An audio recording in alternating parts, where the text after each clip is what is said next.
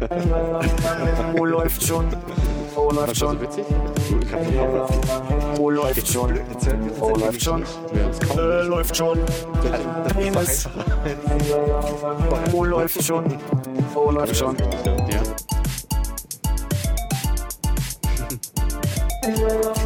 Wo läuft schon? Wo läuft schon? Wo läuft schon? Wo läuft schon? Äh, läuft schon. Penis. Wo läuft? So. Eine Woche zu spät, ne? Ich hätte, hätte letzte Woche da sein sollen. Ich war krank. Jetzt, jetzt nieselt ihr hier rum. Ja, Ja, du bist entschuldigt. Oh, Entschuldigung. Macht nichts. Du wolltest sagen? Ich wollte sagen, jetzt sind wir krank, ja. Ja. Ja, was soll das? Also, aber ihr habt sich aufgeteilt, sodass keiner fehlen muss. Also seid ihr beide so. Nein, wir haben einfach durchgehalten und sind trotzdem gekommen. Oh, weißt du, ich mach da echt einen Knicks. Wirklich, danke. Oh, das ist ja total lieb von dir. Supi süß. Oh Gott. So, Hannes, du hast, du hast dich vorbereitet, hast du gesagt. Mir wurde gesagt, ich habe mich vorbereitet. Schau, schau mal in mein schlaues Buch. Ich hatte extra drum gebeten, weil du ja letzte Woche bei der Testaufnahme so schlecht vorbereitet warst. Da war ich sehr gut vorbereitet bei der Testaufnahme. Das stimmt. Ich habe hier ein ganz spezielles Thema, was ich mir ganz persönlich ausgedacht habe, Was dir auch am Herzen liegt. was mir sehr am Herzen liegt. Und damit können wir auch direkt anfangen. Das ist schön. Ja. Hotelbadezimmer. ja, dann erzähl doch mal, wie kommst du denn darauf? Das ist ein spannendes Thema auch für mich. Ne? Ich wollte erst mal wissen, was ihr so darüber denkt, damit ich dann da äh, voll gut einsteigen kann, wenn ihr von euren Hotelbadezimmern erzählt habt. Ich glaube, das Wort muss ich direkt an Armin weitergeben, weil er hatte es zu mir, zu mir gesagt, dass das irgendwie ein interessantes Thema ist und dass er da irgendwas hat. Und ich muss wohl auch zu ihm gesagt haben, dass mir da direkt was einfällt. Aber jetzt, wo ich länger drüber nachdenke, also ich habe ein, ich habe genau ein Hotelbadezimmer, zu dem ich was erzählen könnte. Der Rest, Ist es doch das, woran ich gerade denke? ist, ja, ich glaube, du denkst an was, das ich nicht mal Hotel nennen würde. Okay, aber das meinst du nicht. Äh, pf, sag's doch einfach mal. Nee, darum ging es mir auch erstmal gar nicht. Ähm, nee, ich war bloß, äh, vor zwei Wochen äh, mal wieder weg und habe so ein paar Tage im Hotel verbracht. Und was mir so aufgefallen ist, ähm, In Berlin. nein auf Hiddensee. Ähm, Armin- diese Zwischengefrage, immer, da kann man überhaupt keine Sendung machen. Armin ist Hoteltester. Jetzt haben wir es verraten. Ja, das ist so mein, mein, mein kleines Zubrot, was ich mir verdiene. Nein, dann habe ich wieder festgestellt, so Hotelbadezimmer sind irgendwie in den letzten Jahren zu so großartigen Fehlkonstruktionen geworden. Also eigentlich, äh, da fiel es mir halt bloß wieder mal auf. Also meine Lieblingshotels sind ja die heutzutage, die... Entschuldigung. Äh, Füße die unterm Tisch oder was? Nein, er schmatzt einfach nur so blöd. Ich wollte es nur mal probieren. Entschuldigung, ich habe mich Ähm, schon vorher drängelt. Die, die Tut mir leid, ich muss von beim vorne anfangen? Nee. Also, äh, du warst ja neulich auf Hiddensee, habe ich gehört. Und äh, Nein, da also gab mir es geht ein es Hotel. mir geht's um Hotelbadezimmer. Also da ist mir heute wieder aufgefallen, dass Hotelbadezimmer oft so wunderbare Fehlkonstruktionen sind. Und ähm, mir ist in den letzten Jahren irgendwie aufgefallen, dass äh, immer mehr Hotelbadezimmer halt irgendwie so erstmal als allererstes eine Glastür haben, was ich aber total sympathisch finde, wenn man da auch durchgucken kann. Wie auch in, äh, als ich letztes Mal in München war, da war ich sehr froh, dass ich ein Doppelzimmer alleine für mich hatte, weil wenn man auf dem Bett lag und Richtung Badezimmertür guckte, konnte man durch die Glastür direkt aufs Scheißhaus gucken. und ich denke so, wer baut denn sowas? Da muss man ja schon echtes Vertrauen entwickelt haben. Milchglas oder was für Glas? Ja, also ich Milchglas stellt man sich jetzt milchiger vor, als es äh, dort war. Also es war halt jetzt nicht klar zum Durchgucken, aber es, es war jetzt auch so. Ein bisschen Fantasie bräuchte man schon noch, aber nicht mehr viel. okay. Also es ist nicht so sehr verfremdet, dass man nicht doch äh, die Farbe erkennen würde, die den Körper verlässt. Ja, wenn es Licht an ist, ja. Ja. Nein, und äh, als ich letztes Jahr mit Nennen wir ihn Gerd äh, in äh, Taiwan war, dann hatten wir auch so einige äh, Badezimmer, die auch so seltsam waren. Also irgendwie mit, mit Glastüren, mit äh, Löcher im Boden. vom, vom Bett aus war zwar die Wand halt zum Badezimmer, aber da war so ein kleines Fenster drin, was man halt aufmachen konnte und drin musste man eine kleine Gardine zuziehen, weil man bisschen Privatsphäre haben wollte. Und äh, jetzt in Hiddensee war es halt irgendwie so, also an sich war das Badezimmer irgendwie ganz okay, das hatte so einen Pseudo-Holzfußboden irgendwie, der dann halt immer schön glatt wurde. Unter dem Waschbecken war halt so eine Glasplatte irgendwie, wo du alles vollgesaut hast, wenn du mal die Hände gewaschen hast. Und äh, die Duschkabine, die Türen, die gingen halt irgendwie nach außen auf. Das heißt, wenn du geduscht hast, hast du praktisch erstmal das ganze Wasser, was an dieser Tür dran hing, auf diesen Boden ge gepfeffert irgendwie. Also da kann sich doch keiner ausdenken. Also warum macht man sowas? Warum sind da keine Schiebetüren dran oder sowas? Und mir ist halt bloß aufgefallen in den letzten Jahren halt, dass irgendwie alle möglichen Hotelbadezimmer immer irgendwie komplette Fehlkonstruktionen sind oder irgendjemand diesen neuen Schick entworfen hat, dass man da doch überall durchgucken können müsste. Und ich glaube, genau dieser neue Schick geht weg von der Definition Design, also schön aussehen und funktional, Sondern nur zu schön aussehen. Zu schön aussehen. Ja. Also es gibt diese, wo du das mit dem, mit dem Glas erzählst, es gibt, ich überlege gerade, wer mir erzählt hat, es gibt eine Bar, wo die einzelnen Kackkabinen, wie wir sie nennen, Mhm. auch total aus Glas sind und du musst halt auf dieses Klo und denkst so, äh, okay, aber ich kann ja nur jetzt hier nicht die Hose runterziehen und mal schön los, kack an. Was- Aber was passiert ist, wenn du die Tür zumachst und den Riegel vorschiebst, das automatisch wie, wie in den ICE-Zügen bei den Fahrern. Die können doch ihre, ihre Türen so vermilchglasen. Ja. Mit, und das, genau, diese, diese Funktion ist in, Ist ja in dem interessant, Riegel. auf jeden Fall. Genau. Du, du stehst drin, ja, machst die Tür auf und dann siehst du das in der Und hast fünf Minuten Zeit. Ich finde ja mal gut, wenn das ideal Standardbecken wenn du die 50 Cent eingeworfen hast. Genau. Scheiße, scheiße, scheiße, ding, ding. Ich hab kein Geld bei. In Hamburg gibt es ein äh, total durchdesigntes Hotel. Da hast du den, den Hotelraum, also das Hotelzimmer und in der Mitte ist so ein Kubus, ein Glaskubus und das ist das Bad. Da kannst du also deinem Schatz beim Baden zugucken. ist aber nicht Citizen M oder so. Nee, das heißt, also soll ich den Namen sagen? Ja, klar. Ich habe ja auch gerade einen Namen gesagt. ja. ja. Ja. Dann sage ich, dass es das Side Hotel ist. Zeit. Das Problem ist, das ist the word on the street. Ich habe es selbst nie gesehen. Also ich bin jetzt unsicher, ob ich Kacke erzähle und äh, thematisch schön Kacke. Ist das dann in der Mitte des Zimmers nur eine, eine Badewanne oder ist da auch das Klo Ja, drin? Ich glaube, da ist noch das Klo mit drin. Also, ich also okay, also Hotelbadezimmer sind scheiße gebaut, aber das Klo mitten im ich Raum weiß ich halt schon ein bisschen nicht, daneben. ob du guckst du das nach? Nee, ich äh, gucke gerade, ob ich das. Also lass dich nicht verwirren. Nee, mach ich schau nur, Mach- schau nur nach, ob ich äh, Bildmaterial zu meinem Hotel-Badezimmer Man merkt meine unendliche Professionalität, dass wenn Ja, du das macht gar diskret da. Nee, äh, ich kann die Frage auch nicht beantworten, ob das vielleicht auch diese Milchglasfunktion hat. Also das wäre schon ziemlich krass, weil ich meine Glas alleine wäre, glaube ich, richtig teuer. Aber so richtig, richtig teuer ist natürlich mit Ver Vermilchglasungseffekt. Wissen wir nicht, vielleicht- kannst du ja auch äh, Sepia in, äh, Se ja, oder so, Schwarz-Weiß-Effekte. Oh, er sieht mich wenigstens nicht in Farbe. Schönes Ding. Aber wie kommst du denn darauf, dass du jetzt, also war das einfach so, dass du dachtest, Mensch, über die Klos, ich meine, wir könnten hier genauso gut über Frühstücksbuffets reden. Ja, nee, mir ist es halt bloß aufgefallen, also gerade als ich da war und diese, diese Duschkabine aufmachte und irgendwie diese ganze Suppe, die an diesen Glastüren dran ist, irgendwie auf den Boden runterrinsahlte, irgendwie denkst du, das kann auch nicht Sinn und Zweck des Erfinders sein, dass das irgendwie auf diesen, auch wenn er versiegelt ist, aber Holzfußboden da wie blöd. Und dann habe ich halt darüber nachgedacht, dass ich die letzten paar Jahre, die ich in Hotels war, immer absurde Bäder hatte. Also gerade auch in Taiwan, das, das waren halt immer irgendwelche Dinger mit irgendwelchen Glastürfensterchen, Sch- Spiegel statt Fliesen in der Dusche und so. Also das ist irgendwie alles ganz seltsam war. Und dass es halt gefühlt früher halt nicht so war. Da hattest du halt eine Tür, da war da halt eine Badewanne drin. Ähm, Gab es denn, also war dann dieses, dieses Glaskonstrukt, war das, ähm, war die Dusche abgetrennt? Ne, Du hattest, wenn du so in den Raum reingingst, also durch diese Glastür durchgingst, hattest du halt rechts so deine, äh, da wo deine äh, Waschbecken und so ein Kram ist und links war halt ganz normal die Dusche. Die Toilette? Also in, in Taiwan war es halt so, dass die dann so praktisch hinter dem ähm, Waschbeckenteil war die Toilette. Also da hast du bloß so gesehen, dass da jemand sitzt, mehr jetzt auch nicht so, aber trotzdem ist es halt total Ja, absurd. auch beim Masturbieren blöd, ne? Also wenn der Das Schöne Partner in nicht Taiwan war das ja, äh, in Taipei war es vor allen Dingen so, dass halt das Hotel ja an der Ecke des Rotlichtmilieus war. Also eine Straße weiter rein, da war halt irgendwie das Rotlichtmilieu. Was vielleicht auch erklärt, warum da so ein Spiegel statt Fliesen in der Dusche waren und warum man da so reingucken kann, wenn man sich da jemand mitnimmt oder was auch immer. Aber äh, trotzdem war das irgendwie halt ein bisschen obskur. Also das einzige ähm, Glasbadezimmer, das ich mal gesehen habe, war in äh, Seoul. Das war auch ein relativ neu gebautes Haus. Das war, glaube ich, 2004 in Seoul. Und da war es auch tatsächlich so, dass einfach nur ein Stück von dem Zimmer, das war halt ein quadratisches Zimmer, ein Stück von dem Zimmer war mit Glas abgetrennt und der Boden gefliest.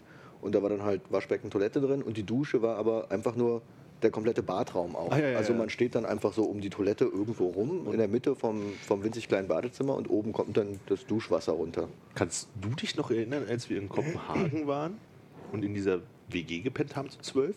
Nicht wirklich, da habe ich nämlich unten im Bus gepennt. Achso, okay, weil da war es nämlich auch so, da hattest du so ein kleines, ähm, also ein Bad, das du mal bist halt reingegangen, war halt eine Toilette drin und die war halt total mit Laminat ausgelegt und dann war halt auch oben bloß die Dusche und du standst halt auch so mitten im Bad und hast dann irgendwie diese, an diesem schimmligen Rand da irgendwie das Wasser lang gelaufen und so. Da habe ich das auch schon mal erlebt. Ich erinnere mich in einem der Hotels, in denen ich gearbeitet habe, da möchte ich jetzt Diskussionen waren, waren mal äh, ein, ein RTL-Team und hat uns konfrontiert, äh, uns konfrontiert an der Rezeption äh, damit, dass sie haben unsere Fernbedienung in den Zimmern testen lassen. Und jetzt so aller aller Erdnüsschen, die, die berühmte Urban Legend, ne, die, die Urinerdnüsse, war halt irgendwie, waren halt Kackespuren auf den, auf den Fernbedienungen Er fällt halt mal ins Und ich denke mir halt irgendwie so, das wird, also, bin mir sicher, kannst du in jedem Hotel testen, dass da natürlich Leute sich die Hände weniger waschen und doller. Und ich meine, der Reinigungskraft zu sagen, äh, feudel mal da drüber mit einem Desinfektionsdingens, Das ist ja wohl das Würde die Mindeste. Sache lösen, auf jeden Fall. könnte Ja. die Sache lösen. Komm mal. Also ich habe nur versucht noch zu gucken, ob ich das Bild finde. Ich war ja in Glasgow in so einem Designhotel, eben dieses benannte äh, Citizen M Hotel und da ist es so, du hast halt irgendwie ein Zimmer, was 14 Quadratmeter ist, so ein, ähm, so ein, so ein Rechteck, kommst rein und hast zu deiner Linken halt äh, erstmal so, ein, so eine Art Schrank, rechts einen Spiegel, dann hast du direkt hinter dem Spiegel rechts ein Waschbecken, was halt einfach mitten so in diesem kleinen Flurbereich ist. Und links ist dann in so einem äh, mit abgerundeten Ecken oval dein äh, Toiletten-Dusch-Kombinationsding. Was man auf dem Bild irgendwie nicht so richtig erkennen kann. Aber dann ist halt da auch ein Stimmungslicht drin gewesen. Oh, schön. Und äh, dahinter ist das Bett.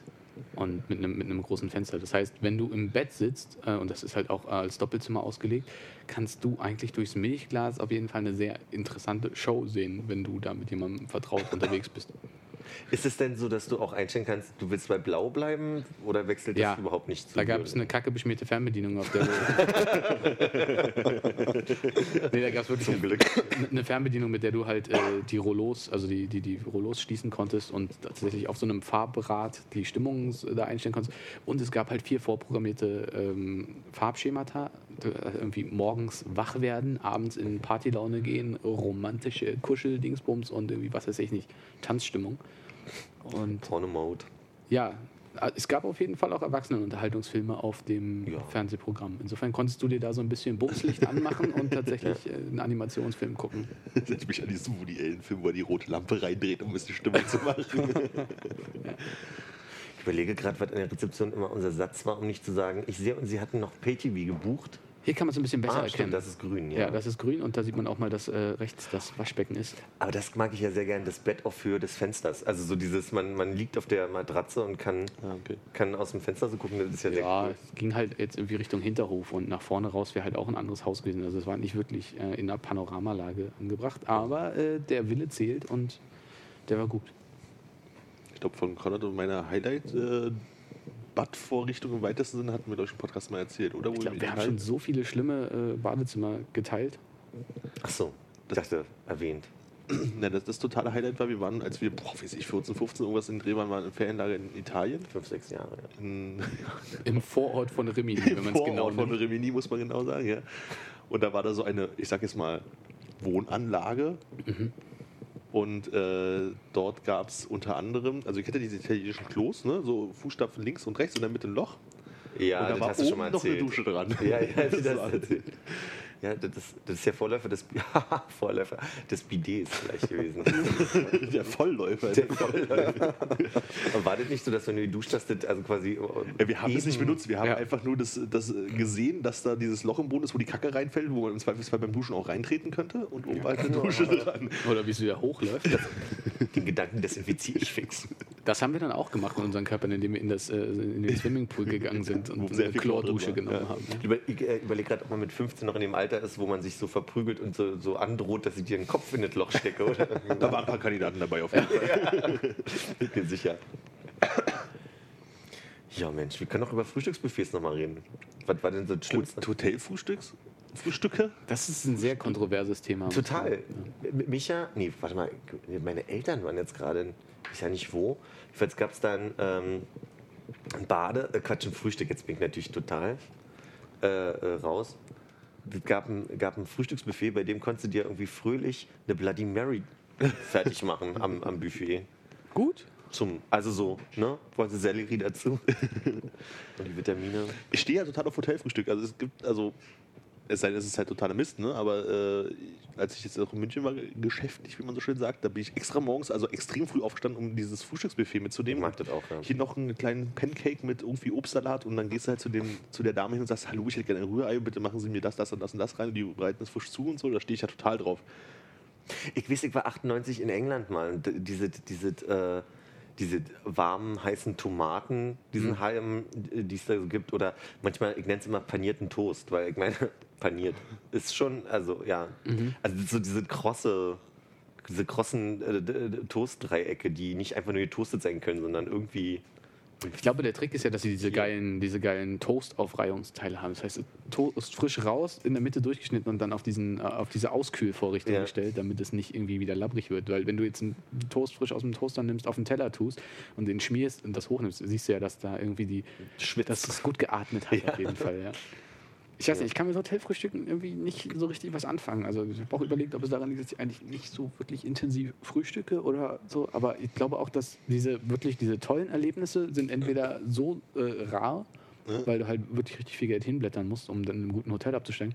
Oder du bist halt irgendwie total in der äh, außerhalb der Saison irgendwo, wo halt wirklich jetzt wie bei dir ähm, auf Zuruf irgendwie das Ei frisch gebraten wird und dann ist es irgendwie leckerer. Also klar, also wenn du halt irgendwie so, ich weiß, als wir in Prag waren zum Beispiel, da war Frühstück halt, ne, da gab es halt irgendwie ein paar Brötchen und ein bisschen Aufschnitt und so ein Kram, da da hast du auch einfach nur gefrühstückt, weil es da war. So, das ist halt blöd, Ja. aber wenn du dann halt irgendwie mal so echt so, hast so immerhin Buffet, also wo du so Sachen machst, die du halt zu Hause eh nie machen würdest, so wie du isst halt noch einen Quark und einen Obstsalat, das du halt einfach hier nicht hast, dann nimmst du halt einfach alles mit, weil es da ist und noch mal ein Würstchen und ein bisschen Speck.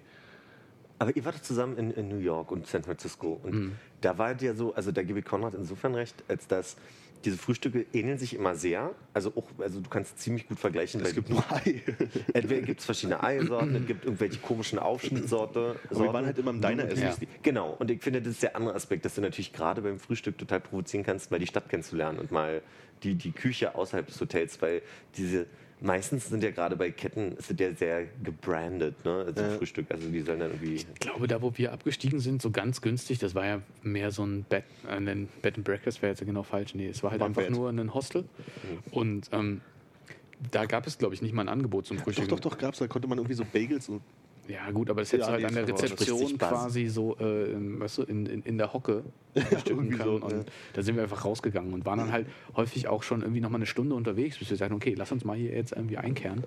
Ähm, das, äh, also ich glaube, das kannst du nicht vergleichen, weil Ja. das ist, das ist ja, wenn du in den Diner gehst, ist ja genau diese, diese Auf-Wunsch-Geschichte, die du irgendwie im Hotel selten hast. Ich kann mir vorstellen, dass Touristen in Berlin halt eher das Angebot, was ja reichhaltig und groß ist, äh, genießen wollen, quasi irgendwo mal in einem Café, in einer Bar zu brunchen oder zu frühstücken, als diese 0815 Buffets. Ich erinnere mich, nämlich, als wir in New York waren, ich mit meinen Eltern, hat meine Mutter ein Problem gehabt mit diesem ganzen fettigen, süßen Zeug und hat gefragt, ob sie einfach ein ungetoastete Toast, also Toast ist ja immer automatisch mit viel Butter eingespielt und getoastet. Genau. Und ob sie das vielleicht äh, einfach nur ungetoastet mit einer Scheibe Käse ungegrillt bekommt und der Typ hat sie nicht ernst genommen. Das wäre ganz lustig. Also so French Toast ungegrillt. Verstehe ich nicht. Das war- kidding me, right? Es war auch so schön, als wir in äh, Asien waren, da gab es halt ne, asiatisches Frühstück. Und das sind halt irgendwie Suppen, Nudeln, Sachen, die du noch nie gesehen hast und du weißt nicht, was du mit anfangen sollst. Und dann sind halt die ganzen Asiaten rum, haben sich ihre Schüsselchen voll gemacht und haben das dann. Äh, Ja, schon. Bitte? Er weiß schon, was Ihre Schüsselchen voll Hannes weiß gemacht. es, er kann uns das gleich erklären. Und die essen das halt alles. Und für den Kontinentaleuropäer oder äh, der, der aus der westlichen Welt gab es halt dann immer so Toast mit irgendeiner Marmelade und Ja. ekligen Kaffee dazu und das war es dann halt meistens. So. Und dann hast, wolltest halt eigentlich auch immer das andere mal essen, aber du wolltest halt die anderen auch nicht stören, die wissen, was sie da nehmen, Ja. um dann mal davor zu stehen. Das war auch ein bisschen obskur. Man ist doch immer, das, also, ich, also diese, dieses Gefühl von Frühstück, so wie du, so habe ich es verstanden, zumindest beschreibst, das kann ich nachvollziehen. Du bist woanders. Es gibt dieses Gefühl von, ich möchte mal frühstücken, weil das gibt mir ein Gefühl, in einem Hotel zu sein, ich reise quasi.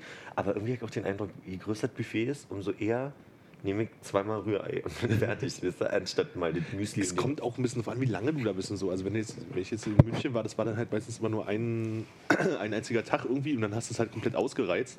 Während du, wenn du dann irgendwie fünf Tage im selben Hotel bist, dann kannst du es am zweiten und dritten Tag halt auch nicht mehr sehen, weil dann hast du dann dasselbe wie die letzten drei Tage auch gegessen, weil du weißt, was das gibt. Also ich habe ja in Japan mal in einem äh, Business-Hotel übernachtet und das über sechs Wochen lang, in dem es ausschließlich japanisches Frühstück gab. Und das sah keineswegs so aus wie das in, was, das war in Taiwan. Ja, Oder? Taiwan. Ja, nee, das war einfach nur, also du hast eine Miso-Suppe bekommen, das ist halt so eine dünne Suppe, wo ein paar Flocken drin rumschwimmen was jeder Japaner zum Frühstück isst.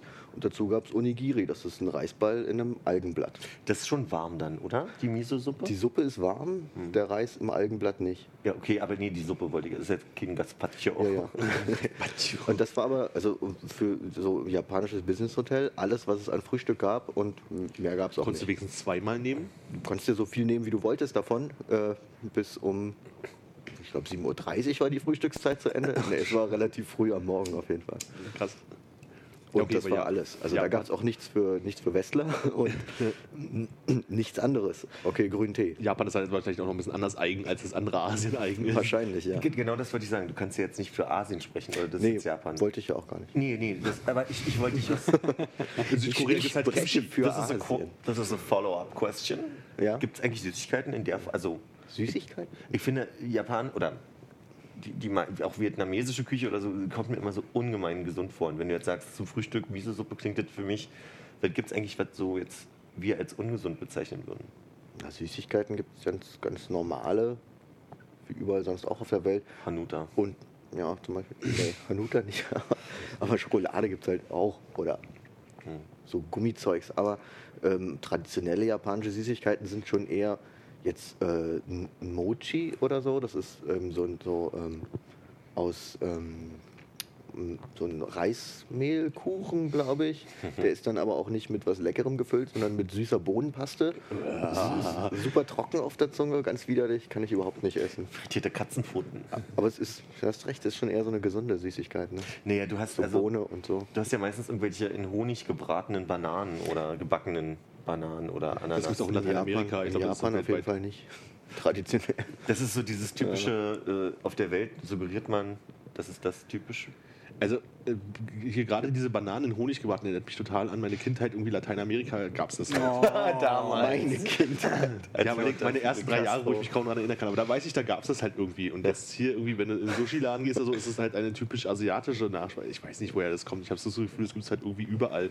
Gibt es auch im richtigen italienischen Eiskaffee, kannst du das auch kriegen, wenn du Glück hast. Also, Ich finde, du solltest das schon mal erklären, deine Kindheit in Südamerika.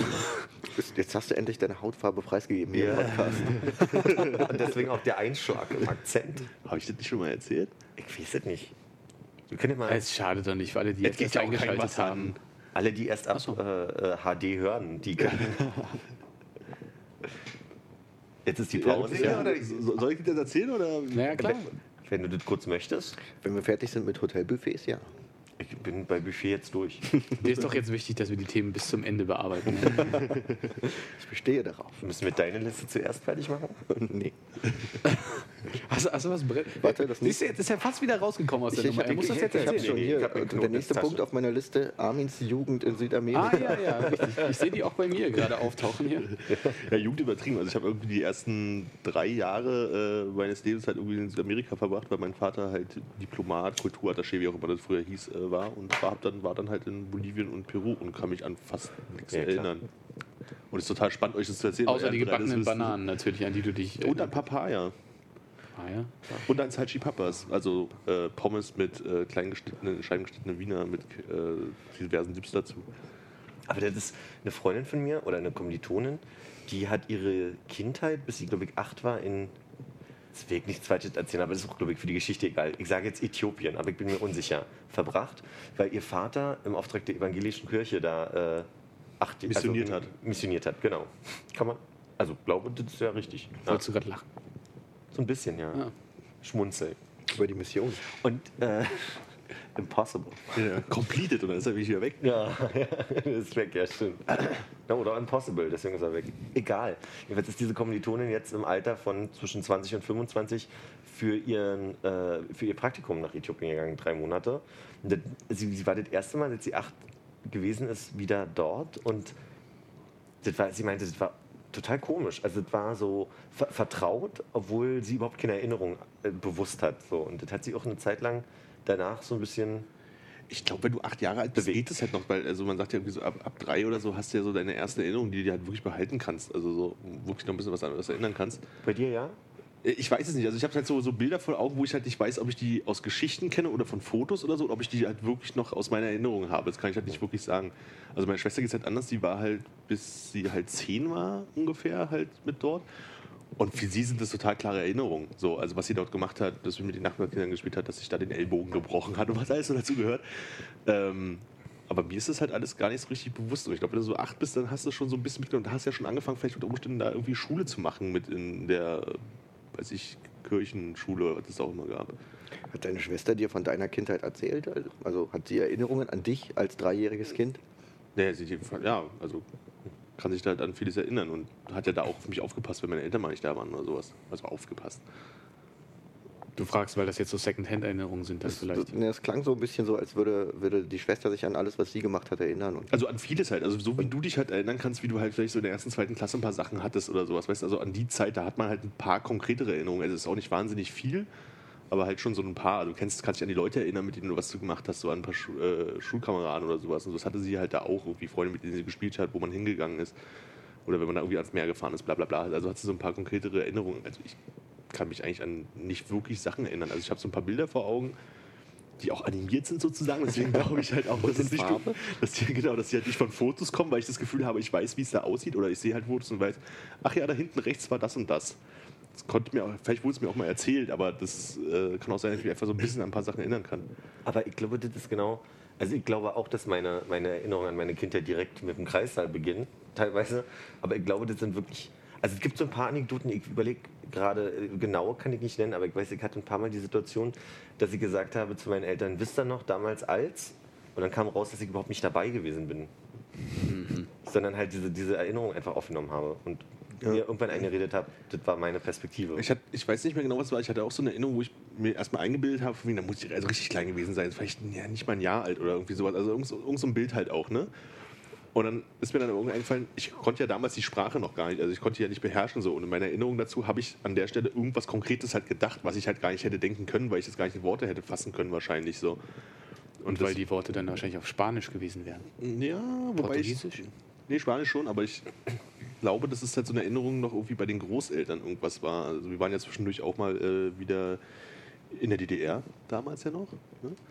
Und ich glaube, das ist halt so eine Erinnerung von da halt irgendwie. Irgendwas bei meinen Großeltern in Potsdam. Also so irgendwie habe ich da was. Aber es kann auch einfach gewesen sein, dass ich einfach da schon irgendwie drei, vier war und es einfach weiter zurückschiebe in der Erinnerung. Ich spreche deine Schwester noch Spanisch? Naja, so ein Spra Straßenspanisch, wie meine Mutter Straßenspanisch spricht, so, ja. Also nicht so Aber die wurde gelernt. deutsch erzogen. Ja. Das ist ein Straßenspanisch. Das hat meine Mutter nennt das halt so, die hat halt, also mein Vater hat ja Spanisch halt wirklich studiert und gelernt, so, und meine Mutter ist halt dann irgendwie ja auf, so, ja, guten Tag, kommen Sie mit, so, und mit da runtergegangen und hat das halt auf der Straße gelernt. Also sie hat halt so ein Spanisch wie, da fehlen halt Vokabeln und wenn sie sagen würde jetzt, so, sie sagt immer Beispiel, ähm, Laternenmast ist, würde sie halt erklären so mit, naja, Stange, Lampe oben dran, so, also so einfach so ein bisschen so einfach aufgenommen, die Wörter zusammengesetzt und so. Und hat da auch nochmal so einen Volkshochschulkurs gemacht, um das ein bisschen mal aufzufrischen und so. Und versteht halt auch einiges und hat halt alles über da irgendwie die Telenovelas gelernt und mit unserer, äh, wir hatten da so eine, So wie der in Schwedisch. Was? wir hatten halt so, so eine Haushaltshilfe halt irgendwie gehabt, so, die halt nur Spanisch konnte. Und ähm, Consuela. Consuela. ich überlege gerade, wie sie hieß. Bertha hieß sie, glaube ich. Der typisch Spanisch. Und ähm, mit der hat sie das halt so ein bisschen gelernt und die hat ihr so die Begrifflichkeiten gezeigt, also wie man jetzt, wie man zum Einkauf braucht, hier ich Mehl, Brot, tralala und so. Das hat sie halt irgendwie darüber gelernt und hat sich, sich Aber ich glaube, Straßensprachen, das heißt auch viel mehr. Ich habe das das erste Mal gehört, bevor ich in Frankreich gewesen bin, von einem äh, Iren, der in, in Berlin war. Und das ist halt sehr lustig, wenn, wenn Personen halt so den, den Slang auf Jetzen oder irgendwie Mhm. so aufnehmen, was natürlich immer sehr lustig wirkt, wenn jemand nicht von hier ist, sondern die So- Sprache lernt. Und das ist für mich, so, so wie ich halt irgendwie total einen französischen Slang sprechen könnte, aber keinen offiziellen Brief schreiben könnte, weil ich die ganze Zeit irgendwelche Formulierungen drin hätte, die Und so ungefähr ist es halt auch so. Also sie hat es halt irgendwie auf den Märkten mitgenommen und so. Und da gibt es halt einfach Formulierungen. Formulierungen und Wörter, so, die du halt wahrscheinlich so gar nicht benutzt oder die halt irgendwie in, in Lateinamerika funktionieren. Aber in Barcelona wurde das gerade, ja, Barcelona ist jetzt ein blödes Beispiel, aber geht da halt nicht. Ja. So und ähm, ich glaube, so kam es. Meine Schwester konnte halt Spanisch, weil sie hat ja dort, also sie waren die einzigen Deutschen in Bolivien, glaube ich. Und äh, da hat sie halt mit den Nachbarskindern gespielt, die haben halt irgendwie Spanisch gesprochen. So. Da musste sie halt auch irgendwie durch und ich weiß gar nicht, wie gut es ist, so, aber es war schon okay. Ich glaube, sie könnte sich jetzt im Urlaub so halbwegs verständigen. Hm. Also jetzt auch keine großen Unterhaltungen führen, so, aber dafür reicht es, glaube ich, schon noch. Tja. Sagt man das eigentlich im französischen Slang noch, Philipp? Äh, wesh gros? Sag das nochmal. Wesh gros? Das bringt jetzt gar nichts, dass ich näher komme im Ohr. Ne? Hm, Äh, kannst du mir das kurz aufschreiben? Das ist äh, so, so die, ähm, die Verslängerung von Wii für Ja wird Wesh. Äh, weiß ich nicht. Wesh. Also, Wesh groß. mir hat damals, mir hat ja, dam- großer oder alles klar, mein Dicker oder so.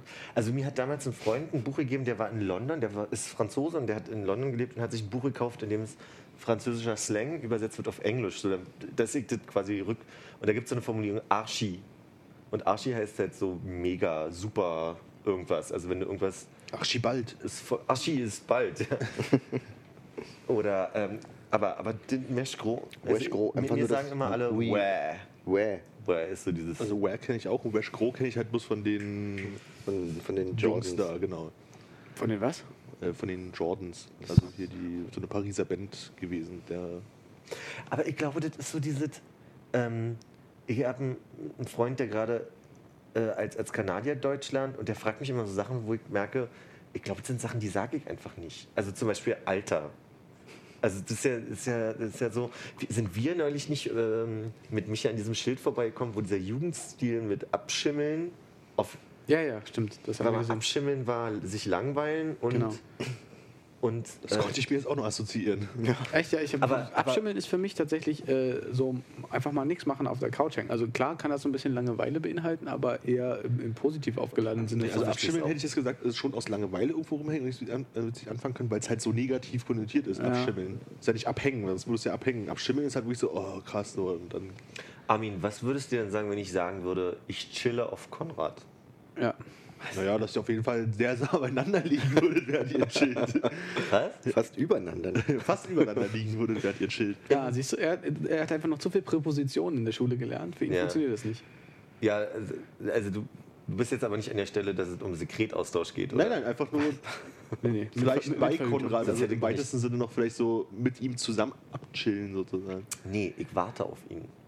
Ich chille, kannst du den Satz bitte nochmal sagen? ich chille auf Konrad, heißt, ich warte noch kurz auf Wer Konrad. sagt, dass das so Ich glaube, es funktioniert besser, wenn du sagst, äh, wenn, wenn, wenn du das tatsächlich in, in das Szenario packst. Vielleicht hat es ja auch mehrere Bedeutungen. Wenn jetzt irgendjemand zu dir sagt, so, ey Philipp, kommst du noch mit? Nee, ich chill noch auf Konrad. Ja. Ja, dann, Als dann ist es schon ganz anders. Dann funktioniert das halt schon wieder irgendwie. Aber einfach nur so dahergesagt ist es halt. Also da kann ich es verstehen, weil du musst halt noch auf ihn warten und stehst halt noch so ein bisschen rum und Stand das auf dem Schild?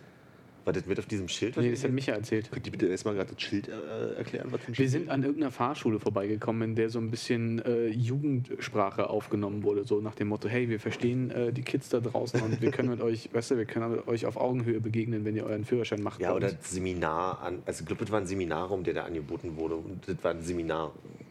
Glaube ich ernsthaft. Seminar Ja, also wenn du jetzt eins draufsetzen musst, bitte, dann war es ein Seminar. Entschuldige, ich würde dich nie verbessern wollen. Ich glaube, du hast in deiner gesamten Geschichte recht. Ich wollte nur was hinzufügen. Das hast du nicht gemacht. Ja, deswegen entschuldige ich mich offiziell. Auch bei dir, Hannes. Dankeschön. Gern. Ja, und die, also ja. Und ich denke halt einfach, so sprechen wir ja nicht. Also, Ja, Aber wir sind auch nicht mehr jung, Philipp. Nee, das ist das große Problem. aber ich meine, wir benutzen auch nicht. Also ich meine, ähm, ich finde, es gibt einfach öfter mal so ab, ab, ich sag mal, 40er, 50er Personen, die dann immer sagen, ja, die Jugend, die spricht ja so und so. Ja. Und ich höre aber selten Leute, so, also selbst wir damals, also ich weiß nicht, ob ihr dazu gehörte zu den Leuten, die auf jeden gesagt haben. Auf jeden auf jeden. Ja, auf jeden. Auf jeden. Also es gab auf jeden Fall eine Phase, wo man auf jeden gesagt hat. Also jetzt nicht so in diesen super krass übertriebenen Stil, wie wir jetzt sagen, so auf jeden so. Also das gar nicht so übertrieben, sondern es war einfach so im Wort, im Wort mit drin, also in der normalen Sprache mit drin, dass man auf jeden gesagt hat. Hast Aber ohne es zu übertreiben, weißt du? Hattest du auch auf Kinski gesagt? Auf keinsten. Auf keinsten, okay. Sorry. Ich habe zum Bleistift gesagt. Oh, ja, Okay, okay, du warst ist schon einer von den Losern. nee, wirklich, also ich fand das auch immer sehr affig, wenn, also ich- auf jeden habe ich nicht gesagt. Ich dachte dann, dazu muss Aber ich, zum Bleistift kommt gut, oder was? ich dachte für auf jeden müsste ich Hip-Hop hören. Ja. Ja, Aber es ist nie nicht? zu spät, damit anzufangen. ich, hatte, ich habe teilweise dann auch später auf, äh, auf Hip-Hop gechillt. Auf Hip-Hop gewartet, ja, dass er wieder zurückkommt. Ich habe gechillt und habe Hip-Hop gehört. Achso. Zu Hip-Hop gechillt.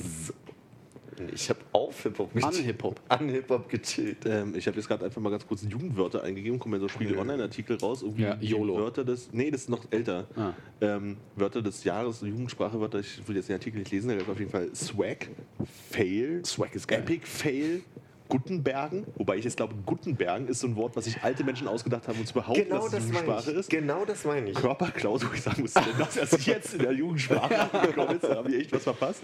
Und Gehirntorsten ist noch offen, ne? Und Google, ja, Thorsten, genau. Hirnhorst meinst du? Hirnhorst? Hirnhorst, Nee. Möchte wieder grüßen an der Stelle. genau. Grüße bitte. Also ich, vielleicht kann man die Jugendspr- Jugendwörter des Jahres irgendwie, ich redet mal weiter, ich versuche das mal rauszufinden, weil ich kann mich an so eine Liste erinnern, wo lauter Wörter drin standen, wo ich dachte, wirklich, das kann ich mir nicht vorstellen, dass die Jugend so spricht. Aber das hat doch damit angefangen, dass irgendwie, was war denn das, so Langscheid äh, dieses Genau. Wörterbuch rausgebracht hat, Jugendsprache Deutsch oder so. Und dann haben alle irgendwie darüber berichtet und da stand halt nur Quatsch drin. Ich weiß nicht, ob es das Phänomen gibt. Also ich glaube nicht, dass es mit diesem Buch ein Phänomen gab, sondern ich finde, dass es schon immer so ist. Meine Tante hat mich mit 14 gefragt, wie man tanzt, wenn Ja, man jetzt jugendlich ist. das ist Und ja da habe ich anderes. jetzt peinlich, also, also bringt ja auch nichts, dass ich das vormache. Aber auf jeden Fall, ich meine, ich glaube, dass der Prince von Bel Air im Opener irgendwie so tanzen, das habe ich nachgemacht und dachte, so tanzt man, weil ich selber nicht wusste, weil ich nie tanzen war. Meine Tante sagt mir bis heute noch, so wie ihr tanzt und macht diesen, diesen Also du bist Bewegung schuld, dass, da. dass die Alten denken, dass wir das alles machen. Du hast wahrscheinlich auch zu deiner Tante gesagt, wir sagen jetzt abschimmeln oder so. Wir haben noch nicht drüber sprechen können. Ach so. Wir treffen uns erst nächste Woche. Armin will was sagen. Ich dachte, ich falle euch jetzt nicht in so an. Ja, Ich habe jetzt hier bloß eine ganz kurze Liste. So. Und dann sind halt so ein paar Sachen dabei. Bienenkotze ist Honig. Ich verstehe die Assoziation, aber ich kann mir ohne Scheiß nicht vorstellen, dass irgendwelche Ich verstehe die Assoziation nicht, weil das kommt doch garantiert nicht oben wieder raus. Ja, aber es ist so, also ich, ich kann verstehen, dass es halt irgendwie von der Biene und Kotze irgendwie die Flüssigkeit, die irgendwie die Bühne macht und so, kann ich halt irgendwie verziehen, nachvollziehen. Aber ich kann mir halt nicht vorstellen, dass irgendwie Jugendliche so ernsthaft, also nicht nur mal nebenbei aus Spaß und sagen, hey, reich mir mal die Bienenkotze rüber. Ich Äh, schmiere mir einen Bienenkotzentoast. so Blickficken kann ich mir fast noch aus äh, vorstellen. Blickficken, jemand mit Blicken ausziehen. ziemlich gut. Dackelwichse? Was ist wohl Dackelwichse? Ähm. Jetzt, wo ich gerade drüber nachgedacht habe, verstehe ich es. Warte mal, Dackelwichse. Dackelwichse. Dackel ist kleiner, bissiger Hund. Ja, länglich. Es geht weniger um die Wichse Form des Dackels, als wer hat Dackel. Äh, Also Okay, ich, ich will mal auf, das ist Eierlikör, weil alte Menschen haben wahrscheinlich Dackel und Dackelwichse ist Eierlikör. das kann man sich nicht Oh, erklären. das ist nicht- Hardwareproblem, Hardwareproblem. Verkatert sein. Potenzstörung, Ah. K- Knierschoner, Oh, da habe ich aber andere Assoziationen. Hängebusen nah dran, Blasen oder? was? Meinungsverstärker. Nee, wirklich? Blasen? Was? Nee, Knieschoner? Was? Knieschoner sind Hängebusen. Nein. Die, Assoziation hattest du, mir Nein, jetzt ich hatte sagen? eine Nein, andere. eine, eine andere Assoziation. So, ich dachte, das wäre deine gewesen. Nein. Äh, Meinungsverstärker ist ein Baseballschläger. Das habe ich sogar wirklich schon mal gehört. Meinungsverständnis. Ja, das ist echt. Münzmalle. Münzmalle? Oh, oh, oh, Münzmalle, Münzmalle, Münzmalle. Äh, uh, nee. Äh, Solarium. Ölwechsel. was? Stopp. Ferrarium? Alter, Solarium. Solarium. Entschuldigt hier, weil ich habe auch den Eindruck, du lachst immer über Sachen, die er sagt und die höre ich ja nicht. Entschuldigt. Ja, Okay, wir, wir schicken das alles wieder zurück. Ab nächstes Mal gibt es ja die schlechten Ja, okay, alles klar. Folgen. Äh, Ölwechsel ist die Monatsblutung. Oh, Alter. Rennleitung ist die man? Polizeistreife. Was für ein Ding? Rennleitung? Ja, das ist okay. Ja, Also beim, wenn man Auto fährt, sagt man das. Also auf dem Dorf. Ach, ernsthaft? Ja, musst du ja aufpassen, dass die Rennleitung dich nicht hat. Okay, dann jetzt macht es für mich Sinn. In der Stadt kann ich sich vorstellen, wo läuft niemand noch eine Streife heutzutage rum? Auf dem Derben. Ich habe das auch erst gelernt, als ich angefangen habe, in Berlin Roller zu fahren. Schneckentüff. Das habe ich mal gehört. Warte mal, Schneckentüff ist. Ah, Moment, es geht darum, dass man attraktive Frauen abcheckt. Nah dran ist der Frauenarztbesuch. Oh, der Schneckentüff. Schottergott. Ah, da kann ich einwerfen, in, äh, im französischen Schlang, Schlang benutzt man den deutschen, das deutsche Wort Schnecke für the private parts of a lady. Die Muschi. danke, dass du das nochmal Schnecke gesagt hast. Haben wir einen Pieper? Das können wir nachbearbeiten, machen wir aber nicht. Genau, Schottergott ist der Geldautomat. Ich kann mir nicht vorstellen, dass Jugendliche sagen, ich muss nochmal zum Schottergott. Äh, Also dann wären es eher die Eltern, würde ich sagen, oder der Vater. finde ich gut. Sechserpasch ist das Zeugnis. Das finde ich irgendwie ganz- Auch wenn ich nicht glaube, dass Jugendliche das sagen. gut gewürfelt? Ich erinnere, fühle mich gerade erinnert an, an unser Zusammensitzen vor, ich möchte sagen, zweieinhalb Jahren ähm, im Sommer, als wir alle äh, schlechte Po- oder lustige Pornotitel ja. Und ich weiß noch, der, der schönste Moment war, als Armin das vorlesen musste und sich nicht eingekriegt hat und wir fünf Minuten warten mussten auf äh, Zunge weg, ich furze. und ich bis heute noch sehr drüber feiern. Ich finde das sehr, sehr, Da sind alle in Tränen ausgebrochen, das war echt schön. Ja. ja, ja. Wir haben alle gepullert. Der Ticketficker ist der Fahrkartenkontrolleur. Und das Zielfoto, das, ist, das hätte ich sogar wirklich gewusst, dass das ist, das Beweisfoto bei der Geschwindigkeitsübertretung. Oh, ein Beweisfoto bei der. Geschwindigkeitsübertretung. Also wie gesagt, also es gibt so ein paar Sachen wie Sechserpasch. Ich kann mir vorstellen, dass man das mal aus Spaß einmal sagt. So, aber nicht, dass das irgendwie zum Jugendjargon gehört und die nicht anders reden. Und wenn glaube, doch, dann habe ich echt Angst. Ich glaube, Jugendliche sagen auch einfach viel zu selten Honig, als dass sie sich da so ein Wort für Ich weiß noch ausdenken gar nicht, was das ist. Vielleicht also, wann das- sagt man denn mal Honig? Aber vielleicht geht das ja wieder weiter. In der Jugend ist man auch eher Nutella als Honig, ne? Haben, oh, da habe ich ihr irgendwie äh, Bienenkotze ums Mund und den Mund geschmiert. Ja, vielleicht ist ja eine heiße Brothonig oder so. Die ist wie Honig oder so. Was erfüllt dich denn gerade mit so einer inneren Unruhe? Äh, dass ich. Ach, ich musste mir die Hose hochziehen, weil so. Also, ja, manchmal so tief sitze. Wenn ich sitze, habe ich dann auf immer unterm Hintern. Wie kommt denn das, dass du eine Hose so tief trägst, wenn du nie sagst, du hast eine aktive Hip-Hop-Phase? Vielleicht hat er abgenommen. Hast du abgenommen, Philipp? Du bist mein Lieblingshannes. ich hatte, äh, aber das habe ich schon ein paar Mal erklärt. Und ich finde das immer so ein bisschen. Ähm, ich kann das jetzt auch gerne hier öffentlich sagen, das stört mich auch nicht, aber das hat so ein bisschen damit zu tun, dass ich sehr lange Beine für einen sehr kleinen Oberkörper habe. Und ich, hab eine, ich, war, ich war nie derjenige, der sich selbst Klamotten gekauft hat in seiner Jugend, sondern ich habe das immer mit Mutti geklärt. Ich habe auch nie verstanden, wie Leute coole Klamotten sich selbst kaufen konnten, weil ich dachte, die können ja alle nicht mehr Taschengeld als ich haben. Das heißt, wie finanzieren sie sich Klamotten? Ja. außer über die Eltern. Beziehungsweise ist es dann so, dass die Eltern ihnen Geld geben oder so. Also bei uns war es immer so, meine Mutter ist mit mir einkaufen gegangen. Und die hat sehr, sehr, sie, hat sehr viele Vorschläge gemacht. Ich will jetzt nicht sagen gelenkt, aber sie hat doch irgendwie eine große Auswahl getroffen für die Klamotten, die sie dann auch bezahlt hat. Und da kam es ein paar Mal, dass ich so, kennt ihr Karottenhosen? Ja. Ja. Und die hatte ich dann, und die saßen halt ordentlich, wie eine Hose zu sein hat. Und da hatte ich halt einfach gesagt, aus wie, wie ein Storch. Und da hast du dir angewöhnt, die dann tiefer zu tragen? um, um das auszugleichen, dass ich es dass hässlich fand, zu sagen, ähm, also quasi, ich habe so lange Beine und so einen kleinen Oberkörper und das sah, sah aus wie, wie halt einfach Hochwasserhosen und, und Aber war das rein intrinsisch oder hat dir irgendjemand mal zu verstehen gegeben, hey, guck mal, Storchbein oder intrinsisch. Das war äh, vollkommen selbst motiviert. Wann hast du denn damit so angefangen? Weil Äh, ich, also zu Abi, also nicht Abi-Zeiten, so 9., 10. Klasse. Aber gerade ist das ja so super in, oder? So Karottenhosen zu tragen, die, wo halt der Schritt dann so kurz über den Knien hängt. Aber ich habe dann irgendwann, weil ich dachte, also das Ding war ja halt einfach, wir hatten ja, wir waren ja in derselben Schule, das kann man ja hier Waren erzählen. wir ja. Waren wir ja. Und wir hatten ja in unserem Jahrgang, wir waren ja auch im selben Jahrgang, doch das kann man hier erzählen. Waren wir auch. äh, einfach ein paar Leute, die ja, die ja, also Jungs, die, die cool sein, so ein bisschen definiert haben in den Jahren, was uns noch wichtig war. Also vielleicht kann man retrospektiv sagen, bla bla bla, aber egal. Also und die waren Hip-Hopper bei uns an der Schule. Und da habe ich gedacht, also wenn du cool sein willst, musst du Baggies tragen. Dann habe ich angefangen, Baggies zu tragen. Irgendwann. Ja, und die saßen dann halt entsprechend tiefer und das Ja. kann ich mir nicht. Ich kann, ich kann, also ich habe mir dieses Gefühl, dass, dass, dass die Hose gut aussieht, nur wenn sie so sitzt, nicht abtrainieren. Ja. Also wenn Leute, zum, wenn Leute sagen, zieh doch jetzt mal die Hose hoch beim Hosenkaufen. Ich ziehe die hoch und sie sagen, sieht doch total gut aus, dann kann ich das einfach nicht nachvollziehen. Aber geht nicht auch der Trend zu den Hosen, die quasi ähm, hüftseitig bündig sitzen, aber trotzdem so wirken, als wenn sie äh, in den Knien hängen? Das die meinte ich du? ja, genau. Also, dass, dass Philipp quasi diesen Trend gesetzt hat.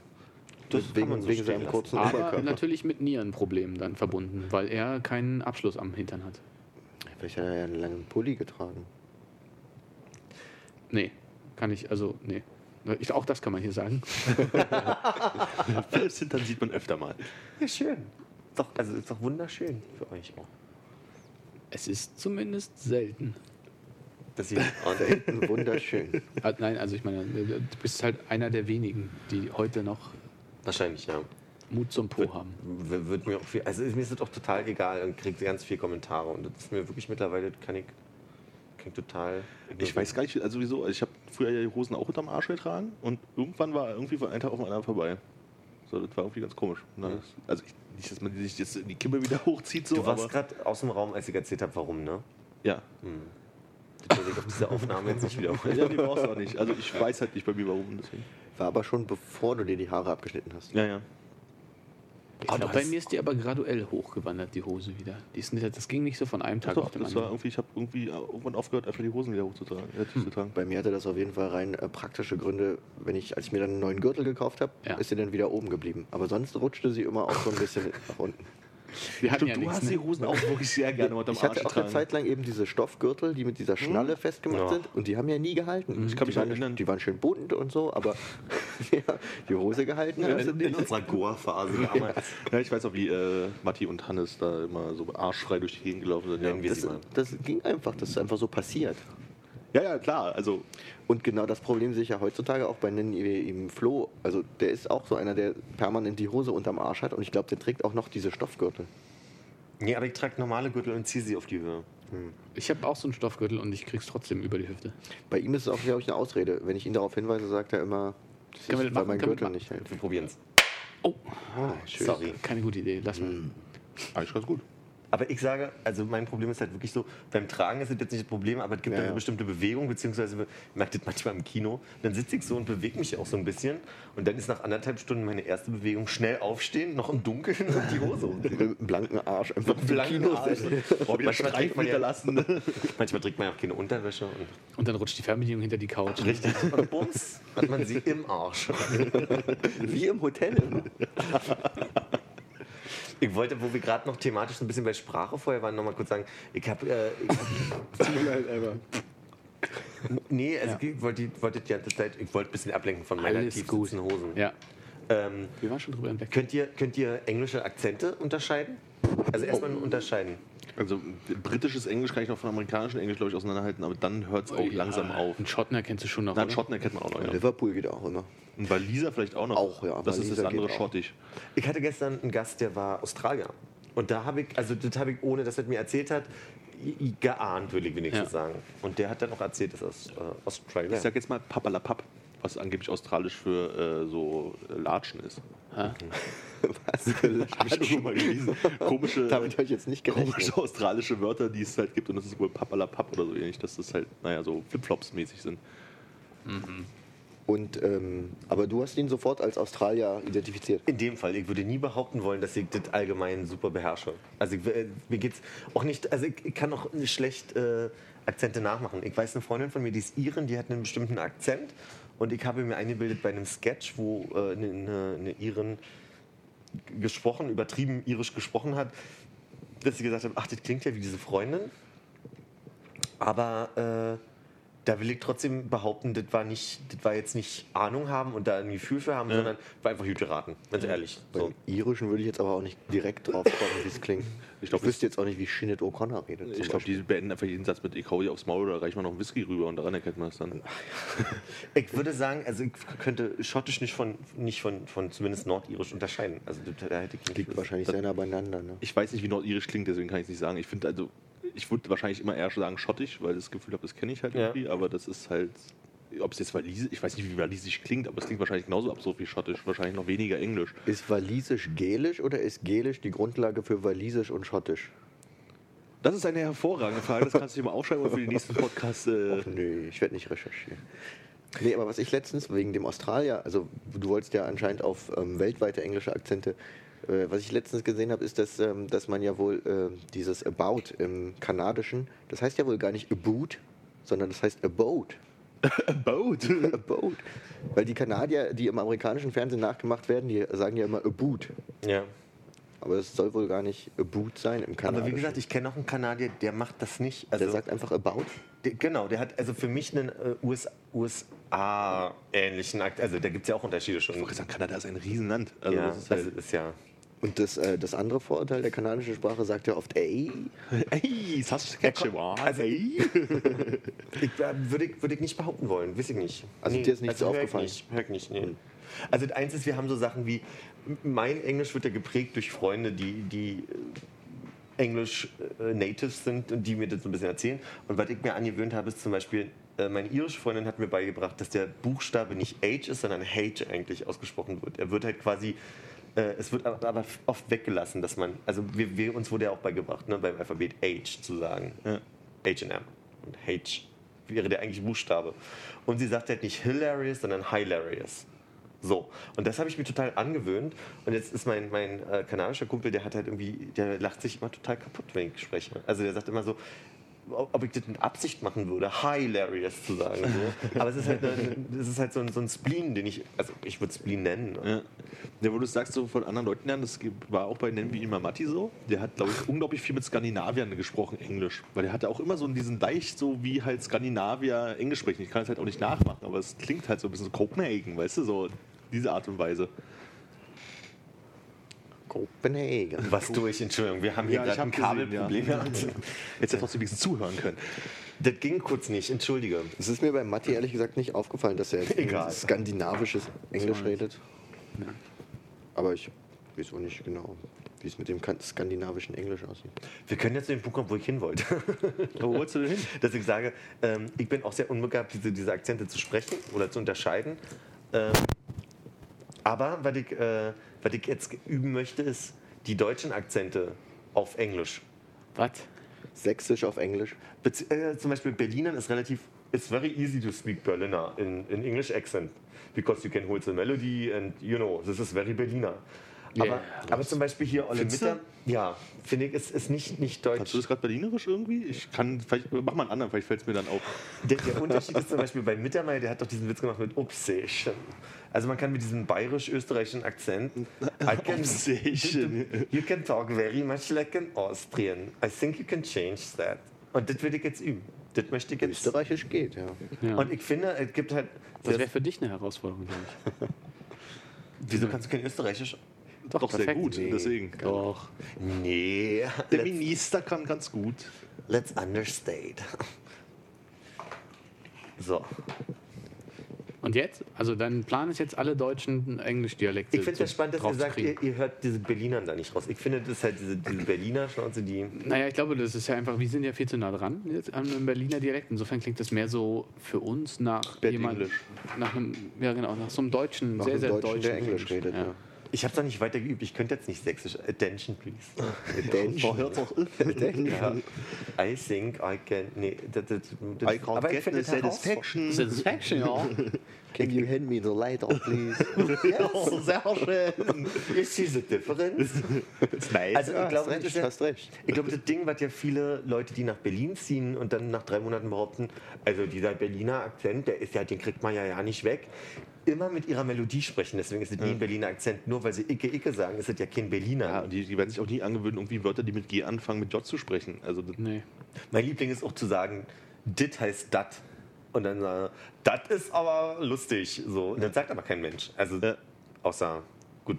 Obwohl ich das auch nicht drauf Speckgürtel. bekommen habe. Ich glaube, ich, ich bin der Meinung, dass du dit und dat in Berliner ja, beide, dass das gleichberechtigt ist, aber nicht genau weiß, wann was. Benutzt ist wird. eben das Problem. ja. Da sagst du wat. Und man sagst du Ditte. Ditte, genau. Ditte ist Oder die- Fast schwedisch. Dann gibt es auch noch Dette. Ditte, Ja. Ditte gibt's nicht. Das ist aber Dette, eine ganz kick andere mal. Sache. Ja, stimmt. Ich wie war das von K? Ich liebe dir, ich bleib bei mir, weil ich hab dir ja so prima. Sehr schön. Ich bin kein Ich Mensch, ich bin kein Tier, ich bin eine Rolle Klopapier.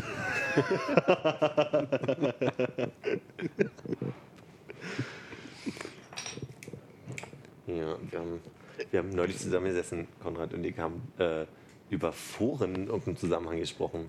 Was war denn das? Foren, Internetforen. Krankheitsforen, wenn du anfängst zu googeln, deine Krankheit und merkst es jetzt, also da war, irgendwer hat diese Theorie aufgestellt, dass das Problem mit Foren ist, dass man sich selbst immer nur äh, quasi psychosomatisch äh, die, die, die Krankheit verschlimmert, weil natürlich niemand in den Forum schreibt, dass alles besser geworden ist. Ah, ja, ja. Ich, das Versteht ihr nicht? die Logik? Ich verstehe es, aber ich muss jetzt ehrlich sagen, ich habe noch nie mein Krankheitsbild gegoogelt. Machen aber schon viele. Ich, ja, aber ich habe es selber noch nie gemacht, deswegen kann ich das ja jetzt Ich finde die. Logik auch nicht schlecht zu sagen, in diesen Foren wird nie jemand reinschreiben, äh, dem es besser gegangen ist, sondern werden immer alle nur sagen, oh, da muss man aufpassen, das ist ganz schnell bei dem und dem dit geworden. Und da war doch unser Plan zu sagen, wir machen so ein positives Forum. Ja. Ich hatte einen Herzschmerz und der ist weggegangen nach drei Tagen. Einfach mal schreiben. Es ist ja auch irgendwie ganz, ganz seltsam. In, in all den Foren, wo es um technische Probleme geht, sind die ja sehr, sehr handlungsorientiert und probieren halt Sachen aus und schreiben dann auf, okay, das hat für mich jetzt irgendwie geholfen. Ja? Ich habe dann irgendwie angeschaltet, ausgeschaltet, angeschaltet, das Ding wieder oder so. Während du in diesen ganzen Krankheitssachen, du beschreibst halt halt die ganze Zeit Symptome, aber es kommt nie dazu, sagt so, okay, ich bin einfach mal zum Arzt gegangen. Nee, aber was du gerade technische Foren sagst, da also hat man ja öfter, was man irgendwas googelt, was mir da gerade höllisch auf den Sack geht, ist entweder, da sind fünf Einträge, legst du in der super fünf Einträge, da wird ja hoffentlich eins davon die Lösung sein, sonst hört einfach mittendrin auf. Und das hätte ich nicht verstanden. Also du suchst ein technisches Problem. Hier, meine E-Mails gehen nicht mehr. Das, und kommt die Fehlermeldung, gibst das halt irgendwie ein und dann kommst du, ja, ich habe das Problem. Super, mein Problem. Da antwortet einer drauf, bei mir ist das nicht so. Ja. Bei anderen so hast Stimme an- und ausgeschaltet und der dritte sagt irgendwas anderes. Und er sagt aber nicht, ob es funktioniert Und dann hat. sagt er oder nicht, ob es funktioniert hat oder, oder er sagt, es hat nicht funktioniert und dann redet halt keiner mehr weiter. Guckst du aufs Datum, ach, ist doch schon fünf Jahre alt, Ja. wie wieder darauf reagiert. So. Mein Liebling ist in Foren nach einem technischen Problem zu suchen und sieben Einträge zu überspringen, die alle schreiben, ja, bei mir auch. Wo ich sage, hey, thanks for sharing. also so. Ja, oder halt wirklich die Leute von wegen, äh, nee, bei mir ist es nicht so. Und ich denke so, ja, oder ich habe ein anderes Gerät, da funktioniert das. So, ja, ist ja schön, ich kaufe mir, darum geht es ja jetzt nicht. Ne? So. ja, ich trinke keine Milch. Äh, Ich bin nicht laktoseintolerant. Mir ist, äh, willst du noch was zu dem Thema sagen? Was Ich wollte meinen Stift ablegen, darf Achso, so, so, was sagen. Ähm? Ja. Rauscht hier. Ähm, ist gestern eingefallen, äh, ist jetzt diese komische GEMA-Reform eigentlich schon eingetreten und ist das Schutz jetzt schon pleite?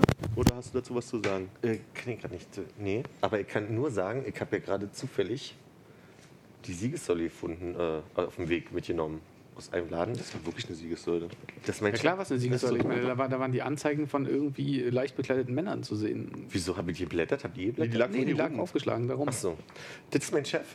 Das ist jetzt natürlich für die Zuhörer langweilig, aber äh, zum Thema GEMA äußert er sich hierbei. Und ich habe es aber noch nicht lesen können jetzt. Die Zuhörer können ja einfach in die aktuelle Siegessäule schauen. Genau, Ja, Seite Seite. 6. Darf Seite man denn sechs. seinen Namen nennen? Ja, ja. Marcel Marci Weber alias DJ Kenny D. Marcel Marcel? Äh, Marci. Ah. Es, es gab eine Phase im Schwutz, wo sich, äh, die ist zehn Jahre her, da war ich äh, noch nicht im Schwutz, äh, wo wo sich die Mitarbeiter äh, weiblich, also die männlichen Mitarbeiter weibliche Namen gegeben haben. Und Marci ist jetzt nicht der weiblichste Name, er nennt sich auch noch Marci. Aber also zum Beispiel ein, ein Kollege wurde Uschi genannt. Obwohl, er, also, obwohl Uschi auch noch nicht im, im Kern des Namens drinsteckt. So. Und äh, viele haben gesagt, sie haben keinen Bock mehr auf die Phase und die sollen, wollen wieder bei ihrem richtigen Namen genannt werden. Aber Marcel und ich finde jetzt Marci ist, ist ist relativ. Nachbarin von hier Ed O'Neill? El Bandi. Ja, genau. Aber trotzdem finde ich, ist Marci für mich jetzt nicht so konnotiert als äh, weiblicher Name in dem Zusammenhang. Also, so. Marcel ist bei Californication, aber auch die Frau mit der sehr, sehr tiefen Stimme, ne? Stimmt. Wir sind Ich alle glaub- sehr verwirrt Ich glaube, gerade. das ist Philipp. Du glaubst, oh, das kann sehr richtig gewesen sein. Oder bei der GEMA weißt du.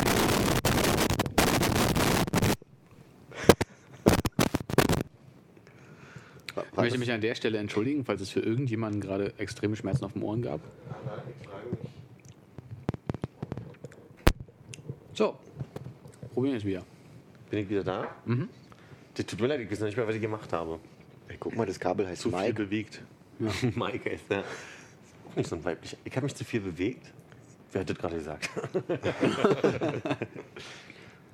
so. Gut. Ja, sorry. Aber wie, wie ist denn, wie, Der Stand der Dinge. Ich, wie, wäre, wie wäre denn dein weiblicher Mitarbeitername? habe mich damit ja nicht auseinandergesetzt. Also, wurde ja nie gefragt. Ich, ich höre dich gerade so intensiv atmen neben. Das war auch ein ganz schönes Pfeifen, oder? Das erinnert mich an eine der schlimmsten Nächte, die ich je in meinem Leben hatte, als ich mit Armin in Hamburg war. Ich weiß nicht, wie oft ich an seiner großen Zehe gerüttelt habe, damit er sich endlich mal umdreht. Aber es hat so furchtbar gepfiffen. Da brauchst du Hannes aber auch nichts von zu erzählen. Oh, nee. Na gut, ich, ja gut. Ich meine, wenn ihr das Schnarcherzimmer übernehmt, darf man das sagen? Ne? Schneiden wir raus. Hannes und ich teilen uns immer ein Zimmer, wenn es eins gibt, damit die anderen Leute in Ruhe schlafen können. Habt ihr einen tiefen Schlaf? Äh, So tief, dass wenn man mal eingeschlafen ist, man Hannes nicht mehr schnarchen hört. Ich hoffe, es geht hier auch so bei mir. Du meinst, wenn wir in unserer Urlaubsgruppe unterwegs sind, dann sind wir immer die Schnarcher, ja. Ja. Oh, Du ein wolltest aber zwei eigentlich- letzte Mal. Juhu, lass uns das nehmen. Du wolltest eigentlich was erzählen über deinen Chef äh, und äh, Die Siegessäule, Seite 6. Also, die GEMA ist, äh, äh, die, diese GEMA-Reform äh, ist verschoben worden. Aha. Erstmal auf 2014. Ich hatte aber ein ganz spannendes Gespräch. Also die Grundsituation war ja, äh, ne, dass die Kalkulation äh, in Zusammenhang gebracht wurde mit, mit Clubgröße und Eintrittspreis, Höhe des Eintrittspreises, was zu, dieser Teufels, äh, zu dem Teufelskreis führt, dass du einerseits nicht mehr Einnahmen nehmen kannst, um, um das zu puffern, weil du dann automatisch eine GEMA-Gebühr erhöhst. und äh, andererseits teilweise 900 Prozent mehr äh, Ausgaben im Jahr stattfinden. Und jetzt habe ich mich mit einem Freund neulich getroffen, der in der, der in der Galerie arbeitet und auch Kunst. Äh, oh, jetzt will ich nichts Falsches sagen, ich will jetzt nicht Kunstgeschichte sagen, aber also mit Kunst zu tun hat und äh, wir- hatten so eine, so eine Diskussion, und finde ich mal ganz spannend von euch zu hören, ähm, über, über den Wert von, von Kunst. ja, also von, von kreativem Kapital vielleicht so. Weil wir haben jetzt mal ausgerechnet, irgendwo haben wir Zahlen gefunden, äh, von, von 1000 Euro Jahrespauschale soll jetzt quasi auf 900.000 sind 900 Prozent? Ja. Nee. Was? 1000 Euro zu 900.000. Wenn es 9.000 Prozent. Genau. Äh, erhöht werden. Wenn du 1000 Euro hast und es ist 900-prozentige Steigerung, sind das 9000. Ne? Ja, Ja. neunmal. Eine hundertprozentige Steigerung ist eine Verdoppelung. Aha. Na, pass auf, äh, wir, wir haben jetzt einfach nur, wir wir hatten, wir hatten, wir haben gerechnet, dass mit dem, was es kosten sollte, pro, pro Abend, wir haben irgendwie so gesagt, so drei Veranstaltungen pro Woche, 52 Wochen und haben mal so ein, so ein Rechenbeispiel gemacht, ja, und haben gesagt, dass für, für die Musik quasi pro Abend fast 500 Euro bezahlt werden würden. Versteht ihr das? Ist das logisch, was ich Ja, erzähle? ja. Okay äh, nach der neuen Rechnung. Und da sagt dieser Freund zu mir, dass das total, eine, also für, für kreatives Kapital, eine völlig vertretbare äh, Anz also Zahl wäre. Weil seine Logik war die, dass man, dass, dass, dass, dass das wie ein Einkaufspreis ist für das, was man bietet, was man verkauft an die Gäste. Das heißt, die Gäste können nicht tanzen gehen, ohne ähm, ohne die Musik logischerweise. Ja? Und entsprechend muss diese, diese, diese Musik gewürdigt werden, ist, ist die Argumentation. Und er sagt, pass auf, und jetzt kommt der, der spannende Punkt, er sagt, das ist ein Einkaufspreis, so wie man ja bestimmt für so einen Abend potenziell auch 500 Euro für die Getränke erstmal ausgibt. Und man verkauft sie ja dann im Einzelnen für einen höheren Preis wieder, damit man seinen, seine ganzen Unkosten plus Ja. den Umsatz macht. Funktioniert für mich einfach nicht, weil du ganz andere Dis Distributionswege hast an der Stelle, weil du einfach, also wenn es mal jetzt um ein Musikstück geht, ja, äh, das produzierst du einmal und du hast jetzt quasi, zumindest in dem digitalen Zeitalter, ja unlimitierte Verbreitungswege. Gehen wir mal jetzt nicht davon aus, dass irgendjemand sich physische Datenträger oder CDs oder sowas kauft. Das ist ja nicht so wie ähm, der äh, Biobauer ähm, produziert jetzt hier den Büffelmozzarella und kann nur so und so viel herstellen. Da gehe ich mit Konrad, also da wäre dann, also quasi dieses 500 Euro bezahlen wir für die Musik und 500 bezahlen wir für die Getränke, ist dann, dann das, das lohnt sich, wenn ich Live-Musiker habe. Dann wird die Musik live produziert, bezahle ich so viel dafür, dann wird das gerade in dem Moment gemacht. Dann ist das wie ein, wie ein gebrautes Bier, was eben konsumiert wird. Und dann alle ist. Ja, Ja. und dann ist es nicht mehr da. Und das Live-Konzert konsumiere ich, das wird an dem Abend produziert, das konsumiere ich zu dem Zeitpunkt und dann funktioniert diese Überlegung für mich auch. Aber mit, ähm, also mit, mit, mit ähm, Musik aus der Konserve ist das. Aber da ist ja Anders. genau der Punkt, und das ist ja das, äh, das was du jetzt als, oder was ihr jetzt als Pro-Argument habt, ist ja genau das Kontra-Argument, zu sagen, ähm, ich habe neulich gelesen auf Facebook, irgendwer meinte, du gibst 5 Euro für einen Kaffee aus, den du einmal trinkst, und dann ist er weg, und hast aber nicht den Euro oder die 1,50 bei iTunes um einen Song, den du immer wieder genießen kannst. Also wenn man jetzt von Genussmittel sprechen würde, das, was, du könntest den Song immer wieder genießen. Der Kaffee wird genau- aber genauso einmal angebaut, einmal geerntet, einmal gekocht und dann einmal verzerrt. Die Musik wird nur einmal produziert und dann ist sie da, unendlich oft. Ach so, der Aufwand quasi zu Genau. sagen. Ja. ja verstehe. So, also, daher, also ich verstehe die Argumentation, die er hat, so vom Okay. Prinzip her, von der Logik her, dass man sagt, okay, wenn du das jetzt, ne, ich kann das nachvollziehen, was er meint, aber ich finde, das ist halt nicht realisierbar darauf, weil ist ja auch nicht so, als würden, die gar nichts kriegen, weil die GEMA wird ja trotzdem bezahlt und läuft irgendwas zurück. Und da geht es jetzt bloß um mehr zurückgeben in dem Sinne. Und das finde ich halt Quatsch. Also vor allen Dingen, weil halt die GEMA das ja nicht so ausschüttet, dass jeder von den Leuten, die da gespielt wird, das auch eins zu eins bekommt. Aber wenn ich zum Beispiel ein Buch schreibe, das schreibe ich ja auch bloß einmal. Ja, und deswegen. Und das kann man jetzt nicht brennen de- oder vervielfältigen. Also jetzt, wenn man jetzt mal von scannen oder kopieren. Ja, natürlich. Ja. E-Books. Oder E-Books. Aber wenn ich jetzt sage, ich habe ein Buch geschrieben, das kann sich ja jemand, der das lesen will, nur kaufen oder ausleihen oder. Mhm. Aber ich meine halt einfach, du bezahlst ja trotzdem jedes Mal dafür, dass du quasi dieses, dieses, Kap dieses Nein. kreative Kapital. Aber wenn ich das Buch jemandem vorlese, bezahlt der mir nicht jedes Mal Geld, wenn ich es ihm vorlese. Und das, ist die künstliche wenn ich- Aufführung auf den Abend, wo du vorliest und dafür bezahlt wirst. Das kann ich aber nur machen, wenn ich der Urheber des Buches bin. Ja, klar, aber ich meine halt bloß, dann wäre es halt das. Oder die Rechte, also quasi über die GEMA. Wenn du halt sagst, du hast einen Abend, da zahlen die Leute Eintritt. Selbst wenn der nicht Eintritt kostet, musst du GEMA bezahlen, wenn du was. Oder ich weiß nicht, ob es GEMA in dem Fall ist. Aber, Ja, ja. Aber ich meine, nach der Argumentation müssten wir jetzt irgendwie die Buchpreisbindung, äh, oder also Buchpreise mal anpassen auf ein, auf ein utopisches Level, was wir einfach gerade nicht haben. Und ich verstehe jetzt auch gerade echt nicht den Unterschied zwischen einer Musik-CD und einem Buch, den du machen willst. Weil äh, wir, wir die ganze Zeit von, von MP3-Daten gesprochen haben und die jetzt beim Buch einfach nur die. Das, wo, wie die Musik da hinkommt, ist erstmal scheißegal. Es Ja, okay. Also, Aber ob also- die 3-CD, ob du die gekauft hast oder gebrannt, das, wir gehen jetzt einfach von irgendwo kam diese Musik her und wurde schon mal bezahlt. Genauso ist das Buch. Das Problem mit der äh, GEMA für halt Veranstaltungsräume, wo Musik abgespielt wird, ist ja, dass es ähm, die Vorführung von äh, kulturellem Eigentum ist oder so. Das ist ja wie äh, eine, halt eine Kinovorführung, wo ich dann auch die Rechte kaufen muss. Und ähm, also darum geht es ja eigentlich im Moment und nicht darum, äh, wie oft kann ich die Musik mir anhören, wenn ich sie einmal gekauft habe, sondern im Augenblick geht es ja um eine öffentliche Vorführung von Musik, die sich der, der zu der Vorführung geht, nicht selber gekauft hat. Und da müsste man dann vielleicht in die Urheberrechte von Filmen gucken. Da ist es ja auch nicht erlaubt, eine öffentliche Vorführung zu machen, aber da auch nicht ausreichend geregelt. Also im Moment haben wir eine Situation, wo in unserer Rechnung, die nicht hinhaut, also die, die nur den Daumen gepeilt ist, ich glaube, so ungefähr bei 40 bis 60 Euro pro Abend die Musik bezahlt wird.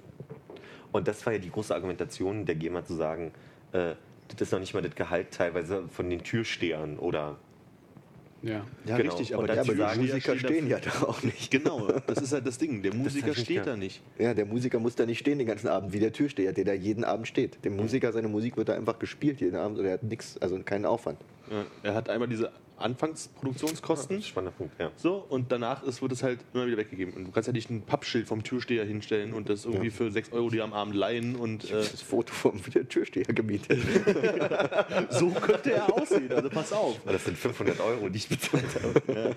Was ich total mag, ist, dass ich, dass ich manchmal so Argumente nur aufnehme und gar nicht vertrete. Und jetzt sitze ich dann meistens hier, oder also uns passiert das hier ganz viel, dass ich dann einfach nur dieses Argument weitergebe und dann ich den Eindruck kriege, ihr diskutiert gegen mich. Aber ich glaube, wir diskutieren gegen das Argument. Wir sind uns schon einig. Aber Also ich habe dich gegen dich diskutiert. persönlich, ne? Ich wir wollen dir bloß denn- helfen, dass wir das nächste Mal mit dem sprichst, sagst, du bist ja ein Vollidiot. Du Künstler Heinige sucht dir mal einen richtigen Job und äh,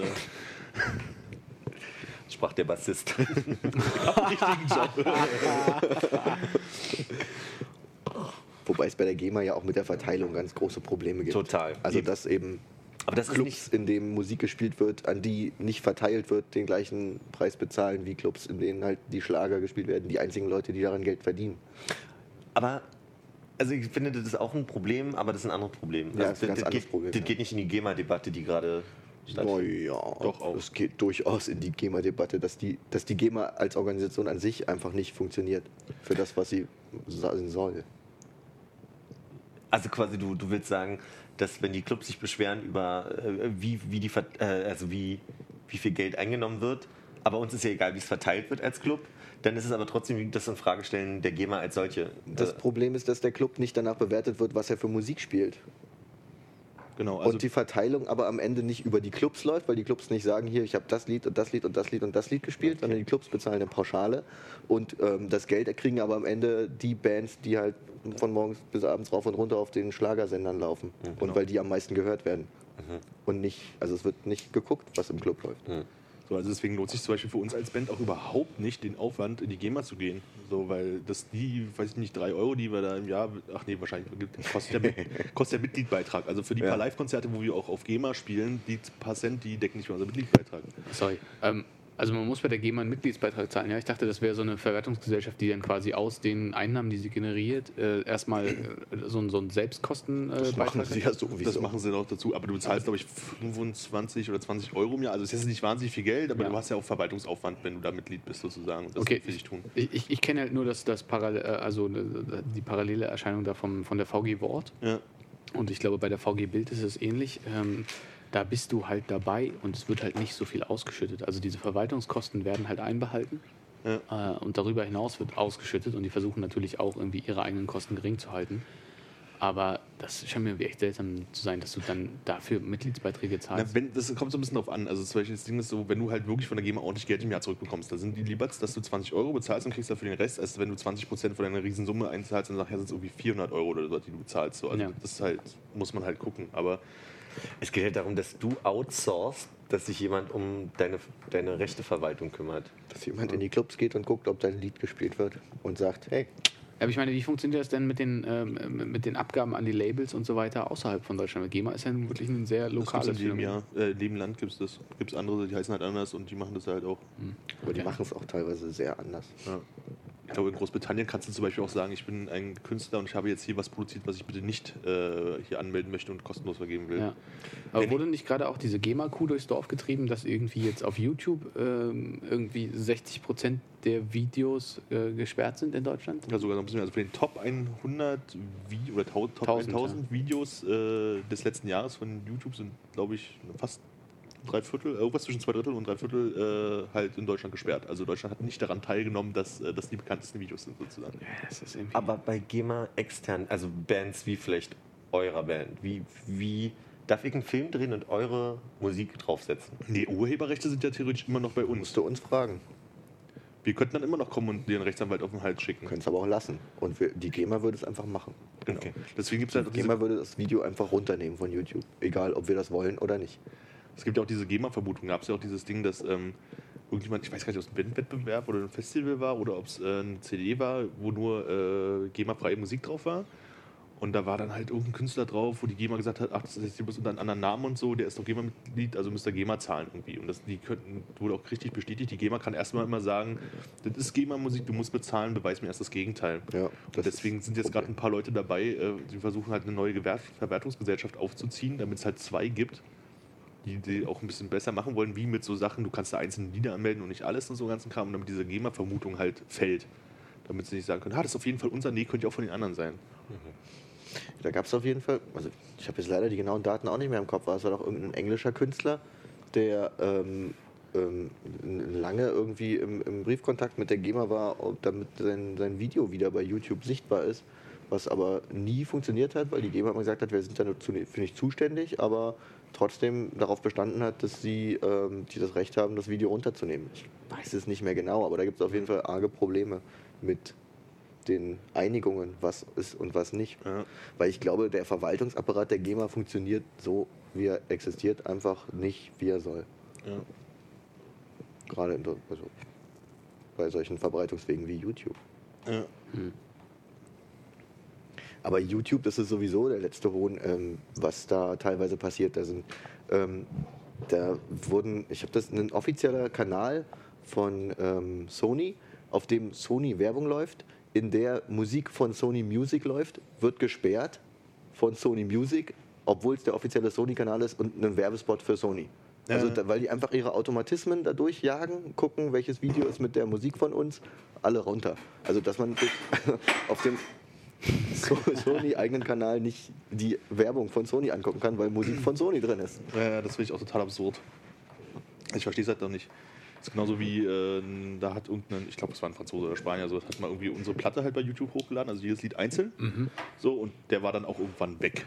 Also, wir haben uns nicht beschwert, Ja. war wahrscheinlich irgendein anderer, der den das hochgeladen hat, wo ich dann dachte, so, Gott, dann macht ihr doch nicht den Kanal zu, weißt du? So, also, ich hatte Ja, die haben den Problem. Kanal geschlossen, weil er was anderes wahrscheinlich hochgeladen hat. Genau, so, aber das, mir war es jetzt egal. So, da gibt es das auch wieder von irgendjemand anderem, vielleicht ist es auch derselbe. Ich glaube, es ist, der, ist derselbe. Aber seid ihr da bandintern irgendwie auf dem gleichen Level, dass Ja. ihr alle sagt, so pff, klar, wenn das jemand nutzt, warum, warum Es nicht? Es geht ja einfach mal um, um Aufmerksamkeit. Geld verdienen wir eh eher, wenn wir auf Tour gehen oder sowas. Das war halt die Überlegung, sagt dem Typen, der es hochgeladen hat, einfach hier, setzt die iTunes-Links drunter und gut ist. So. Ja. Ich meine, es ist doch super, wenn sich jemand das Ding auf YouTube angucken will. Na klar. ja. Ja. also da sind wir alle schon, glaube ich, schon konform, dass das irgendwie kein Problem ist. Ja, ich meine, ich habe ja auch mal diesen, diesen kleine Ding da irgendwie für meinen Vater zusammengeschnitten und dachte mir, hey, das will lassen wir es in Zeitraffer durchlaufen, da passt so ein Lied von euch ganz gut drunter. Ja, stimmt, da hatte ich dir bloß gesagt, nimm mal ein anderes Lied, weil das noch nicht raus war. Ja, ja, ne? genau, das war irgendwie diese. Also ich wurde da übrigens nicht gefragt. Deshalb frage ich ja, ob das okay ist. Also ich meine, wir können das im Nachhinein noch, noch klären, dann müssen wir das Ding runternehmen, aber damit, ich meine, wir, wir, verdienen kein Geld damit oder ich verdiene kein Geld. Nee, also ich glaube, da haben wir echt überhaupt kein Problem mit. Da So. gibt es Pauschalen, Konrad, mach dir keine Sorgen. Wir Ihr haben da seid auf Liste. jeden Fall genannt im Abspann. Der läuft zwar viel zu schnell durch, als dass man irgendwas lesen könnte, aber Klassiker, ja. Nee, also ich meine, wenn jetzt irgendein Film kommen würde und irgendwie das einfach benutzt, so, dann wäre es doch was anderes. Aber bei so Privatgebrauch und so, wa- warum nicht? Das ich habe es ja nicht mal einfach so benutzt. Ich habe ja immer noch mit dir irgendwie drüber gesprochen. Ich dachte, Ja, nee, ich meine halt, aber selbst wenn es jetzt nicht so gewesen wäre, weißt du, es war halt einfach bloß, dass es halt eine Aufnahme war, die nicht öffentlich war. Das Also, Problem ja. bei uns, wir wissen ja auch selber nicht, wer da der Urheber der Songs ist. So. Wir sagen ja nicht, ja, der und der hat den Song geschrieben. Das müssen wir für die GEMA alles festlegen. Wer hat Ja. den Song geschrieben, wer ist der Urheber, müssen- wer hält die Rechte daran, das, das wir wissen wir, müssen doch halt alle fünf zu GEMA gehen. Man kann zum Beispiel nicht als Band zu GEMA gehen, also als, man, Ah. als Organisation. Du musst halt immer als Privatperson da. okay. So, und dann könnte man auch sagen, irgendwie, hey, Hannes schreibt die Texte und kriegt dafür keinen Cent, weißt? Die schönen Texte. Das ist auch so geil. Wenn du so einen GEMA-Bogen ausfüllst, dann hast du halt so eine, so eine Spalte, wo du schreibst, ja, okay, das Lied heißt so und so, der Künstler ist halt der und der und das ist irgendwie die GEMA-Nummer, falls du weißt. Und dann kommen halt doch so Fragen zu Band, wo du die Bandennamen schreibst und dann so, was für eine Art von Gruppe sind sie eigentlich? Ich, Blaskapelle sind noch so ein paar Beispiele und dann irgendwie, wer ist der äh, Orchesterleiter und so eine Sachen. So. Und du denkst so, was ist denn das für ein Zettel, ja? Und jedes Mal füllst du die Scheiße da aus und du kannst nicht sagen, bin ich bei der GEMA aus, sondern du musst für den Club die Liste ordentlich, halbwegs ordentlich ausfüllen mit einer echten Adresse und so, damit die halt keinen Stress kriegen. Aber da könntet ihr ja quasi euch vertraglich einigen. Also habt ihr miteinander einen Vertrag für, fürs Label oder so? Also wir haben einen Vertrag mit dem Label, aber wir haben nicht untereinander einen Vertrag. Also Aber ich meine? Teil des Vertrages mit dem Label könnte ja sein, dass klar ist, dass die Ausschüttung in den und den Formen zwar über die und über Hannes läuft, von mir aus. Achso, wir haben keine Ausstellung, wir sind ja nicht bei der GEMA.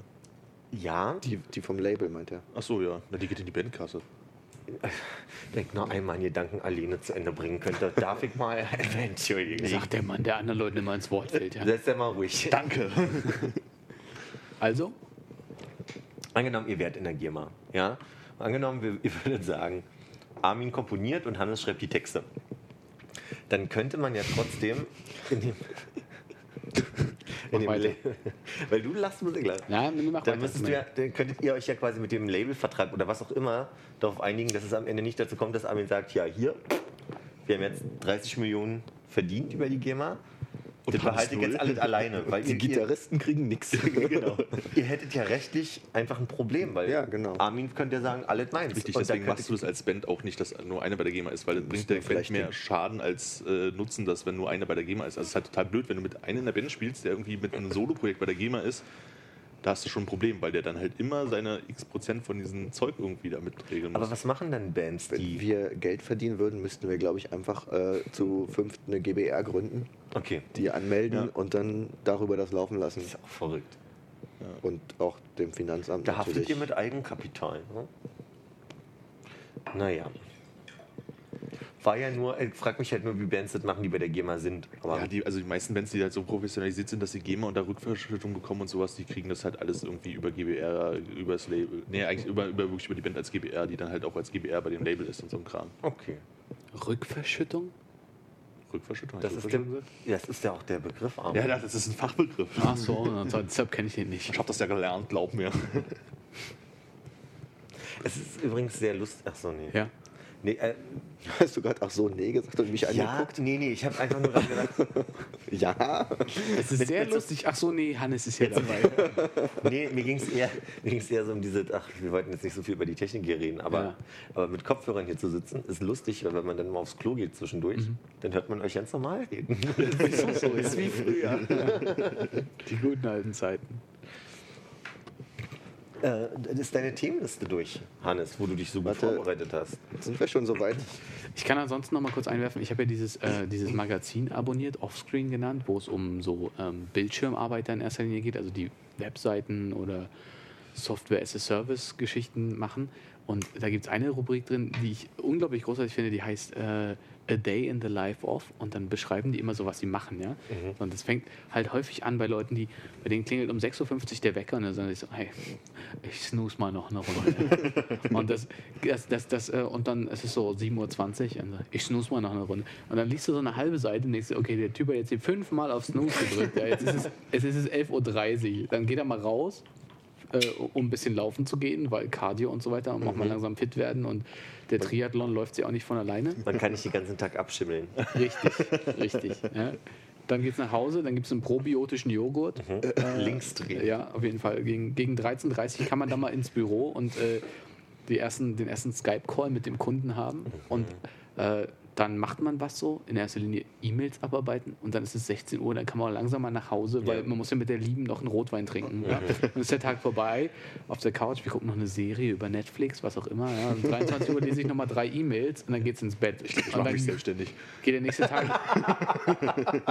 was machst du ständig? Ich mache mich selbstständig. So, ja, also ich meine, wenn, wenn, das irgend, wenn das irgendwie stimmt, ja, ist ja dann, dann, dann machen wir einfach das falsche Ding gerade. Ja. Also Äh, ich, ich, Ich muss habe sagen, einfach heute mit einem Kollegen drüber gesprochen. Ähm, wenn ich dieses Ding aufschreiben würde, das würde irgendwie heißen, okay, 7.30 Uhr der Wecker klingelt, ja, ich habe zu wenig Schlaf bekommen, ich fahre irgendwie völlig, äh, völlig dreckig zur Arbeit, komme verschwitzt dort an, bin wieder der Erste dort, habe gesehen, dass über Nacht wieder 200 E-Mails reingekommen sind, bin völlig frustriert, schreibe den ganzen Tag nur E-Mails und fahre dann irgendwann abends, wo auf einmal die Zeit wieder weg ist, nach Hause mit dem Gefühl, es sind wieder mehr E-Mails reingekommen, als ich eigentlich abarbeiten konnte. Es hat nichts geklappt und eigentlich habe ich noch eine viel größere Liste, die sich bei mir aufstapelt und alles ist kacke. Und gehst du dann nach Hause, frisst irgendwelchen Junk und fällst irgendwie tot ins Bett. Ja, das, wir sind Also halt man nicht die müsste mal- Coolen aus dem Buch da. Es, ja, man müsste mal so einen, so einen Gegenentwurf bringen. Einfach sagen, so, so sieht es in der echten Welt Ja, aus. dann Ja? nennen wir das on-screen und lädt los. Ne? ja, 11 p.m. Ja. Ich zitiere. Ist es auf Englisch? Das, äh, das kannst du das simultan übersetzen? 23 Uhr. An einem guten Tag bin ich jetzt im Bett. Ja, aber das ist das Schöne auf Englisch. Warte mal. Eight hours of sleep is my secret sauce. Ja, Lusche, ey, acht Stunden, wann habe ich jetzt acht Stunden geschlafen? ja, Aber gegen die unter der Schlupflieder, Woche. ne? Ja. wenn ich kurz einwerfen darf, ich bin äh, Student und ähm, ich schlafe öfter mal meine 10 Stunden. Und ich habe auch, also in letzter Zeit vor allem, bin ich sehr antriebslos jetzt im Winter gewesen. Mhm. Und äh, das Student. ist vorgekommen, dass mein Wecker tatsächlich um 9 geklingelt hat und ich bis um gut 12.30 Uhr auf Snooze gedrückt habe. Auch. Das ist ja auch okay. Du bist ja Student. Und dann bin ich aber nur- auch im Bett liegen geblieben. Also einfach dann Ja. Fernseher an und ich muss ja nicht. Ne? Und Ah, ihr beide, ja? Ihr verbrüdert euch jetzt da. Ich habe wirklich das Problem, dass ich sage, es gab Zeiten, wo ich einfach so krass gearbeitet habe, dass, wie du gerade sagst, sechs Stunden Schlaf oder irgendwie so mein. Weil man will ja leben, man will ja, wenn man um 18 Uhr aus der, aus der Firma kommt, dann noch die, oder 17, 18 Uhr so das Gefühl haben von, ich hänge jetzt nicht mit Armutessen bis 20 Uhr rum, gucke einen Film und gehe um 23 Uhr ins Bett oder 22 Uhr, weil du um 7 wieder aufstehen musst oder so. Und da hatte ich dann durchaus so Phasen, wo ich trotzdem um eins ins Bett gegangen bin und meine sechs Stunden. Und das hat alles geklappt. Im Moment schlafe ich zehn Stunden und brauche einen Mittagsschlaf. weil ich völlig fertig bin. Aber das ist der Punkt. Ich glaube, Vom wir brauchen, wir, wir brauchen auch einen Mittagsschlaf, Schlaf, aber wir können ihn uns nicht nehmen. Weil entweder du kannst ihn dir nehmen und musst dann aber hinten raus länger arbeiten, wo du wieder das Problem hast, ich möchte auch noch ein Leben neben der Arbeit haben. Ist es bei euch so? Könntet, also, also nee, ich könnte also mich ich möchte kein Leben neben der Arbeit haben. Nee, also ich könnte nicht jetzt im Büro, wir haben eine große Couch und auch eine Decke, könnte sich hinlegen. Also heute hat auch ein Kollege, der halt irgendwie nachts kaum gepennt hat, irgendwie ähm, sich noch mal hingelegt eine Stunde Ja. und lag da halt irgendwie ruhen, also irgendwie rumgeschlichen. So, also es wäre schon halt irgendwie möglich so, aber das machst du halt nicht. sweet. stellt euch mal vor, Armin liegt da unter der Decke auf der Couch und ist am Podcast Richtig laut. Stimmt, das wäre mir auch noch peinlich, das kommt noch dazu. Was ist zum Gespött der ganzen Mannschaft da? Und die anderen alle am Telefon, nee, das, äh, wir haben hier keine Probleme. Das ist der, das ist der ein schläft im Hintergrund. Ihr kennt bestimmt im Gegensatz zu mir, der es erst gerade kennengelernt hat, dieses Video, was Konrad mir gezeigt hat mit diesem St. Pauli-Fan. Ja, Ja, Ha, nicht lustig. habe ich nicht über, über meinen letzten Podcast drüber geredet? Ich bin mir gar nicht sicher. ich glaube nicht. Ich glaube, wir haben es kurz angesprochen, als ich Gast war. Ja, ich habe es ausgeführt, von Hannes schon hier gehört zu haben. Nee, Wirklich? Mhm. Wo war ich denn da? Äh, du sagst ungefähr da, wo du jetzt auch sitzt. Oh, Der Punkt ist, der, an mir ist es bestimmt vorbeigegangen, weil ich einfach nur gemerkt habe, okay, ich kann es ausklammern, du weißt nicht, worum es geht.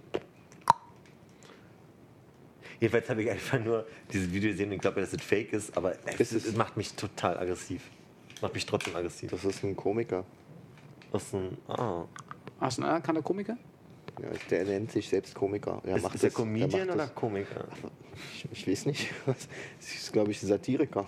Ein Satiriker. So, Sozialsatire. Wusste der Interviewer das? Das weiß ich nicht. Aber, Ja. ich, aber auch wenn ich der Interviewer gewesen wäre und das so, also ich hätte auch so reagiert wie der Interviewer, der war ja sehr amüsiert und Ja, hat ja. versucht, Kontenance zu bewahren. Ja, ich glaube, ich Kontenance war die Putzhilfe bei Armin. genau, Das Kontenance. ist eine französische Freundin von mir. Tut mir leid. Ach, es tut mir leid. Du bewegst dich so viel. Ist alles so neu, ne? Ich gehe mir einfach so viel beim Reden durch die Haare und das darf ich gerade nicht. Ja. Tut mir leid. Hannes, Ja. Liste. Oh. Was war der letzte Punkt? Bitte. War Armins Kindheit, oder? Was, Ja. geht, was geht denn im grünen Block so? Aber wir hatten doch gerade das Thema von. Oh. Wird, Sorry. bes wird besprochen? Nee, Nee. gar nicht. Darf ich pausieren? Nee, oh, oh, Äh, Armins Kindheit in Guatemala. Guantanamo heißt es. Da wird auch Kaffee angebaut? nee, das letzte Thema war jetzt so hochkulturell und ähm, hier, was machen denn die ähm, Freelancer in deiner Zeitschrift so? Und ich habe mir aber letztens die Frage gestellt, Das war weg. Ja, ist gut. Alles, ich meine, ja.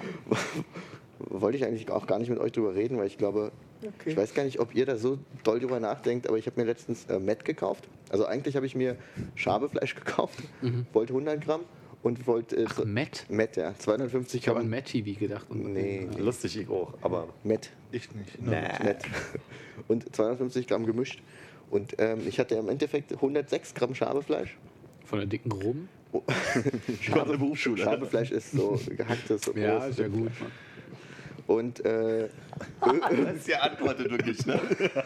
Jetzt habe ich Nun lass ihn doch bitte mal ausreden. Entschuldige, Hannes. Also, ähm, ich glaube, es waren 262 Gramm vom, vom gemischten Hackfleisch. Und da ist mir aufgefallen, dass das ja voll ähm, anerkannte äh, Status quo ist, dass man mehr bekommt bei der Fleischtheke. Ne? Habt Darf ihr ein schon mal. Hab, ja, das ist der Standspruch, habe ich allerdings noch nie gehört. Das ist immer nur, sind halt sind Das sind okay. 106 auch okay oder sind 110 bisschen auch okay. Ich mache ihn da mal noch ein bisschen drauf oder so. ähm, Auch die fette Grobe? Die fette Grobe hat mir wieder drauf gemacht. Aber habt ihr schon mal drüber nachgedacht, ob euch das, ob ihr das eigentlich okay findet, da mehr zu bekommen, als ihr wollt, oder ob das für euch auch okay wäre, irgendwie dann 98 Gramm statt 100 Gramm zu bekommen? Ich glaube, 98 Gramm wäre okay. Ich glaube, man, man würde sich richtig zum Arsch machen. Man sagt so, nein, ich möchte genau haben. Und da steht nämlich dann die Azubine da und kratzt das Schabefleisch da Aber das Ding ist, ich habe noch nie weniger bekommen und wurde noch nie gefragt, noch niemals in meinem ganzen Leben, ob ich weniger haben will. Aber es Ist, ist, das denn, ist das denn einfach nur Verkaufsstrategie, immer ein bisschen mehr zu machen und niemals weniger? Oder ist es einfach beim Kunden auch nicht gewünscht? Ich glaube, dass wenn du sagst, du möchtest 100 Gramm haben, ist es halt so, ich sag mal, die Normmenge, die du gerne haben möchtest. So, die Ja. sollte man dann vielleicht nicht unterschreiten. So, also vielleicht ist es halt einfach so vom Gefühl her, so ein bisschen mehr haben ist okay. So, weil vor allem bei 6 Gramm, das ist immer im Cent-Bereich. Und wenn du so drunter bist, ist halt so, naja, ich habe nicht das gemacht, was er haben will. Also nicht mal die Mindestmenge erreicht sozusagen. Ich glaube, von daher kommt es. Ich glaube, so ein bisschen das Problem an, an Kommunikation, egal zwischen jetzt zwischen zwei, zwei Personen, in egal welcher Situation ist, ist wir haben, wir haben einfach so tradierte Oh, Erwartungen. ho, ho, ho. Hey, sehr gut. Na, das kommt aber aus dem Studium jetzt. Ja, so ein bisschen, es sind auch gerade so Gender. Die Gender-Met-Fragen. Nee, bei, Gender ist ja immer so die Frage so, ne? Man ist so und so und wie ist das Klischee und was bedeutet das für die Und darfst Gesellschaft? bisschen weniger Darfst du. Mann sagen oder musst du Mensch sagen? So, okay, jetzt hier reicht's mal. verdammt. ich wollte einfach nur sagen, eure Kommunikation, wenn man sie jetzt mal wirklich plastisch sieht, ist, du sagst 250 Schabefleisch. Sie sagt, es sind 296 oder 69 von mir aus, ist näher dran. Ist es okay so? Du sagst ja selbst, darf es ein bisschen mehr sein, sagt man nicht, sondern ist es okay so? Das ist doch eine ganz. Also klar ist es eine, eine förmliche Frage, aber du kannst doch sagen, Aber das- nee, nehmen Sie mal 20 runter, darf gerne weniger sein, aber nicht mehr. Aber die Frage ist ja, ähm, das Ding ist ja, wenn, wenn die Frauen das Met auf die Waage klatschen, oder mehr Herren, Entschuldigung, wenn Die- die Personen- wenn die Fleisch, Fleischfachangestellte, wenn der Fleischfachangestellte innen ähm, das, das Zeug auf die Waage klatscht und sieht, es ist ein bisschen weniger, auch wenn es 98 sind, fragt er nicht, darf es Stimmt, auch die holen 98 sein? nach. Dann haut er noch eine Klacks drauf und sagt, darf's irgendwie sind 106 auch okay. Das ist ja die, das ist ja meine Frage. Aber ich finde, dabei ist halt der Punkt, du sagst 150. Das heißt, sie, also meine Erwartung ist, wenn, wenn du 150 sagst, ohne ob es jetzt Geld, also ob Geld jetzt eine Rolle spielt oder nicht, du willst 150, damit kannst du leben. Das ist das, was du mindestens brauchst. Sag ich ja das nicht. meine ich ja. Das ist ja La- Lass uns mal annehmen, lass uns mal annehmen, du erwartest so und so viele Gäste für eine Party und willst Bier kaufen und stellst fest, du, du brauchst, wenn jeder so und so viel Bier trinkt pro Abend, brauchst du so und so viele Flaschen. Und die, lass uns mal annehmen, die Kästen würden mit zwei Flaschen drüber sein. Dann würdest du ja nicht zwei rausnehmen, sondern würdest diese zwei, also diese, diese, diese Gebinde kaufen und sagen, ich will ja mindestens so und so viel haben, weil ich das für mein Rezept brauche, oder? Das funktioniert, wenn ich mir Met aus der Kühltheke hole, wo es so abgepackt ist, dass ich es nicht ändern kann.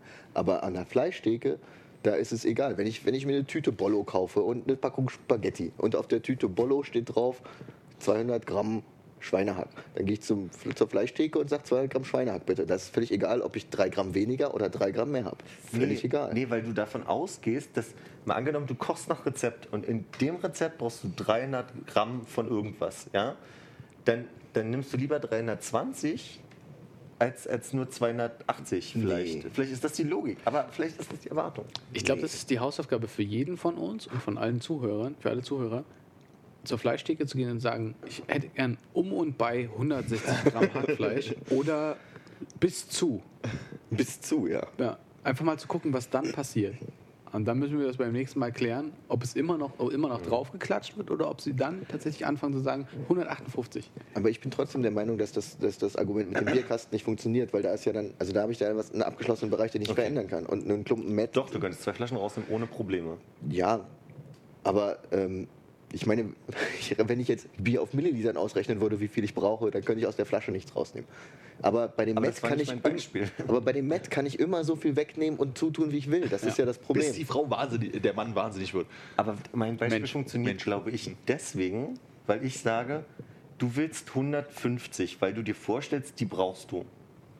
Und wenn du dir jetzt zwar nicht in Millilitern, aber in Flaschenabbindungen vorrechnest, du brauchst so und so viele Flaschen, dann könntest du, genauso wie beim Matt, das, also ich meine, klar, du würdest jetzt nicht eine Flasche weniger nehmen. Aber wenn ich eine Spaghetti Bolognese koche, dann ist es wirklich egal, ob ich 10 Gramm mehr oder weniger drin habe. Aber es weiß ja die, äh, der, die, der Mensch, der das macht, nicht, was du damit Ja, aber bei Matt ist es generell so, dass ich da nicht sage, ich brauche äh, jetzt ich meine, irgendwie da muss fünf- gerade fünf- passen 300 Gramm. 50 Gramm Häufchen Matt für jeden meiner Gäste. Das, also das weiß ja, die- also das Das passiert heißt, da wenn du nicht. 350 Gramm hast, machst du die in Thermoskanne voll und dir noch eine Bulette dazu. zu dem schönen Abend. Bulettchen. Wo ich dir recht gebe, ist halt einfach der Punkt, dass du, da, äh, da, da gebe ich dir richtig doll recht, sogar zu sagen, es gibt ja einen pro 100 Gramm Preis und wenn du die 150 kalkulierst als maximal, dann gebe ich dir recht. Genau, okay. Und das Ding ist, ähm, zwei Flaschen Bier, die übrig bleiben bei der Party, die kann ich mir auch in den Kühlschrank stellen. Den Rest Matt, den ich nicht Der brauche in meiner Bollo, den muss ich wegschmeißen. Oder Nee, okay, so auf die hohle Hand. Auf der, Finan also auf der finanziellen Ebene gibt mir recht. Ja. Aber ich finde trotzdem, äh, also ich glaube, es ist keine Schikane, sondern es ist eine Gewohnheit. So. Ja, ja, genau. Es hat Ich sich auch so eingebürgert, oder? Aber das, äh, du kannst halt sagen, machen Sie lieber mal ein bisschen weniger, es geht ums Geld. Finde ich völlig legitim. Bin Student. Aber wir gerade Hier so, mein Ausweis. äh, so genaue Portionen sagen. Äh, Butter Lindner, war das die, wo man so ein Stück Butter so sagen kann, ich hätte gerne 150 Gramm und dann hauen die es ins Papier? Äh, Bei, bei, bei Wetten das oder äh, wie auch immer diese Sendung, das, äh, Pendant auf RTL dazu hieß, gesehen, wo so zwei Butter Lindner Damen gegeneinander gesagt haben, so 147 Gramm und dann haben die da so rumgedoktert und haben da 147 Gramm draufgehauen und das halt irgendwie so in einen Gramm-Bereich nah dran. Cool. Was ich echt total skurril finde. Also gerade so Butter, was irgendwie keine Form, kein gar nichts hat, so, wo du einfach bloß eine Masse hast und dann mit, mit diesem sch- komischen Spachtel da runter und dann passt es. Ich behaupte, was nicht stimmt wahrscheinlich, aber ich behaupte, wenn ich, egal wie viel Eiswürfel im Glas habe, ich kann vier bis sechs Zentiliter, also sagen wir mal viereinhalb, also wenn 5 Cl Spiritus rein soll, egal jetzt, ob, war ein Spaß, aber egal. Äh, Das gemerkt hat. ob, mit, ob mit Gießer oder ohne Gießer, sondern einfach, ich muss, ich muss abschätzen, wie viel ist im Glas. Dann habe ich irgendwann bei meinen stereotypen Gläsern ein Gefühl dafür, wie viel Flüssigkeit dann irgendwann erreicht ist. Und wie prüfst du das, dein Gefühl? Ich hab, wir, wir- machen das manchmal, dass wir Gießen üben. Also Ja. das klingt wie Gärtnertätigkeiten in der Bar. So Ne? Muscle Memory. Ja, wir, genau. Also wir gießen erstmal ins Glas und machen auch also zu, zur Übung eine Serviette drum, dass man eben nicht diesen Blick kriegt und kippen das danach in den Messbecher. Also du gießt nicht gleich in den Messbecher logischerweise, sondern Wie viel Flüssigkeit ist denn gerade in deinem Glas? Das ist das Problem, weil ich das Glas nicht kenne. Mir geht es genau darum zu sagen, die, der, eine, der eine Aspekt ist der, dass ich mit, mein, mit meinen Gießern äh, irgendwann hinkriege zu sagen, 23, 24, 25, bla. Da habe ich das erste Gefühl, wenn ich aber mal ohne Gießer ähm, schätzen muss, dann geht's. Das kann ich ja nicht schätzen. Also bei einem, bei einem Nicht-Gießer kann ich ein Volumen nicht schätzen, sondern ich kann dann nur nach. Ja. Also, was wir mit Serviette üben, wollte ich sagen, ist wirklich diesen Gießer. Aber du bist halt auch an den Gießer gewöhnt. Ne? Wenn ich jetzt da hingehe und einen Gießer nehme, der irgendwie 0,2 Millimeter mehr. Durchmesser hat, schießt halt einfach mehr durch in der Sekunde. Oder? Das sage ich ja gerade. Das sind diese zwei Sachen. Also mit der Serviette ums Glas teste ich meine Fähigkeit mit dem Gießer. ja. Das, aber wir machen die Serviette ja deswegen drum, weil ich tendenziell Gucken könnte, wann du ohne, anhältst. ohne Gießer circa das einschätzen könnte. Und da ist meine Fehlerquote auf jeden Fall noch größer als mit dem Gießer. Da kann ich ja mal schneller durch den Rhythmus der Musik zählen oder langsamer. Aber Ist das bei dem Gießer so, dass du, äh, dass da immer, immer äh, eine bestimmte Zeit die gleiche Menge rauskommt, egal in welchem Winkel du das hältst? Oder Nee. be beeinflusst der Winkel die? wir müssen, also wenn ich sage Gießen üben, heißt es nicht, also quasi einfach nur Volumen schätzen, sondern das heißt halt auch die Bewegung gießen, weil es gibt einen sogenannten Cut. Das heißt, also die Idee ist eigentlich, wenn man sich vorstellt, ähm, mal angenommen, das Glas steht vor einem, ja, dann kann man ja auf den Rand des Glases wie auf eine Uhr gucken. Und wenn man halt quasi die Flasche sich vorstellt, die man so vor sich hält, äh, vom Boden ausgehend ist sie auf halb gerichtet, wenn man sie hält. Also so, ja. Und man gießt sie auf so 11 Uhr. Und also die, der Flaschenboden zeigt in Richtung 1 Uhr, meine ich natürlich, Entschuldigung, 1 Uhr. Ja? Also angenommen, ich halte die Flasche oben am Hals und ich drehe den Flaschenboden von halb Ja. bis 1 Uhr. Ja. Dann, äh, Also von sechs. äh, von 6 auf 1, genau. Äh, rechts rum. ähm, da, dann gießt es und wenn ich circa den Flaschenboden auf 3 bewege, hört es auf. Versteht ihr, was ich meine? Weil ich könnte ja zählen. Ich Aber das ja, nicht auch mit dem Füllgrad der Flasche zu tun? Nee, das, das ist der Gießer, der das stoppt. Also der Ah, beeinflussen ja, ja, kann. okay, verstehe. Also wie- nur mit diesem Gießer. Ja, ja. Also quasi die Idee ist zu sagen, bei 1, also bei, bei am 3 vorbeikommen, fange ich an zu zählen. Und dann ist es 21, 22, 23 oder wie auch immer. Und da ich bei 23 ja dafür sorgen muss, dass es dann auch aufhört und nicht quasi, während ich von 1 wieder runter Ja, auf noch 6 was mich bewege, rauskommt. noch was nachkommt, muss ich quasi in der Bewegung, die ich muss die Bewegung üben, dass, sobald ich bei 3 bin, die Flasche sagt Stopp. Dass halt nicht so viel noch nachschweppert. Und das das, ist ist, was du spannend. übst. Das ist genau das. Und danach kommt das mit dem Jonglieren. Danach ist Orange jonglieren, Gläser jonglieren, Ne, die Flaschen so. Flaschen drehen in der Hand. Was ein Kollege von mir macht, was immer sehr cool aussieht, ist, wenn irgendwer einen Longdrink bestellt und es sind ja meistens Gläser nicht nur im, im Regal, sondern auch schon abgewaschene, äh, kopfüber auf diesem Abwaschtresen. Der nimmt die dann und dreht auf der Handfläche erstmal das Glas. Sieht sehr cool aus, aber ich glaube, da hat er lange für geübt. Also. Vielen Kunden die Nase gebrochen. Das ist ja das Große. Der hat mir auch äh, jetzt nochmal dieses Mixen beigebracht, also Shaken und, und Mixen. Und beim Shaken habe ich am Anfang versucht, du hast in man, bei manchen Shakern gibt es gibt ja Metall- und Metallshaker und Glas- und Metallshaker. Und wir hatten jetzt lange Glas- und Metallshaker. Und bei diesem Shake-Prozess ist das Glas in deine Richtung und der, der Metallshaker zum Gast. Und der Metallshaker stülpt immer über das Glas. Das heißt, das ist der, der eher mal losgehen kann. Und ich habe am Anfang immer so geschickt, dass ich mit, den Daumen, mit beiden Daumen das Glas gehalten habe und mit den äh, acht anderen Fingern den, den Metallbecher. Aber damit hast du keinen Halt. Und dabei passiert es gerne mal, dass der ganze Shaker losgeht und du aus den Händen rutscht. Deswegen musst du es halt so verschieben, dass du halt mit den vier Fingern und dem Daumen das Glas hältst und von der, von der anderen Seite quasi mit den vier Fingern den Metallboden berührst und, und, und dann quasi shakest. Ist beim Glas-Metall-Shaker das Glas dann auch gleich das Glas, in dem serviert wird? Nee, niemals. Mhm. Das habe ich gestern auch beobachtet, die Frage habe ich mir nämlich auch gestellt.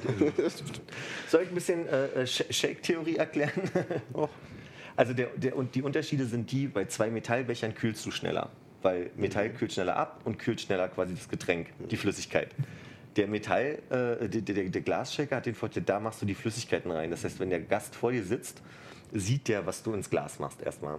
Und du machst ja meist, du fängst ja immer so an, dass du, dass du den Alkohol zuerst reingießt und dann immer, immer seichter wirst bis zum Saft oder anderen Zusatz, den du da mit reinmachst, alkoholfrei.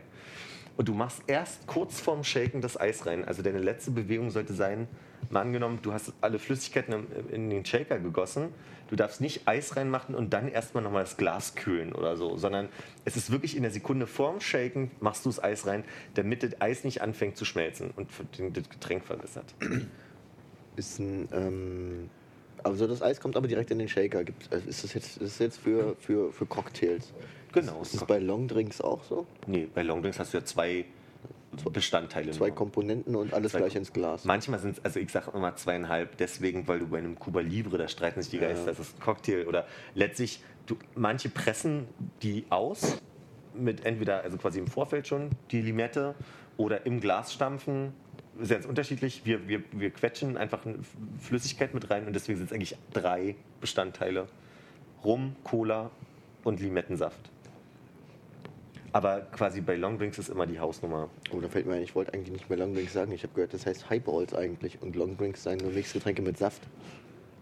kann ich mich nicht. äh, Wir haben keine Highballs. Also wir sagen dazu nicht Okay. Highballs. Insofern kann ich. Ich, ich habe jetzt auf jeden Fall den Begriff kenne ich, aber ich könnte die Definition dazu sagen.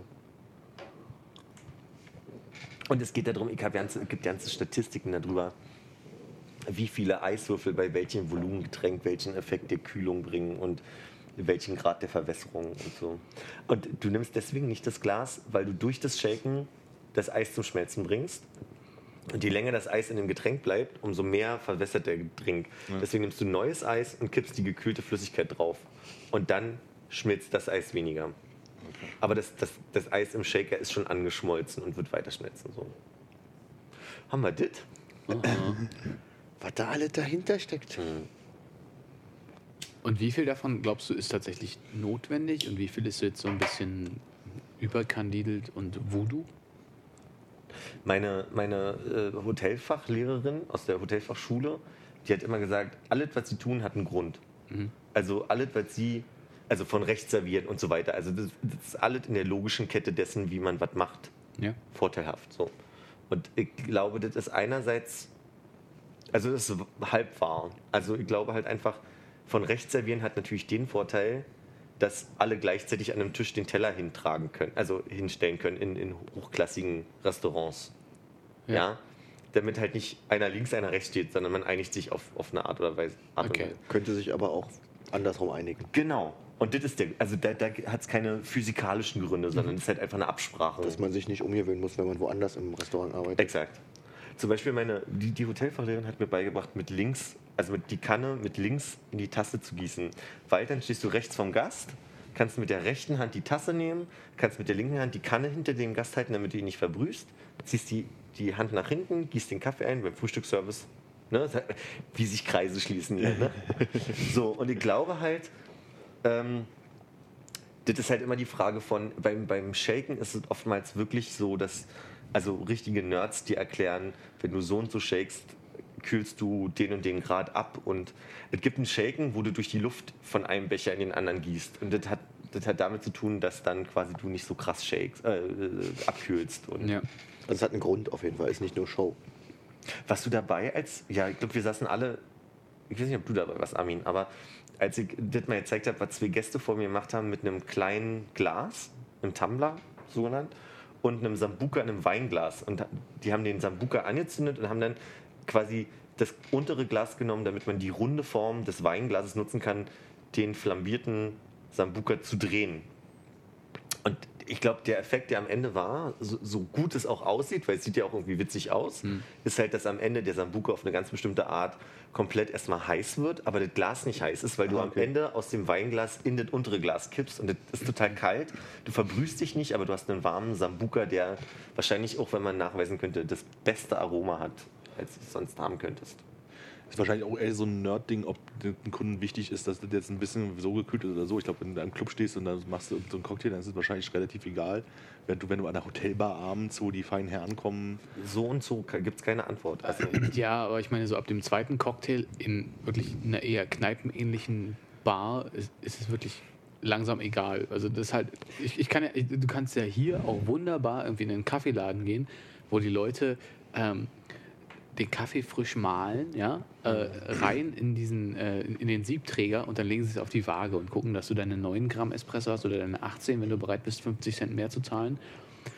Und es dauert einfach gottverdammt ewig. Ja, Du bestellst halt hochkant in der Pfanne braten vorher, ne? keine Ahnung, was die machen, Mann. Aber das ist so, ich neulich, ich wollte drei Kaffeelatte kaufen in diesem einen Laden. Ja. Und hat, ich, ich stand halt zehn Minuten da und es war Winter, ich war in meiner Wintermontur. Das heißt, du bist irgendwie, du stehst dann komplett im eigenen Saft, bist du einfach Kaffee, du willst einfach nur einen Kaffee haben. Nee, aber das ist, das ist so, also da sage ich so, Laden, so oder? Ja, ja, vielleicht, ja. ich, ich glaube, einerseits sind, sind Gäste manchmal anspruchsvoller, als du denkst, auch in einem Club. Also viele Gäste wollen sich nicht einfach nur abschießen. Aber es gibt auch Gäste, wie zum Beispiel, wenn wir Gäste sind in, in dem Etablissement, wo wir gerne sind, dann trinkt ihr Bier oder Cola. Und ich weiß aber zum Beispiel, nennen wir ihn mal Gerd, war ja mal in, in so einem Kaschem-ähnlicheren Ding, wo du dann halt für 2,30 ein Molle und Korn gekriegt hast. So. Und der hat gesagt, das hast du am nächsten Tag einfach total gemerkt, den Unterschied schon zu dort, wo wir immer hingehen. Also quasi vom Kopfgefühl, vom Katergefühl. Aha. Weil er einen Korn getrunken hat, den er sonst nicht trinkt. Das denke Das ich ist ein auch. guter Punkt, ja. Aber also es ging auch um die Bierqualität. Ich weiß ja nicht, ob der, Nee. Also, ich, In dem Etablissement, wo wir manchmal sind, ähm, da hast du ja auch mal gearbeitet. ja, Darf ich das sagen? das darfst du sagen. Hast ja keine wird Mühe man, jetzt wird man zwar meinen mein Lebenslauf googeln, aber Ähm, nee, aber da, da gab es ja auch Mixgetränke. ja. Aber zu der Zeit, als du da gearbeitet hast, hast du dir auch nicht diese Gedanken darüber gemacht. Wenn du Mixgetränke zubereitet hast. Und als wir immer Mixgetränke getrunken haben, zu der Zeit, als er sich noch keine Gedanken darüber gemacht hat, da waren die auch echt finster noch. Durchaus, ja, durchaus. Aber, Da war wenig gekeltert, ne? Da ist, äh, aber guck mal, Vorlieben sind ja, also wahrscheinlich weniger, weil ich es damals auch, also von den Chefs, von Seiten der Chefs, die dort waren, da wurde ein gewisser Wert auf bestimmte Sachen gelegt. Also ich hätte zum Beispiel auch nicht äh, einen Milchkaffee, der nicht drei Phasen hat, rausgeben dürfen. Also von wegen so unten Kaffee und dann mit dem Milch, oben der Da, Milchschaum. wo wir. nee, wirklich?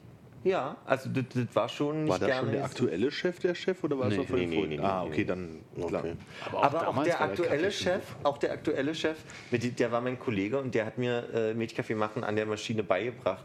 Und der hat es schon nicht gerne, also was heißt nicht gerne gesehen, aber der hat mich auch schon korrigiert und der sagt, sieht doof aus. Und also es geht, geht schon auch um, wie es aussieht. Das Jetzt muss das als aktuellen Personal mal sagen. Aber mal abgesehen vom Aussehen, ähm, zum Beispiel, ich kann mich an eine Zeit erinnern, wo ähm, in dem Etablissement, von dem wir gerade reden, ähm, der, Nennen wir es das Foxy.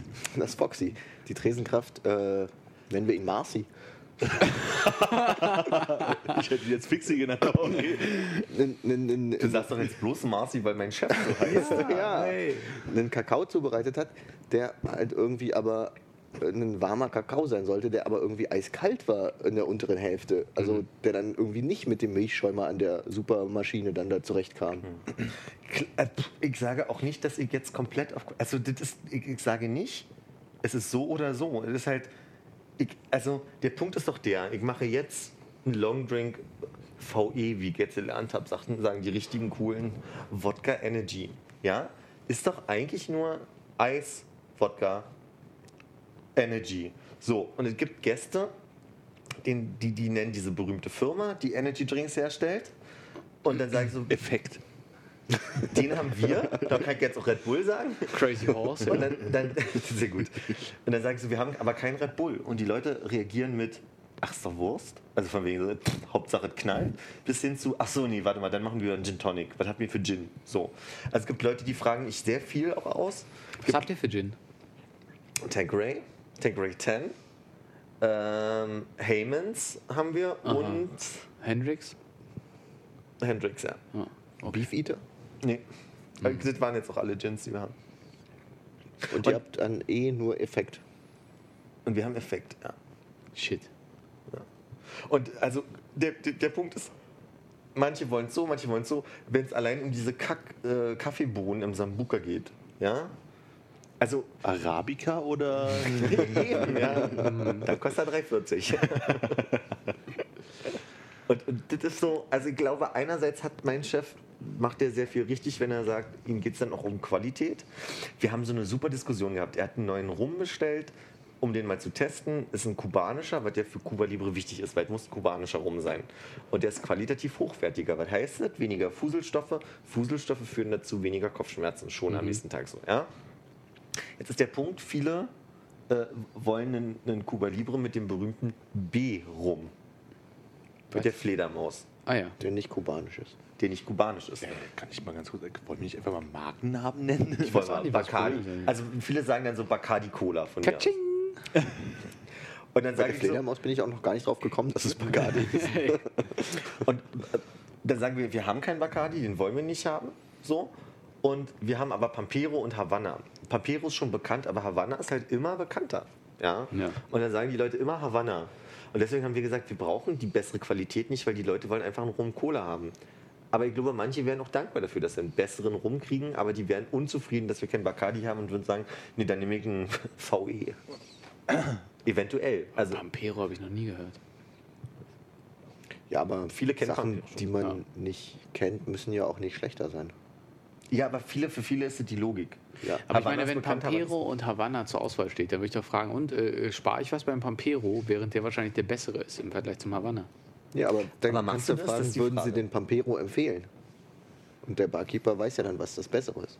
Stimmt, ja, Punkt. Oder der sagt einfach, nimm das Teurere. Ja. Wir haben zwei Cachaça für die Caipirinha. Und der eine ist, ist doller, schmeckt doller nach ähm, Zuckerrohr. Also, wird kräftiger einfach. Der ist, der ist sehr, sehr herb, sehr, sehr bitter. So. Und der andere ist ein bekannter. Ka, Ka, ach, jetzt komme ich nicht drauf. Ka, na egal, nicht P2, sondern ich wette, wenn ich euch die Flasche zeige, kennt ihr die vom Sehen. So. Und die Leute kannst du fragen und die sagen immer, ach, ist mir total egal.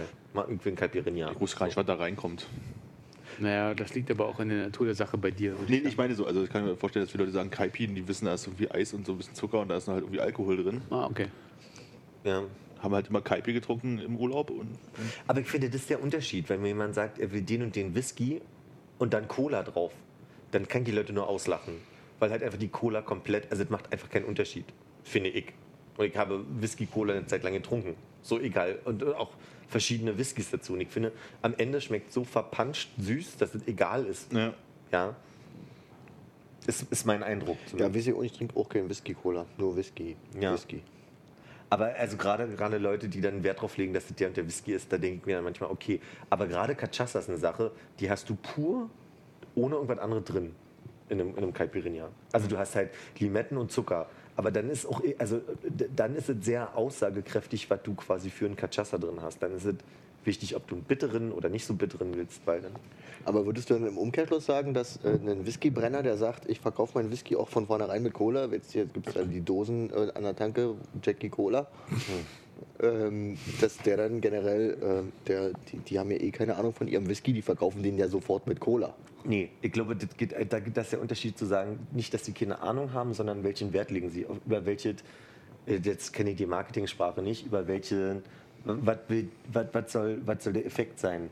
Also zum Beispiel diese, die, hier Jim Beam Cola, was es in Dosen ganz viel gibt, die legen einfach nur Wert auf Masse. Die verkaufen, also ich glaube, Jim Beam ist weltweit die, die bekannteste und verkaufteste Whisky-Sorte. Ich glaube, die wollen einfach die Masse bringen. Und wir hatten eine, mit Jameson einen Lehrgang und die sind halt komplett gegen diese ganze Cola-Geschichte. Und die werben ja auch gerade überall mit äh, Jameson Ginger, Ginger Ale, Ale. oder äh, Applebee, das ist mit Apfelsaft und Sprite. Und, und also da, da hast du einfach eine andere, da, da schmeckst du den Whisky durch. Nee, aber ähm, glaubst du dann, äh, dass die, ähm, weiß ich nicht, wenn die jetzt äh, Jackie Cola an der Tanke in der Dose verkaufen, machen die dann ihren Ausschuss Whisky da rein, weil man es eh nicht schmeckt? Oder machen die das gleiche teure Zeug da rein, was sie auch pur in Flaschen verkaufen? Ich sag, die machen kein teures Zeug. Also ich glaube, das kann sein. Es kann sein, dass sie den Rückstand, ich verstehe schon, also dass sie, dass sie äh, Verschnitte, die übrig bleiben. Ich bin kein äh, äh, Whisky-Cola-Kenner, deswegen, wenn, wenn du sagst, dass, wenn ich Cola drauf kippe, ist egal, was für ein Whisky drunter liegt. Geschmacklich ähm, finde ich, also ich dann lehne mich sehr aus dem Fenster. Würde ich als Whiskybrenner sagen, wenn die Leute Whisky-Cola wollen, kippe ich da meinen letzten Fusel rein und verkaufe das gute Zeug in Flaschen pur. Da, ja, aber die Frage ist, äh, wenn sie so auf Masse gehen, ob es dann überhaupt so viel. Du glaubst, der schmeckt eh immer nicht. Pur oder mit Pass auf, Cola. wenn du den, den pro, pro Zentiliter Preis, wenn der sowieso, weil sie so viel verkaufen weltweit, so niedrig ist, dann ist es auch egal, was sie nehmen. Also klar können sie dann den, den billigen, ich kann mir gerade nicht vorstellen, was, was übrig bleiben, also was Rückstände sein sollen bei einem Whisky. Was man sich so lange gelagert hat So oder. Fass, was mal aus Versehen ausgelaufen ist, dann wird das aufgewischt und dann wird der Eimer in die Dose. Gut, ich glaube, ich kriege rechtliche Probleme, wenn ich jetzt sage, bestimmt.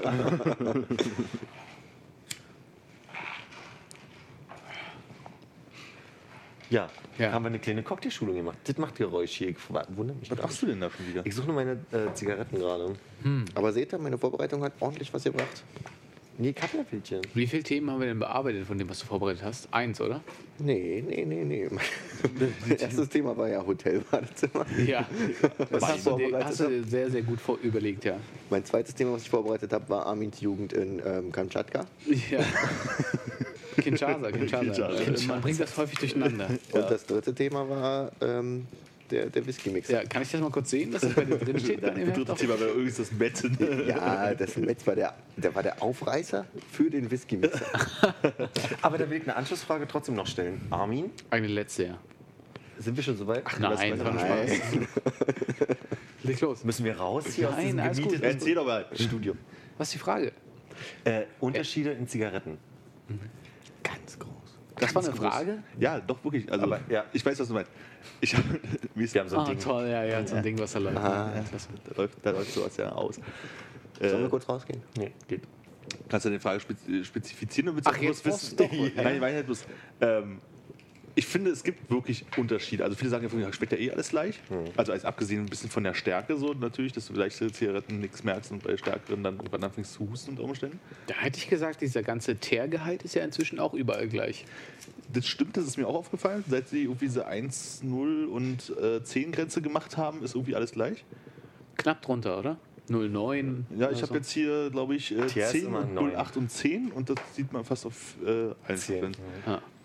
Aber zum Beispiel, wenn du eine Golden American rauchst, das rauchst du nie wieder danach. Es sei denn, es schmeckt dir. Also, das würde ich halt zum Beispiel nie wieder rauchen. Das ist echt ekelhaft. Ekelhaft im billigen Sinne oder Nee, ekelhaft im harten Sinne wie Rothändle? Nee, Rothände sind einfach nur, die sind halt sehr würzig, sehr stark.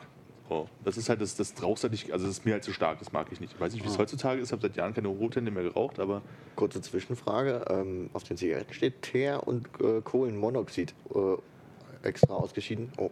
Auf meinem Tabak steht nur Kondensat. Ist das Kondensat der Teer? Ich glaube, nee, Kondensat und Therm waren nur zwei Sachen, oder? Ich habe hier Kondensat und Nikotin und auf den mal den Zigaretten steht Teer der und? Nikotin. Entschuldige bitte. Wollte nur. Kenn ich, mich nicht. ich glaube, Kondensat ist schon das Teerzeug immer gewesen. Ich habe, ich hab, als ich auch mal im Ferienlager war, irgendwann, ich weiß nicht, ob das vor oder danach war. Als ich Das war davor.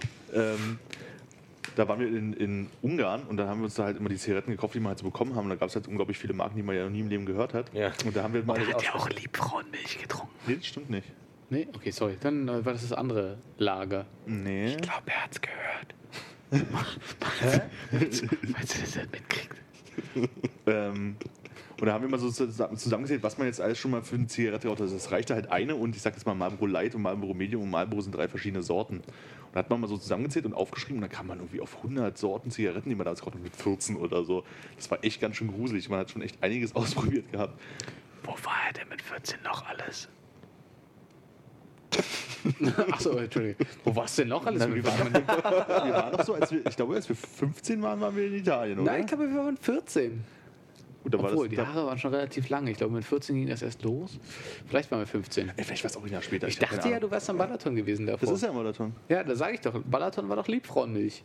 Nee. Ja klar, aber Balaton nicht mit Paul Rother? Oh, ähm, äh, Nennen wir ihn Paul? nennen wir ihn Paul Ja, schon, aber oder P. Rother? Also, wenn die sich da drüben mit sich unterhalten, können wir auch hier ein bisschen quatschen. Ja, ist ein Ja, bisschen aber- mehr so wie erinnern uns. Das Problem ist nur, dass ihr denkt, ihr habt Gemeinsamkeiten, während wir wirklich zusammen in einer Klasse waren. wir waren zusammen auch in einem Jahrgang zumindest. Jahrgang und Klasse, das sind ja zwei verschiedene Dinge. Wir haben gleiche Kurse gehabt, ja, ein. Pass mal auf, ja, ja. Bei gleicher Klasse, da steckt der Klasse schon im Namen. Ja, aber äh, was, worauf so riet denn deine Frage? Also, was ist denn deine. Ich will kurz den Hannes noch zu Wort kommen lassen als Raucher. Vielleicht will sogar Konrad als hier und da mal Probierer. Vielleicht kannst du einfach noch einen Artikel von meinem Namen stellen, ne? Hab ich doch, der Konrad. Nee, der Hannes. Bei mir nicht. Achso. Ich weiß, Ah, danke, Philipp. Was, danke, Philipp. Ja. Wo waren wir gerade? Bei mir war es extreme Gewöhnung. Ich habe sehr früh angefangen, mich auf eine Marke zu festzulegen und das waren dann halt P und S. Und ähm, damals war es aber auch noch so, dass mich alle irgendwie komisch angeguckt haben, wenn ich auf dem Schulhof äh, P und S dann auch immer hatte. Softback, oder? Stimmt, ich erinnere mich. Ich habe mir die wegen dem Softpack ausgesucht. Ich darf dich verbessern wegen des Softpacks. Aber das dem Softpaket habe ich mir die ausgesucht. Ähm, Stammmarken hatte ich aber auch nicht wirklich viele. Ich glaube, ich habe angefangen halt so mit, weiß ich, Marlboro Light, irgendwas, was man halt früher so bekommen hat beim äh, Zigarettenverkäufer auf der Straße. West. nee, ich glaube, es war immer Marlboro Light, glaube ich fast. Also bin relativ sicher. Und dann Also in meiner Nicht-Alpha-Bomberjacke, die ich da hatte, vom äh, Rostocker Flohmarkt oder was auch immer, da war auf jeden Fall West in der Schultertasche. Marlboro? Nee, es war West. Okay.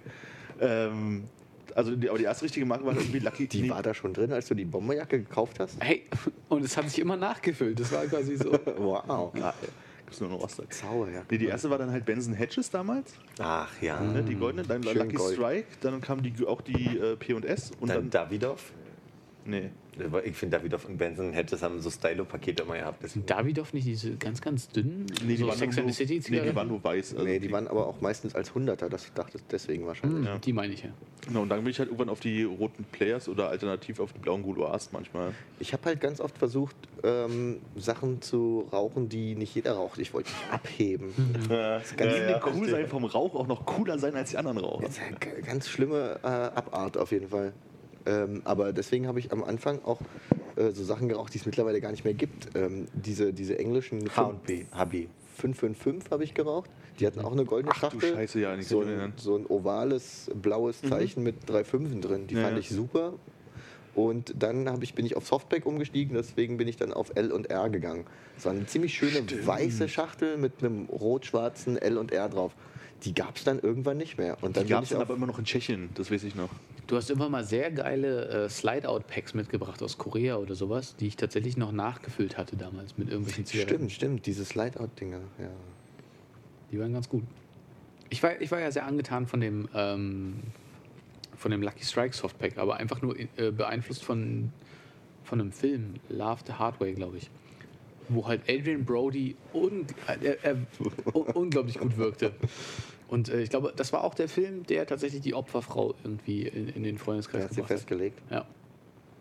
Fünf, ja. Ja, Softpack ist schon, fand ich schon immer sehr ansprechend. Aber ich fand Softpack war einfach irgendwann, also da ich meine Zigaretten immer in der Hosentasche trage, war es halt einfach irgendwann Mist. Die letzten paar Zigaretten waren halt immer irgendwie halb zerknautscht Hat und du musstest halt immer mal rauskramen. Du siehst halt aus wie ein Franzose mit so einer abgebrochenen Gouloir. Genau, das sieht spitze aus. Boah, früher, als du durch die Cafés noch du diese drehen eigentlich, oder? Also, ja, ja, klar.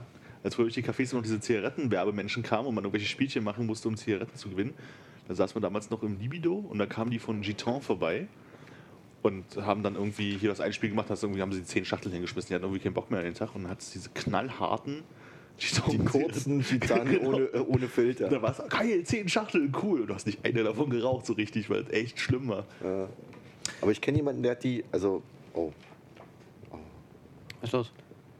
der hat die wirklich ähm, als, als seine Marke geraucht, war ein, war ein älterer Herr. Ich, mir ist aber gerade, als ich es gesagt habe, eingefallen, äh, dass er mittlerweile gestorben ist an Krebs.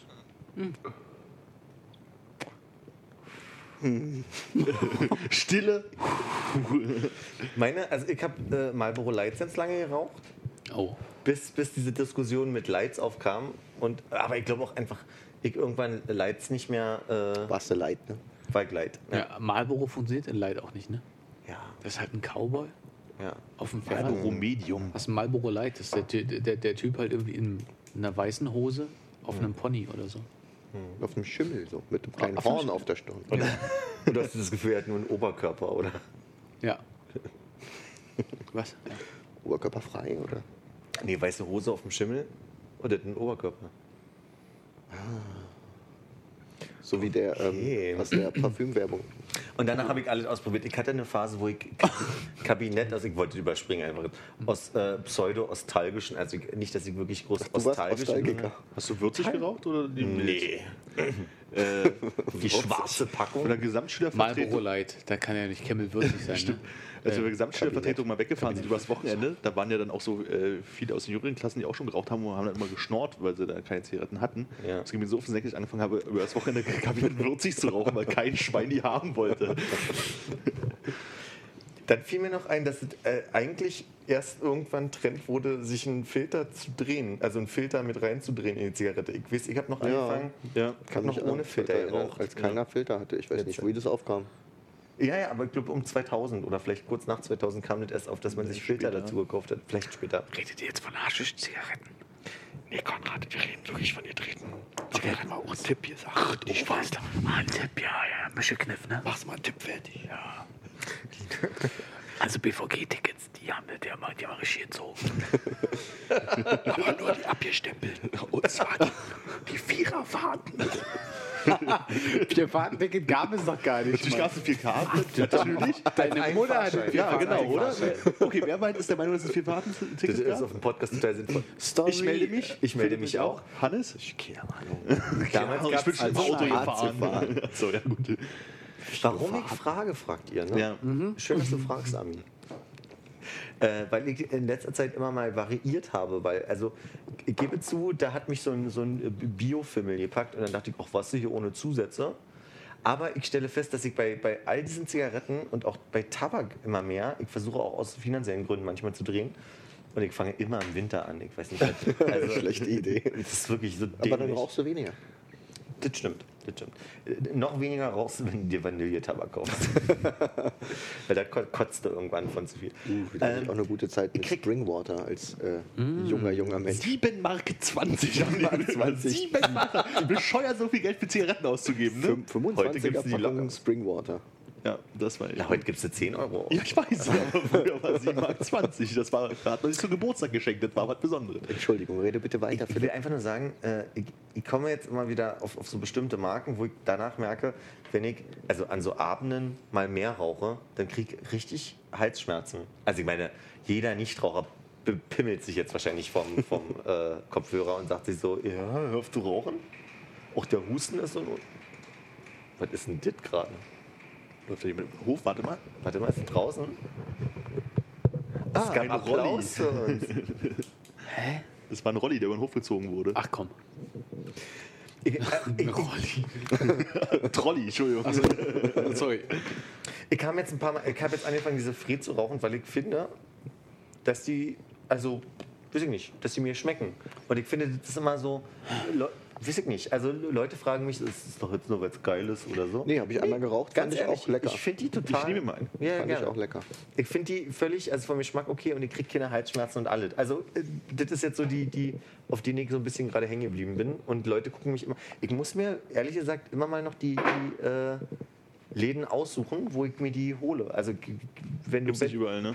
wenn du siehst, dass die eine große Auswahl haben, dann gibt es die. Aber also bei diesen typischen, äh, vielleicht asiatischen Supermärkten, die, Ja, sind gut, die haben ja fast nie irgendwas. die manchmal haben ja wirklich nur mal Boro West und Nee, aber wenn du zum Beispiel in so einen Laden gehst, in Mitte, so einen Laden, der halt alles verkauft und dann so ein drei Packungen Zigaretten hinter der, äh, hinterm Tresen stehen hat und noch drei Packungen Tabak, der hat dann auch immer eine Packung Fred und einen, einen Tabakfred da. Also du kommt drauf an, in welcher Gegend du bist. Ich war in Kreuzberg, in dem äh, Das Hotel heißt das. Das ist so eine kleine Bar um die Ecke vom Ma äh, äh, Möbel Olfe. Und die haben keinen Automaten, die haben halt nur diese Zigaretten. Und meine waren alle und ich habe gesagt, ich brauche mal Zigaretten. Außerdem weiß ich, dass ein Freund von uns die äh, als Drehtabak Zigaretten ins Vier raucht. Nennen wir ihn mal David. Und äh, so, so kam ich dazu, die zu rauchen. Ja, damit hat sich meine, meine Frage Aber Zigaretten im, in, Begründet. im Café kaufen, ich weiß nicht mehr wo. Also es war auf jeden Fall in Österreich. Äh, da irgendwie, ach, keine Zigaretten mehr. Und dann, ach, guck mal, hier an der Theke verkaufen sie ja welche. Dann habe ich mir da Zigaretten gekauft, die unsinnig teuer waren, weil die da die Preise selber machen können. Ah, okay. Österreich Tankstelle. Die schlechteste Idee auf dem Weg. Oh, kaufen wir auf der Autobahn noch Zigaretten. 6,50 Euro die Schachtel Goloas. Guten genau. Morgen. Sie können Ihre Preise selbst bestimmen. Genau. Nee, aber ähm, warum nennen wir ihn David, die raucht, ist wahrscheinlich einfach, weil die aus der Schweiz kommen. Ne? Würde jetzt, also das kann man ihn fragen, aber das würde ich mir jetzt nicht so unterstellen. Das ist schon affin, oder? Ist aber, Er ist Schweizer affin, ja, aber ob das jetzt der, der Grund ist, weiß ich nicht. Ich achte nicht so drauf, wo die Produkte herkommen, die ich rauche. Vielleicht macht David das mehr als ich oder so. was ich ja gerade finde, ist so, die sind halt nur 0,1 irgendwas leichter als meine. Aber ich finde, die, die haben so vom Geschmack her sind die schon ganz schön leicht, oder? Ähm, Oder habe ich jetzt einfach wohl schon zu viel geraucht heute? ich weiß nicht, ob ich, also vielleicht ist es leicht, aber vielleicht ist mein Eindruck auch einfach, dass sie sehr mild sind. So. Ja, okay, das kann, ja. Die sind Also sie so sind geschmacklich halt einfach vielleicht sehr sehr weich. Ach, Jungs. Äh, aber die haben auch schöne Hinweise hier. Additive free tobacco does not mean safer cigarette. Doch vielleicht auch amerikanische Zigaretten. Guck mal, das, könntest, hättest du jetzt total schön mit einem Schweizer. Oder, oder, oder Dialekt. Mit, einem sächsischen. Aber hier steht auch, also ich verstehe den, den Werbespruch nicht, der ist auch am kleinsten auf die Packung gedrückt, äh, druckt. Da steht Smoke, smoke less, smoke Fred. Warum ähm, braucht man da weniger? Interessant, ja. Keine Ahnung. Smoke less. Vielleicht ist, ist, haben die den Eindruck, ist es, ist es denn vergleichbar jetzt hier mit von den Mengen? Das, nee. Weniger Teer auf jeden Fall. Gut. Aber vielleicht ist es Smoke less, Smoke red. Die sind noch nicht teurer, sodass man unterstellen könnte, okay, Smoke less, dann. Aber mehr kannst du dir eh nicht leisten. Genau, über dieses Argument. Ach, ich hatte sehr viel Spaß. Ich habe ein bisschen vermisst, äh, euch zu sehen. Hast du gerade gesagt, ich hatte Konrad sehr viel Spaß, willst du? Schluss machen? Wirklich? Das naja, war ein Nee, bisschen wir haben in jetzt- letzter Zeit, ne? Genau, wir haben jetzt einfach nur festgestellt, das wird so wie. Nee, aber zurück zum äh, Thema, warum ich äh, mir Zigarettenmarken ausgesucht habe. Mittlerweile ist es so, ähm, beim Tabak kaufe ich einfach nur den billigsten, weil ich jetzt angefangen habe zu drehen, weil ich Geld sparen wollte und weniger rauchen wollte, gerade auch im Winter. Hast du keine Halsprobleme? Halsprobleme nicht, nee, gar nicht. Also ich rauche jetzt einfach den billigsten Tabak und der ist in Ordnung. Also ich habe zwischendurch teure Tabaksorten gekauft, weil die halt dann noch so ein fancy Klebedings für das Papier drin haben und so einen Klettverschluss, damit sie überall zubleiben. Aber ähm, bin jetzt auf den billigsten umgestiegen und der raucht sich gut. Kurze Trinkerumfrage. Trinkt man jetzt im Winter mehr oder im Sommer? Äh, Wasser? Alkohol. Bist du gerade umgestiegen vom Alkohol auf Alkohol? Ja, naja, war nichts mehr da für mich jetzt. Oh, ich hätte noch einen Suez gehabt. Ah, naja. Ist, ja. Ich glaube nein. Von Suez nach Hongkong. Du glaubst, es hält sich die Waage oder was meinst du? Ich, also ich habe den Eindruck, dass ich im Sommer eher verleitet bin, mir mal einen Weg auf dem äh, Auf jeden Fall. Ja. Keine ein kalten Bier auf Hände. dem Weg, Ja. genau. Ein Handbier. So. Fußpilz. Aber die Frage ist andersrum, ob wir uns dann halt im Warmen richtig zuschütten. Das ist so ein bisschen wie meine Logik. Ich rauche meistens tagsüber überhaupt nicht. Ja. Und abends haben mir schon viele gesagt, du rauchst Kette. Aber ähm, ich glaube, das ist halt wirklich so das Nachholen vom Tag oder so. Also vielleicht ist das die Logik, aber naja. Glaube ich, aber wenn man im Sommer dann irgendwie dann irgendwo sitzt, dann sitzt man halt im Park, raucht da Kette und trinkt da eins nach dem anderen. Also ich, ich, für- ich merke für mich keinen Unterschied. Also wenn, dann hat es andere Gründe als Jahreszeiten. Möchtest du drüber reden? Jetzt nicht. Ich hatte ja mal die Logik, als ich jünger war, also als ich so 20 war und Geld Das ist ja quasi auch schon ein Drittel Geld deines wie heute. Lebens. Alter, noch eine Rolle gespielt hat. Nee, nee. Als ich noch Geld hatte. ähm, dass ich gedacht habe, im Winter ist man so auf äh, Cafés angewiesen, die teurer sind, als sich Bier zu holen, irgendwo zu sitzen. Ja. Aber ich finde, in letzter Zeit passiert es eher, dass ich mit Leuten irgendwo privat sitze und man so Getränke von irgendwo holt aus dem Supermarkt. Also ich finde, äh, ich finde zum Beispiel, ich bin im Moment krass selten im Foxy. Habe ich überhaupt nicht das Gefühl. Also ich meine, ich fände ich es gut, aber es setzt sich irgendwie nicht durch. Also so dieses, dieses Privattreffen irgendwie auf einen, auf einen Abend, das ist immer, es- es landet immer so an, an, an neutraler Stelle. Ich wäre mit dir ja äh, neulich auch ins Foxy gegangen, aber dann war dein äh, generöser Vorschlag. Das war total gut. Ich am- Gonorröser, natürlich. Äh, ach, entschuldigte, diese Knarre hier, ich einen fetten Hintern. Das hört man ja nicht. Die glaube, das man nachher alle draus. Ich hab's, ja, das fällt dann da weg. Da bearbeiten wir nach. Es, es, es war ja auch total gut. Ich meine, es, fun es, es funktioniert ja auch. Man kann sich ja auch privat gut treffen und äh, man kann wahrscheinlich so bei jedem zweiten mindestens irgendwie sagen, man kann sich auch in der Küche mal irgendwie eine Du anballern. bist auch krass sauber, ne? Also hier, also hier ist immer aufgeräumt, wenn ich komme. Oh ja, ja. ja. Ja. Völlig unironisch. Bei mir sieht es immer aus wie Hulle und ich habe eher ein schlechtes Gefühl, Leute einzuladen. Und hier ist mein Gruß am Michi. Ja. Räum auf. Wenn ich nach Hause komme, ist es aber sauber. Wir kennen uns nur schon 20 Man Jahre. weiß ja nicht, ob es nicht äh, sympathischer wirkt, wenn man das Gefühl hat, jemand lebt auch in der Wohnung. Ja, aber wenn du denkst, so, oh, ist das Apfelsaft, der gerade über den Boden läuft? Dann Okay, wenn Oder, so oh, oder was, was so aussieht wie Apfelsaft. Ich habe zum Beispiel einen Kumpel, der neulich bei uns VE. zu Gast war und ich meinte so zu ihm, du hast Glück, wir haben aufgeräumt. Und der hat sich dann wirklich so umgeguckt wie, aha. Das ist aufgeräumt bei euch. Und dann meine ich so, okay, mein Schreibtisch. Und er so, nee, den Schreibtisch meine ich nicht, den habe ich schon rausgelassen. So. Das habe ich ja nicht gesehen. Ach, stimmt. Das ist dein Schreibtisch. Wo du gerade so schön, wir kennen uns schon 20 Jahre gesagt hast. No. Ich habe heute mal irgendwie fünf Minuten aktuelle Kamera geguckt auf YouTube. Ich weiß nicht, wie wir drauf gekommen sind. Und Die äh, aktuellen Folgen, oder? Ja, direkt nachdem sie die neue Platte von Mozart gehört haben. Das ist dann alle, alle Zuhörer. Eigentlich haben sie wirklich gelacht. das war was faszinierend. Das waren irgendwie so fünf Minuten oder sowas. Sekunde, das an alle Zuhörer. Eigentlich haben wir nicht wirklich gelacht. Äh, war es irgendwie bloß fünf Minuten. Aber was total faszinierend war, ähm, Killer Day. Was sagt er? ich habe es auch nicht verstanden. Es war faszinierend. Ich habe Kinderlatte verstanden. Das habe ich auch verstanden. Ich wollte, weiß auch nicht, was er damit sagen wollte. Du Perverser! Was wolltest du erzählen? Aktuelle Kamera. Ja, genau. Und ähm, da waren irgendwie. Entschuldigung. Kein Problem. Uh, sorry. Oh, jetzt hat er uns auf Zettel geschrieben, was er da? Kniller.de. ja, schreibt man anders. ne? Ja, ich wusste. Beide Wörter? Äh, das eine ist mehr so Slang, das Day, aber Knüller, äh, es gibt ja kein Ü im Schwedischen. Ne? Egal, er hat aktuelle Kamera geguckt. Ja. Jetzt habe ich auch keine Lust mehr, das zu erzählen. Ach komm, Armin, ey, leid, wirklich. Jetzt Ich fand es einfach fasziniert, da waren halt irgendwie, also vielleicht zwei Beiträge oder sowas, aber auf fünf, auf fünf, auf fünf Minuten. Da ging es halt die meiste Zeit irgendwie eigentlich um eine Geschichte und das hat einfach bloß alles so lange gedauert, weil sie dann halt irgendwie gesagt haben, ja, Erich Honecker, der Staatsratsvorsitzende und dann hier die zehn Titel, die er ist, äh, war zusammen mit dem fünf Titel irgendwas äh, in Russland und hat den fünf Titel irgendwas der KPD den, äh, Den Kondolenzbrief da übergeben, war der Generalfeldmarschall irgendwas, äh, ein Verfechter der äh, Zentralkomitee in Zeichensprache. ja. Das wird keiner verstehen. Ach komm, alle. Es ist echt total großartig gewesen. Ich dachte, die hatten einfach echt nichts zu erzählen, außer dass da halt so ein Generalfeldmarschall gestorben ist und die Kondolenzbriefe übergeben haben und was auch immer gemacht haben.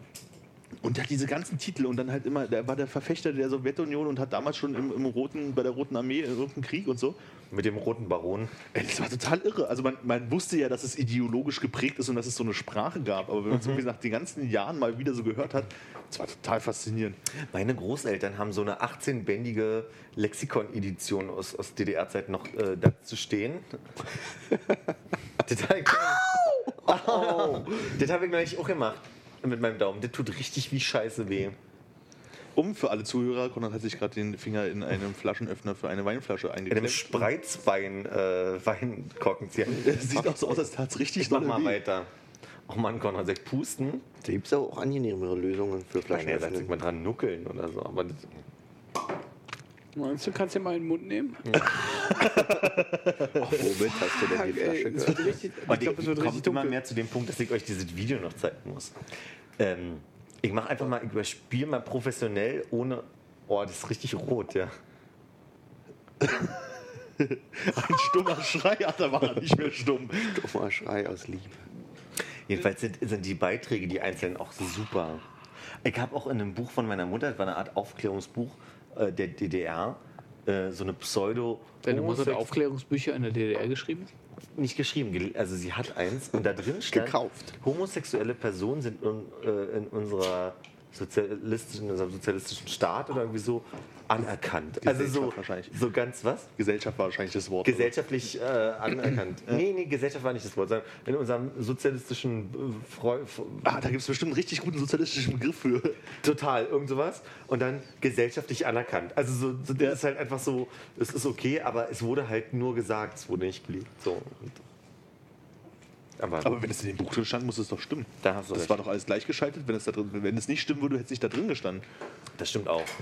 keine Konrad, wie geht's denn dir jetzt? Komm, jetzt mal für die Zuhörer, die mit. Die, die, Ich frage mich, also habt ihr auch manchmal so Phasen, wo ihr denkt, Wie blöd bin ich eigentlich? nicht wie blöd bin ich eigentlich, aber ich meine, was verfolgt mich da gerade? Ich habe mir neulich in den Zeigefinger geschnitten, dann habe ich gedacht, ich drücke einfach mal den Stift, äh, also die, die Stiftkappe auf den Stift drauf. Es war noch keine Stiftkappe dabei und ich habe einfach nur den Stift ganz tief in meinen Finger drin. Da ist ein bisschen noch dieser dunkle Fleck, äh, dieser blau. Das kenn ich. ist, äh, Das erste der- eigene Tattoo. Genau. genau. Mein erstes eigenes Tattoo. Und äh, das wird jetzt begleitet von, äh, von einem vermutlich blauen Fleck demnächst. Ich habe eher andere Gedanken, so von wegen, diese Kleinigkeit hat jetzt dazu geführt, dass ich ganz lange damit leben muss. ja. Also, wir hatten mal äh, neue Messer, also frische, scharfe neue Messer im, im Schwutz bekommen zum, zum Schneiden von Orangen und so weiter. Und ich habe mir Tranchieren. die zum Tranchieren. Äh, und äh, ich habe mir direkt ordentlich in den Daumen gesäbelt. Und dachte mir so, hättest du eine Sekunde eben mehr aufgepasst? Hättest du jetzt nicht zwei Wochen Stress? Und genau das denke ich an besti äh, bestimmten Das habe ich auch manchmal. bei bestimmten äh, Leuten, also wenn, wenn Leute durch so, so dämliche Sachen sterben. Hast du nicht neulich von einem Blog erzählt, wo. Die haben dann aber keine zwei Wochen Stress mehr. Genau. Was für ein Blog? Äh, hast du nicht von einem Blog neulich erzählt, äh, wo darum ging, wie. Le Ach nee, das hat ein Facebook Freund war mir das. erzählt. bei, bei nee, das hat mir ein Stupid Freund, Ways to Die. Stupid Ways to Die. Das hat so, mir ein ja. Freund neulich erzählt. Und da, äh, dabei war ein Typ, der in der U-Bahn, in der Berliner U-Bahn sich total irgendwie. Äh, Stupid Ways to Die war aber eigentlich so ein Animationsding, glaube ich, vom Londoner äh, Verkehr, Ach so, okay. Transportbetrieb und es, so. geht, es geht darum, es gibt eine, entweder einen Blog oder eine Seite, ich bin mir nicht sicher, da werden alle, alle Leute, die auf eine dumme Art und Weise sich umgebracht haben, äh, porträtiert oder festgehalten. Umgebracht haben oder umgekommen sind? umgekommen sind. Und es gab einen Typen, der hat angefangen in der U2, glaube ich, äh, an, an so einer Haltestange zu schaukeln. Und wollte dann so Indiana Jones mäßig äh, quasi sich von links nach rechts äh, Hangeln. hangeln und ist dabei durch die Scheibe geflogen Ach du Scheiße. und aus, Aus der Zug. fahrenden U-Bahn raus. So, hat, so wurde es mir erzählt, dass es quasi, das muss in der Presse gewesen sein, aber scheinbar zu einer Zeit, wo ich nicht in Berlin war oder verpasst habe. Ich kann nur die Anekdote von einem Hotel, wo ich mal gearbeitet habe, erzählen. Wäre auch die erste Hotelanekdote heute Abend. Ja. Und dann sind wir wieder zurück beim Thema. Das ist gut. Und äh, ich verrate nicht, in welcher Stadt es war, aber es war zum Oktoberfest. Ich hoffe, es war zum Frühstück. In Hamburg haben sie Oktoberfest? Und jedenfalls gab es dann Australier, der kam total besoffen vom Oktoberfest und hat dann in seinem Suff, als er nachts aufs, oder tagsüber wahrscheinlich nach dem Schla während des Schlafs aufs Klo wollte, ähm, ist beim Entschuldigen fürs erste Geräusch. Äh, wollte aufs Klo gehen und hat im Hausflur ähm, das Fenster aufgemacht und wollte aus dem Fenster kacken. Wie kam er darauf? Und Kennt man. Ohne Scheiß, der ist rausgeflogen und ist gestorben. In welchem Stockwerk? viertes, glaube ich. Drittes oder viertes? Und die Anekdote, ich weiß, also ich, ich kann dafür bürgen, dass die Anekdote wahr ist, weil ich weiß, das erzähle ich euch. Du weißt, du wirkst einfach dafür. Klasse. Aber ähm, Ja, ich merke gerade, dass ich das nicht erzählen Ja. möchte. wollen wir das weiterführen? Ich meine, wer von uns hat nicht schon mal davon geträumt, beim Kacken zu sterben? Äh, ich. Ich würde Nee, aber ich will eher, ich dachte, wenn man stirbt, kackt man eh, aber. ich will eher dahin geschichtlich, anekdotentisch, äh, dass wir alle vielleicht mal Fahrrad fahren. Armin, du vielleicht Mal. auch. Ja. Manchmal, ganz selten. Und wie, wie oft wart ihr schon in Situationen, wo ihr dachtet, Kacke, das war echt knapp? häufiger, ja. Ja. Einmal ist lange her bei mir, aber da war ich auch noch jung. Meine krasseste Anekdote war die, dass ich auf der Bornholmer Brücke dachte, ich gehe mal eben, ich bin auf der falschen Seite von der S-Bahn, damals war das noch komplizierter. Und ich bin also aufs Mittel, auf dieses Gleisbett, das ist ja einspurig, Oh, oh, und die Bahn kam auf mich zu. Und ich hatte wirklich kein, ich wurde weggeklingelt von der Bahn. Und es kam nur noch ein Auto und ich bin vor diesem Auto rübergesprungen, obwohl es ziemlich schnell auf mich zukam. Und ich habe bei diesem Springen mit dem Fuß, der nach hinten gezeigt hat, noch das Auto berührt. Das hat mich noch so weggezogen. Und dann bin ich fast hingefallen, habe mich aufgerichtet und bin weitergerannt. Und das Auto hat halt gehupt wie Sau. Und ich weiß, das war also eine der krassesten Situationen, wo ich dachte, also Und auch für den Autofahrer. total. Für den Autofahrer auch. Und für den Straßenbahnfahrer wahrscheinlich. Hast du, bist du zur Bahn gerannt und hast du geguckt, ob das Auto vielleicht in die Bahn reingefahren ist? Nee, Feuerball. Ich habe mich nicht mal umgedreht. Keine Ahnung, was ich verursacht habe. Aber es war auf jeden Fall, also das war, da habe ich Tage schlecht geschlafen mit. Und jetzt kann ich es endlich loslassen. Jetzt hast du es ausgesprochen. Lass es raus. Ich glaube, so, so, so konkret krass, so nah dran, Nahtoderfahrung, weiß ich, glaube ich, hatte ich, glaube ich, noch nicht. Das war keine Nahtoderfahrung in dem naja, Sinne. irgendwo schon. Also, du hast Klingt. Eine Ja. Nahtoderfahrung ist schon was anderes. Na gut. Aber ich meine, das ist halt so, so extrem knapp. Also könnte ich mich jetzt nicht dran erinnern, gab es vielleicht mal auch, also gerade Fahrradfahren und so, ist ja ein guter Punkt. Ich habe Fliegen jahrelang geliebt. Ich bin so gerne geflogen, ja. Und da gab es diesen äh, dann, dann ging es auf einmal los, dass ich angefangen habe, mir Gedanken darüber zu machen, dass man abstützen kann und habe jedes Luftloch genutzt, um meine, meine Phobie auszubreiten. Und dann war es so, ich bin nach London geflogen und da bin ich allein hingeflogen und da ging's. Und dann hat mich damals Silvio in London nach einem Monat, den ich da gelebt habe, abgeholt. Und auf dem Rückweg sind, wir zusammengeflogen.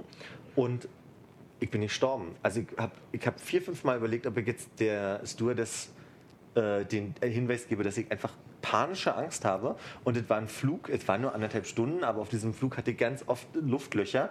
Und ich bin blass geworden und Silvio war auch nie, also jetzt so der Typ, der damals groß derjenige ist, der gut in den Arm nehmen konnte oder der in dem Moment mich beruhigen konnte. Der wurde eher mit panisch. Ich glaube, den habe ich da angesteckt. Und das war der schlimmste Flug meines Lebens, weil ich so geglaubt habe, dass wir abstürzen. Und ich glaube, seitdem kann ich nicht mehr fliegen. Aber der einzige Unterschied zwischen den beiden Flügen war jetzt, dass du nicht alleine warst. Oder wie? Also der Genau. Flug, dass du nicht Angst hattest, Da bin ich alleine hingeflogen. Und der war genau. nicht so rumpelig. aber Der war nicht rum, also der war nicht so krass rumpelig, aber ich weiß, da saß ich schon und habe mir den Kopf gemacht, aber ich war nicht panisch. Also ich habe nur gedacht so, okay, denk nicht drüber nach, denk nicht drüber nach. Aber der Rückflug, da war ich richtig, richtig, da hatte ich pure Angst. Also Das ist da krass, weil ich, irgendwie habe ich das beim Fliegen gar nicht, weil vielleicht liegt es auch ein bisschen so damit zusammen, dass man halt auch schon oft geflogen ist und auch weiß ungefähr, warum so ein Flugzeug fliegt und dass das halt, halt irgendwie technisch okay ist. Und das muss schon was, also ein Luftloch erschüttert mich halt da nicht und macht mir Angst. So. Ich glaube, da muss schon halt irgendwie was passieren wie, ähm, da brennen beide Triebwerke von den zwei, die wir haben. Dann, wo ich mir Sorgen mache, bei einem ist halt so, oh, das ist jetzt nicht so cool, aber ich weiß, dass man mit einem Flugzeug, mit einem Triebwerk weiterfliegen kann. Da fühlt man sich vielleicht nicht wohl, aber ich glaube, so Flugangst in dem Sinne, dass man abstürzen kann, wenn ein Absturz ist, ist es bald vorbei. So, dann das klingt so aufgeklärt, erwachsen und gesetzt. Nee, es ist halt einfach, ich habe schon Das öfter, halt- meine, das meine Schwester hat halt äh, irgendwie Flugangst und überwindet sich halt trotzdem immer irgendwie zu fliegen und ist halt auch um die ganze Welt gejettet halt irgendwie mittlerweile. So und finde ich total krass, dass sie das halt sich trotzdem immer wieder antut, aber irgendwie so, ich, mir wird halt auch übel, wenn der Pilot nicht fliegen kann, so nach dem Motto. hattet ihr Immer jemals nur der Autopilot. Ich meine, der Pilot fliegt doch ja nicht mehr. Ach, nein, also bei dem letzten Flug nach München, glaube ich, muss der Pilot geflogen sein oder der Autopilot war echt schlecht programmiert. Also das war echt. Oder der was Pilot war denn da betrunken. schlecht? Na, ihr, kennt, ihr kennt auch bestimmt dieses Ding, so, du äh, irgendwann machst so BIM, wir haben den Anflug auf bla begonnen, äh, schneiden Sie sich mal an. So, Ja. und dann denkst du, ah, wir fliegen schon wieder runter, supi, ne? So. Und bei dem hast du richtig gemerkt, wie das Flugzeug so uah, diese Parabel da, diesen Parabelflug quasi hingelegt hat. Ist Und dann dann, aber schon im letzten Stadium, wo der Captain auch sagt, so ähm, Boarding Crew, prepare, nee, prepare nee, nee, nee. for. Also da, wo es halt wirklich du die Reiseflughöhe verlassen hast. Ach so, das echt? Das habe ich richtig gemerkt, wie der auf einmal so, uah, so eine Also es ist nicht, nicht Landeanflug, noch nicht. Nö, also Sinkflug halt. So, und das ist halt so gewesen, wo ich dachte, boah, und da war mir schon beim, beim äh, Aufstieg war mir schon so komisch, also wo es dann gerade geworden ist, hatte ich auch das Gefühl, dass es halt irgendwie so eine halbe Parabel ist und ich ein bisschen aus dem Sitz rausdrückt. Das War hast du halt sonst nicht. War das ein besonders kleines Flugzeug oder Das ist nichts Besonderes gewesen, war halt irgendwie eine A320 oder sowas. Also das Ja, war schon halt Standard? Also. tausendmal geflogen, das Ding, und auf dem Rückflug, selbe Flugzeug war total okay, aber dieser Hinflug war katastrophal. Aber Armin, ich glaube trotzdem, dass du so rational bei Leuten nicht rangehen kannst, die Flugangst haben, weil Nee, überhaupt nicht, sage ich auch gar nicht. Weil ich habe ich hab gemerkt, es muss in der Zeit vor allem was gewesen sein, keine Ahnung, ob das heute noch besteht, aber vielleicht so. Ich bin danach ICE nach Hamburg gefahren. Ohne Scheiß. Gab es eine Schafherde im Tunnel oder so? Nee, aber ich mein, was hat, wie viel hat ein ICE? 500? Ist es zu schnell? 400? 400 höchstens, glaube ich. 400? Aller, allerhöchstens so nicht auf 300? Ich, keine, okay, also ich will nicht eine Zahl nennen, die fall- also keine Ahnung, etwas schnell. Und es gab so ein paar Kurven, wo du halt auf einmal, also es gab so, so, so die ganze Zeit war ICE-Fahren völlig okay und dann gab es diese eine Stelle, wo auf einmal alle nach rechts, nach links, nach rechts, nach links. Und ich dachte, wenn der jetzt umkippt, dann ist es vorbei. Und dann habe ich diese Panik bekommen in dem Moment. Und ich glaube, das war eher quasi eine psychologische Geschichte, wo, eine psychische Geschichte meine ich natürlich, ähm, wo ich einfach das Gefühl hatte, Kontrollverlust oder keine Ja, Ahnung, ja. was in der Zeit gerade aktuell war oder vielleicht immer noch aktuell ist. Ich bin ja nicht geflogen oder ICE gefahren seitdem, aber ich habe gemerkt, das war nicht nur der Flug, sondern diese gleiche Angst kam hoch beim ICE-Fahren. Ja. Und deswegen glaube ich, es hat ja nicht mit dem Fliegen als solchen zu tun. Also nicht die Rationalität fehlt oder so, sondern es ist halt einfach ein Kontrollverlust.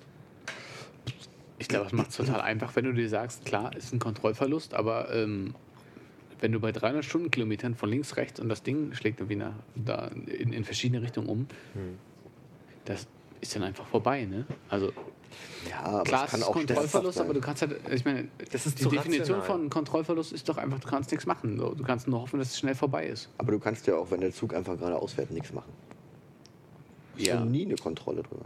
Ja, genau. Das kann ja nicht mehr geradeaus. Aber ich glaube, bei einem Kontrollverlust also ich bin kein Psychologe, ich studiere nicht Psychologie, aber ich kann mir vorstellen, bei jemandem, der glaubt, eine Verantwortung übernehmen zu müssen, die Kontrolle zu haben für, also mein, mein Argument ist ja immer, dass ich, also zum Beispiel in der Beziehung immer den Eindruck habe, ich muss jetzt ganz speziell hier der Vernünftige sein, die Kontrolle haben. So, ich glaube, ich glaub, damit hat es zum Beispiel zu tun, wenn du den Eindruck hast, du kannst das nicht gewährleisten, dann entsteht Panik. Wie ist denn das in Situationen in Verkehrsmitteln? Hast du einen Führerschein? Ja, aber hast ich fahre du schon mal, selten, sehr hast du selten. schon mal einen Autounfall, Nee, wo du wirklich einen direkten Kontrollverlust irgendwie erleben könntest? in meinem Leben, also ich fahre selten, das muss man dazu sagen, habe über zehn Jahre meinen Führerschein und ähm, ich habe einen einzigen Brief gekriegt für auf der Busspur fahren. Also das ist lapidar. Ich glaube, du hast aber auch echt keinen Kontrollverlust, sondern du hast irgendwie Vertrauensprobleme an der Stelle. Weil ein Kontrollverlust ist tatsächlich, du steuerst das Ding und du bist, irg du bist irgendwie raus und dann donnerst du irgendwo rein. Ich, also Wenn mein- du in einem Zug meine- sitzt, ja. du vertraust einfach dem Zugfahrer nicht und denkst uh, Oder dem Zug dem- oder dem, Zug- dem Menschen, der die äh, Radreifen Ja. kontrolliert hat. Genau. Ja. Also es war immer nur meine Annahme. Ich kann völlig falsch liegen. Ich glaube also einfach, dass ich sehr das Bedürfnis hatte, Dinge in der Hand zu haben und zu, zu lenken. Und in dem Moment, wo ich das nicht kann, überkommt mich eine Panik. Und ich dachte, das könnte die psychologische. Ich wollte nur sagen, du hast ja bei einem Flugzeug, also selbst in der Zeit, als du, als du fliegen konntest ohne Probleme, hattest du ja nie Kontrolle über das Flugzeug. Und du hattest nie Kontrolle über den Zug, mit dem du gefahren bist. Du hast also kein, du, was du erlebst, ist kein Kontrollverlust, sondern irgendwie äh, Vertrauensverlust. Ich weiß aber auch damals habe ich gerne Dinge abgegeben. Also, ich, also das, wir klecken das. Ich bin nach Frankreich viel geflogen, also eher geflogen als einen Zug zu nehmen und hatte immer den Eindruck, in der Zeit habe ich mich sehr auf Leute verlassen, dass sie mich akzeptieren als den Ausländer oder den Nicht-Franzosen und da Rücksicht drauf nehmen. Also ich habe gerne gesagt, so ich gebe hier alles ab, ihr könnt also ich hatte da auch so eine Zeit, wo ich, äh, die, die erste WG, in der ich gewohnt habe, war damals so, dass ich sehr mich abhängig von den Leuten gemacht habe. Wenn die Leute nicht da waren, dann ging es mir nicht gut, weil diejenigen, die für mich die Kontrolle übernehmen, sind nicht hier. Also war ich vielleicht bereiter zu sagen, so wenn ich die Kontrolle eh nicht habe, dann, dann ist alles okay. Aber ab dem Moment, wo ich sage, okay, ich möchte die Züge jetzt in die Hand nehmen, über, also ist es natürlich schwierig, sich in, in, in, in Dinge zu begeben, wo du einfach alle Kontrolle abgibst. Na klar habe ich auch keine Kontrolle, wenn ein Autofahrer ausschlägt und mich auf dem Bürgersteig überfährt oder beim die Straße überqueren oder bei einer Grünphase mich überfährt. Natürlich. Aber darüber denke ich auch nicht so viel nach wie in einem Objekt, was mich in die Luft bringt oder was 300 Stundenkilometer hat. Und ja, also es ist nur eine Annahme. Das kann total falsch sein, aber vielleicht äh, ist es das gar nicht. Aber ich weiß, in der Zeit waren so ein paar Sachen, da ging das dann auch los, dass ich, äh, ich hatte doch dieses diese, äh, rote Auge, was kein Arzt mir erklären konnte, woher das kommt. Und ich glaube, das waren alles so vielleicht psychosomatisch. Ich, Würdest du jetzt, Waren das so Blutgefäße oder die Pupille war rot? nee, Blutgefäße. würdest du jetzt in ein Flugzeug steigen? Wieder? Also würdest du jetzt sagen, ich mache wieder mal einen Flugurlaub? Äh, deswegen eine spannende Frage, weil äh, ich mir natürlich unterstelle, dass das noch nicht geht. Ich weiß nicht, ob es jetzt geht oder also ob ich, ob ich noch in dieser Psycho, Psycho, ähm, psychischen Situation bin. Weiß ich nicht. Ich äh, habe jetzt erstmal Schiss davor aus Erfahrung, aber nicht, weil ich Angst vorm Fliegen habe. Okay. Wisst ihr, was ich meine? Ja, ja.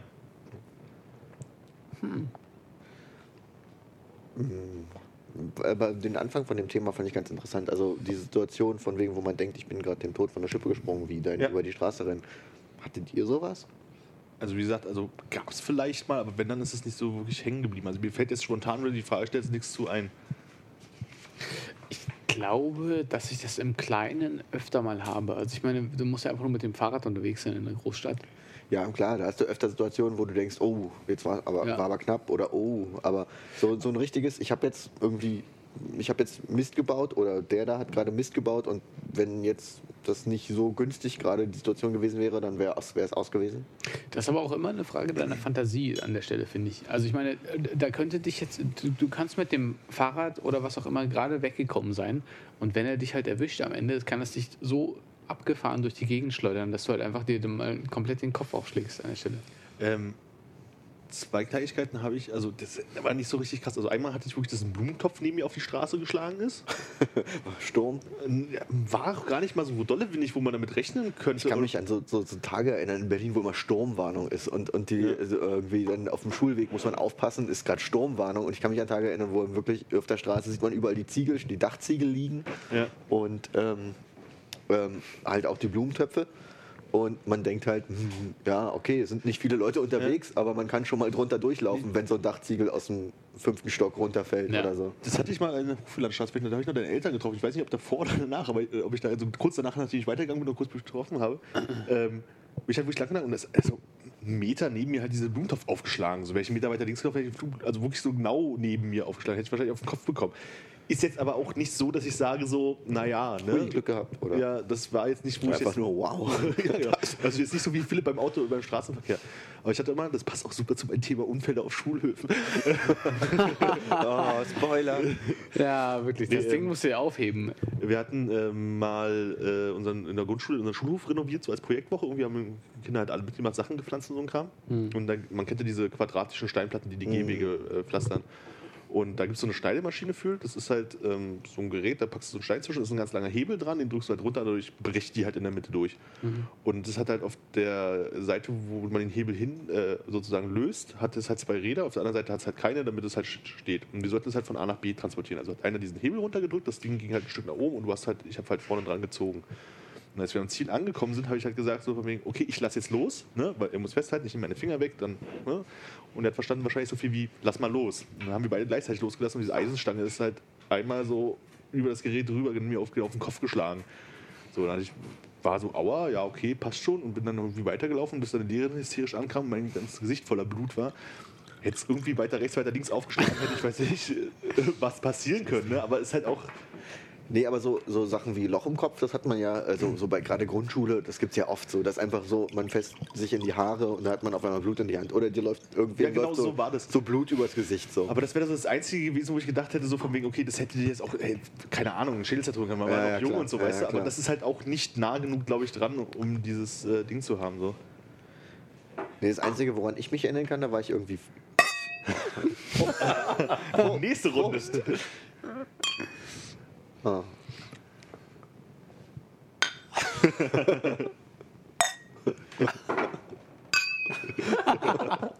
Sehr gerne. Äh, ja, das war eben, ähm, da war ich halt auch so 15 oder so äh, und bin mit meinem Fahrrad äh, damals durch die Stadt gefahren und es war eben so eine breite Straße, in der Mitte Straßenbahnschiene, das war unten ähm, an der an Danziger Ecke Prenzlauer. Ähm, und ich habe halt gerade geübt, so mit meinem Fahrrad zu hopsen. Habe aber ähm, dabei die Straße überquert, wollte eben über diese, diese, diese kleinen Kanten, die dann bei so abgeflachten Gehwegen sind, versuchen hoch zu hopsen, habe aber nicht darauf geachtet, äh, dass ich schon lange, schon lange, lange rot hatte. Ja. Ähm, bin halt ein bisschen in der Luft, in einer Situation, wo ich überhaupt nicht bremsen kann, sehe von rechts die Autos auf mich zurasen, ähm, lande aber direkt äh, auf der Fahrbahn und nicht annähernd mehr auf dem Fußweg. Blockiere also komplett eine Fahrspur mit Autos, äh, die auf mich zurasen. Und das war, das war wirklich, ich, ich Du weißt nicht, ob vor oder zurück, oder? In dem ich, Moment? ich, ich wusste, ich konnte mich gar nicht bewegen. Das Auto war schon irgendwie so nah dran. Ich, ich habe nur in dem Moment erst realisiert, dass da überhaupt Autos kommen, als ich Mhm. hochgeguckt habe, weil ich vorher habe ich nach unten geguckt. Ich habe die ganze Zeit auf den Fußposition checken, Boden ne? geguckt, Fußposition, ja. Und was man eben so macht, wenn man mit seinem Fahrrad durch die Gegend hopst.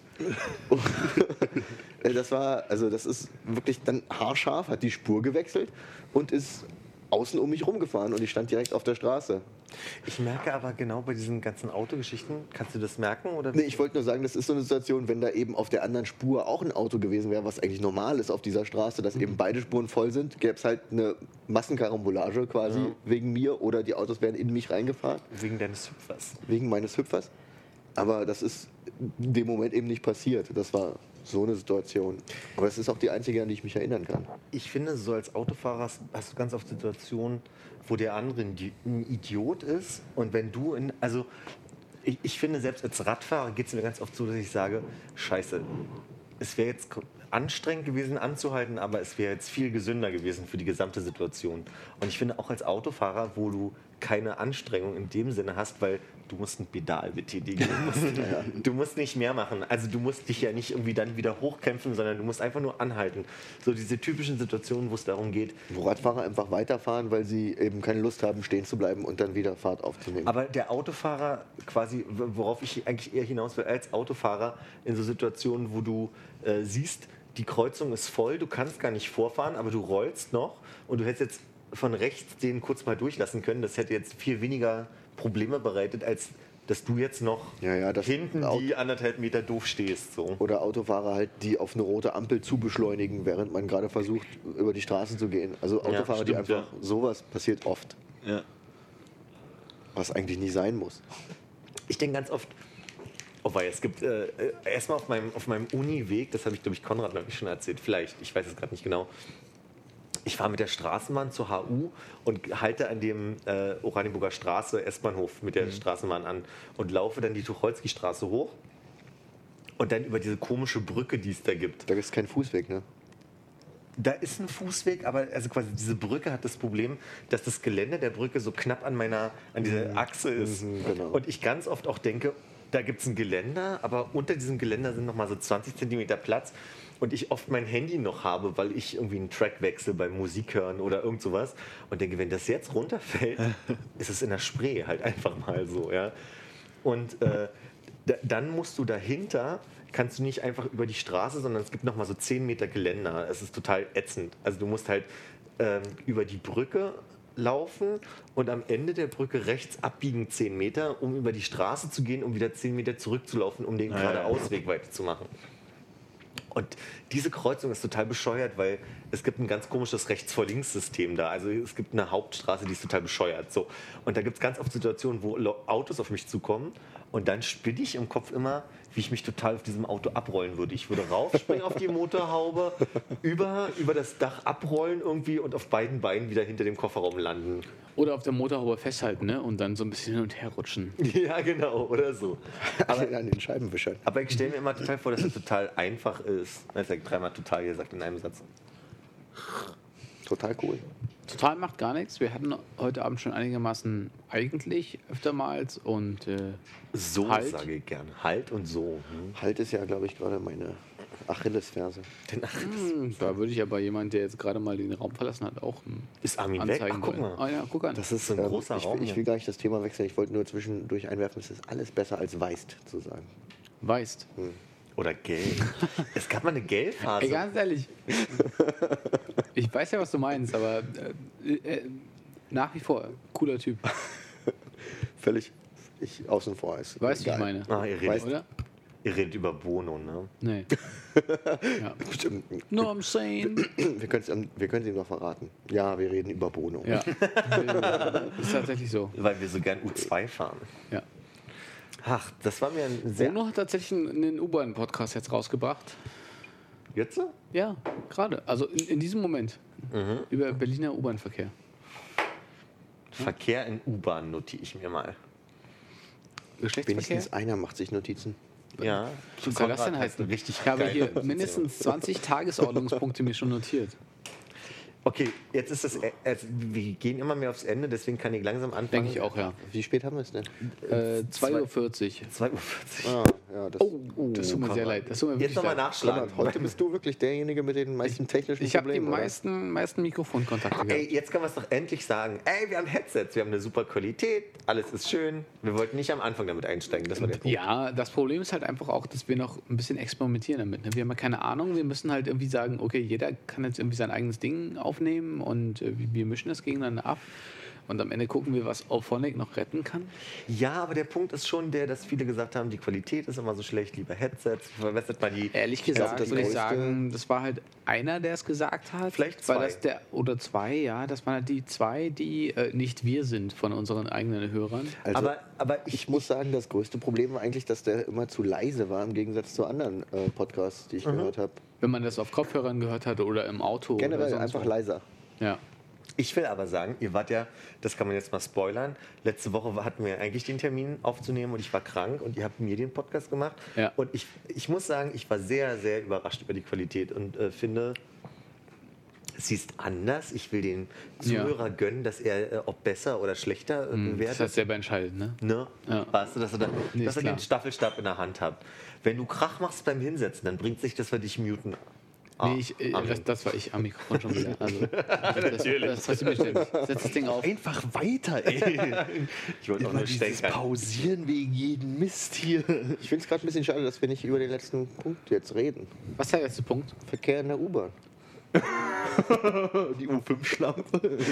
Oha! War die schon mal Thema? Im Habt ihr was, ja? Ich glaube nicht. Nein, ich glaube Wer, nicht. wer ist die U5-Schlampe?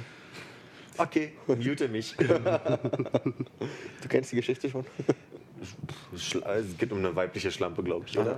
Okay, wir machen einmal kurz an der Stelle, jetzt für jeden, der zuhört, äh, total doof, aber Handzeichen, wer hatte schon mal Verkehr in der U-Bahn? So viele hätte ich nicht gedacht. Ja, Warte mal, definier mal Verkehr. Nee, hatte ich nicht. gut.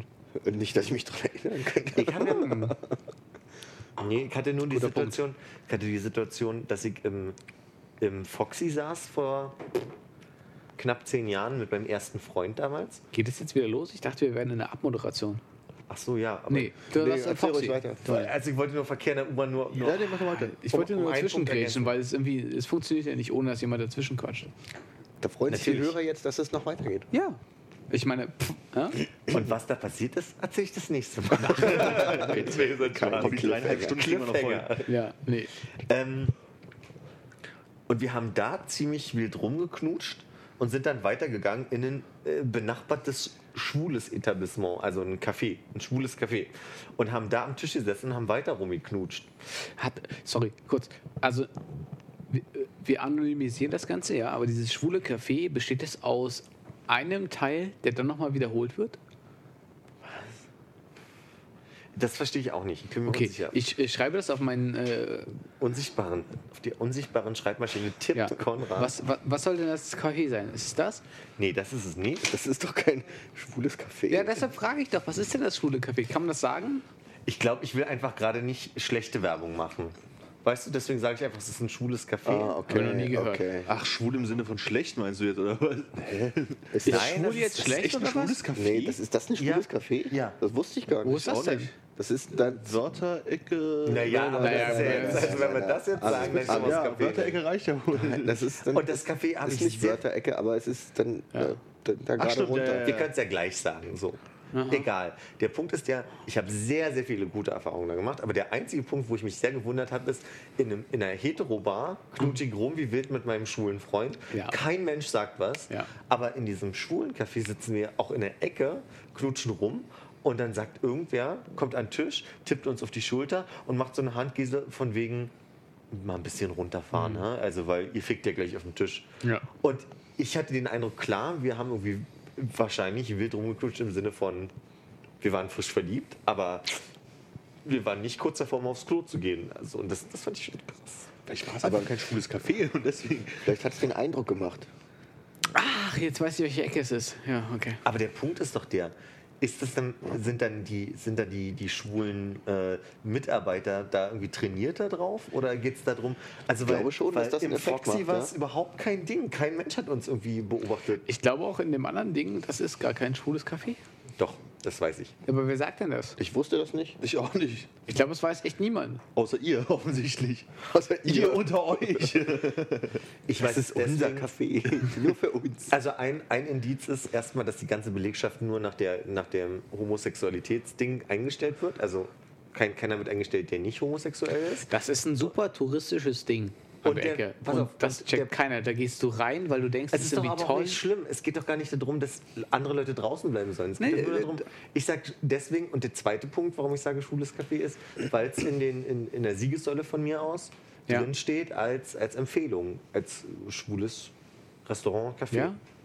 Und deswegen ist es für mich, das heißt ja nun nicht, dass wenn du da reingehst, Ja, okay, wenn du, das heißt ja nicht, dass wenn du da reingehst, dass, das, dass du da nicht rein darfst oder so. Es Ja. ist halt einfach nur, Ich merke auch für mich, es, es führt einfach gerade extrem zu weit, jetzt zu sagen, schwules Café und warum muss man das irgendwie ein schwules Café nennen und so weiter. Dann sind wir wieder in irgendeiner Schutzraumdiskussion aber und so. nee, das ist keine Schutzraumdiskussion, sondern es geht einfach nur darum zu sagen, die Belegschaft ist schwul-lesbisch. Ja. So, und wenn du schwul-lesbisch als Tourist hier bist, steht in der Siegessäule, die für Touristen auch da ist, Ja. du, das ist ein Anlaufpunkt, um andere Schwule oder Lesben Okay, zu sehen. alles klar. Um mehr geht's nicht. ja. Aber du darfst nicht knutschen. Aber du darfst nicht wild knutschen. Wie exzessiv war. Nee. Ja, aber das weiß ich Mach nicht. mal vor. Ich zeig dir das Hannes mal. Warte mal. Nicht, dass Konrad uns hier rauswirft. Nicht, dass Konrad sagt Tschüss. Ihr könnt das Bett haben. Worauf wolltest du hinaus, Konrad? Dass du auch gerne ein Hetero-Café hättest, wo nur Heteros rein dürfen? Nö, ich hätte gerne mehr Interesse auf, aus, aus der Homo-Szene. Mehr, du hättest mehr Interesse gern. Ja. An, an mir, an meinem Körper. Ach so. Dann geh doch mal ins, ähm, Dieses Ding. das, was da auf dem Zettel Ja. steht. Ich will Jetzt, wo ich es weiß, weiß ich ja, wo ich mir das holen kann. Der Punkt ist der, ich will wirklich also unterschreiben, dass danach war ja die Zeit, als ich im Foxy gearbeitet habe. Und da wollte ich privat nicht so oft im Foxy sein und bin immer ins April gegangen und habe viele gute Freunde getroffen, habe viele liebe Menschen da kennengelernt und finde, es ist ein 1A duftes Café. Ich kenne den Inhaber, das ist ein lieber Mensch. Aber ich hab, ich, mir geht es auch nicht darum, dass es, das hätte woanders vielleicht auch passieren können. Es geht nicht ums April, sondern es geht nur darum, dass ich mich wundere, dass vielleicht ist es ja auch der Freibrief zu sagen, wenn du in einem Hetero-Dings rumknutscht willst, dann hast du vielleicht den Freibrief als schwul-lesbische Person oder als schwul-lesbisches Pärchen zu sagen, äh, da sagt man mal nichts, das ist mal am Ende Ja, ja, genau. sexistisch oder so. Aber, so untereinander ist man dann schnell so, okay, ihr seht aus, als würdet ihr gleich vögeln, äh, könnt ihr, zu, nehmt euch ein Hotel. So. Ja, also von der Art würde ich es auch betrachten, aber im Foxy ist es, glaube ich, generell, generell völlig egal, wer da was macht, oder? Denke ich auch. Ja. ja. ja. Aber das, also ich meine, ist doch Ich muss gut an gerade der an Stelle. die Aufnahme denken, die ihr mir geschickt habt letzte Woche. Was war denn da?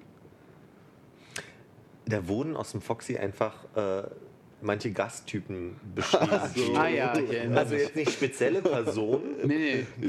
sondern Also einfach nur so, eine, eine spezielle Person. Das auch war, das ich, nicht, ne? waren, Auf der Aufnahme. Nein, da war keine Spezielle. Sondern einfach nur, dass manchmal so, so der Typ, der da hingeht, sehr, sehr. Also es ist fast ein, ein speziell hetero-Café für spezielle Spezielle Persönlichkeit. Spezielle Heteros. Mit ihren eigenen Problemen. Ganz genau. Wollen wir, wollen wir den Zuhörern eine gute Nacht wünschen? Ich denke, an der Stelle ist ein sehr, sehr guter Punkt, um gute Nacht zu wünschen. Ich wünsche lieber einen schönen Nachmittag, weil das ist eher so die Zeit, wo man Podcast hört. Dann wünsche Guten Weg zur Arbeit wünsche ich. ich Ach, wünsche, das ist auch nicht zu Ende. Ja, stimmt. ich wünsche viel Spaß zwischen 0 Uhr und 2 Uhr 49. Ja. Tschüss. Orebeuer. Einen guten Koitus. Bis bald. Tschüss.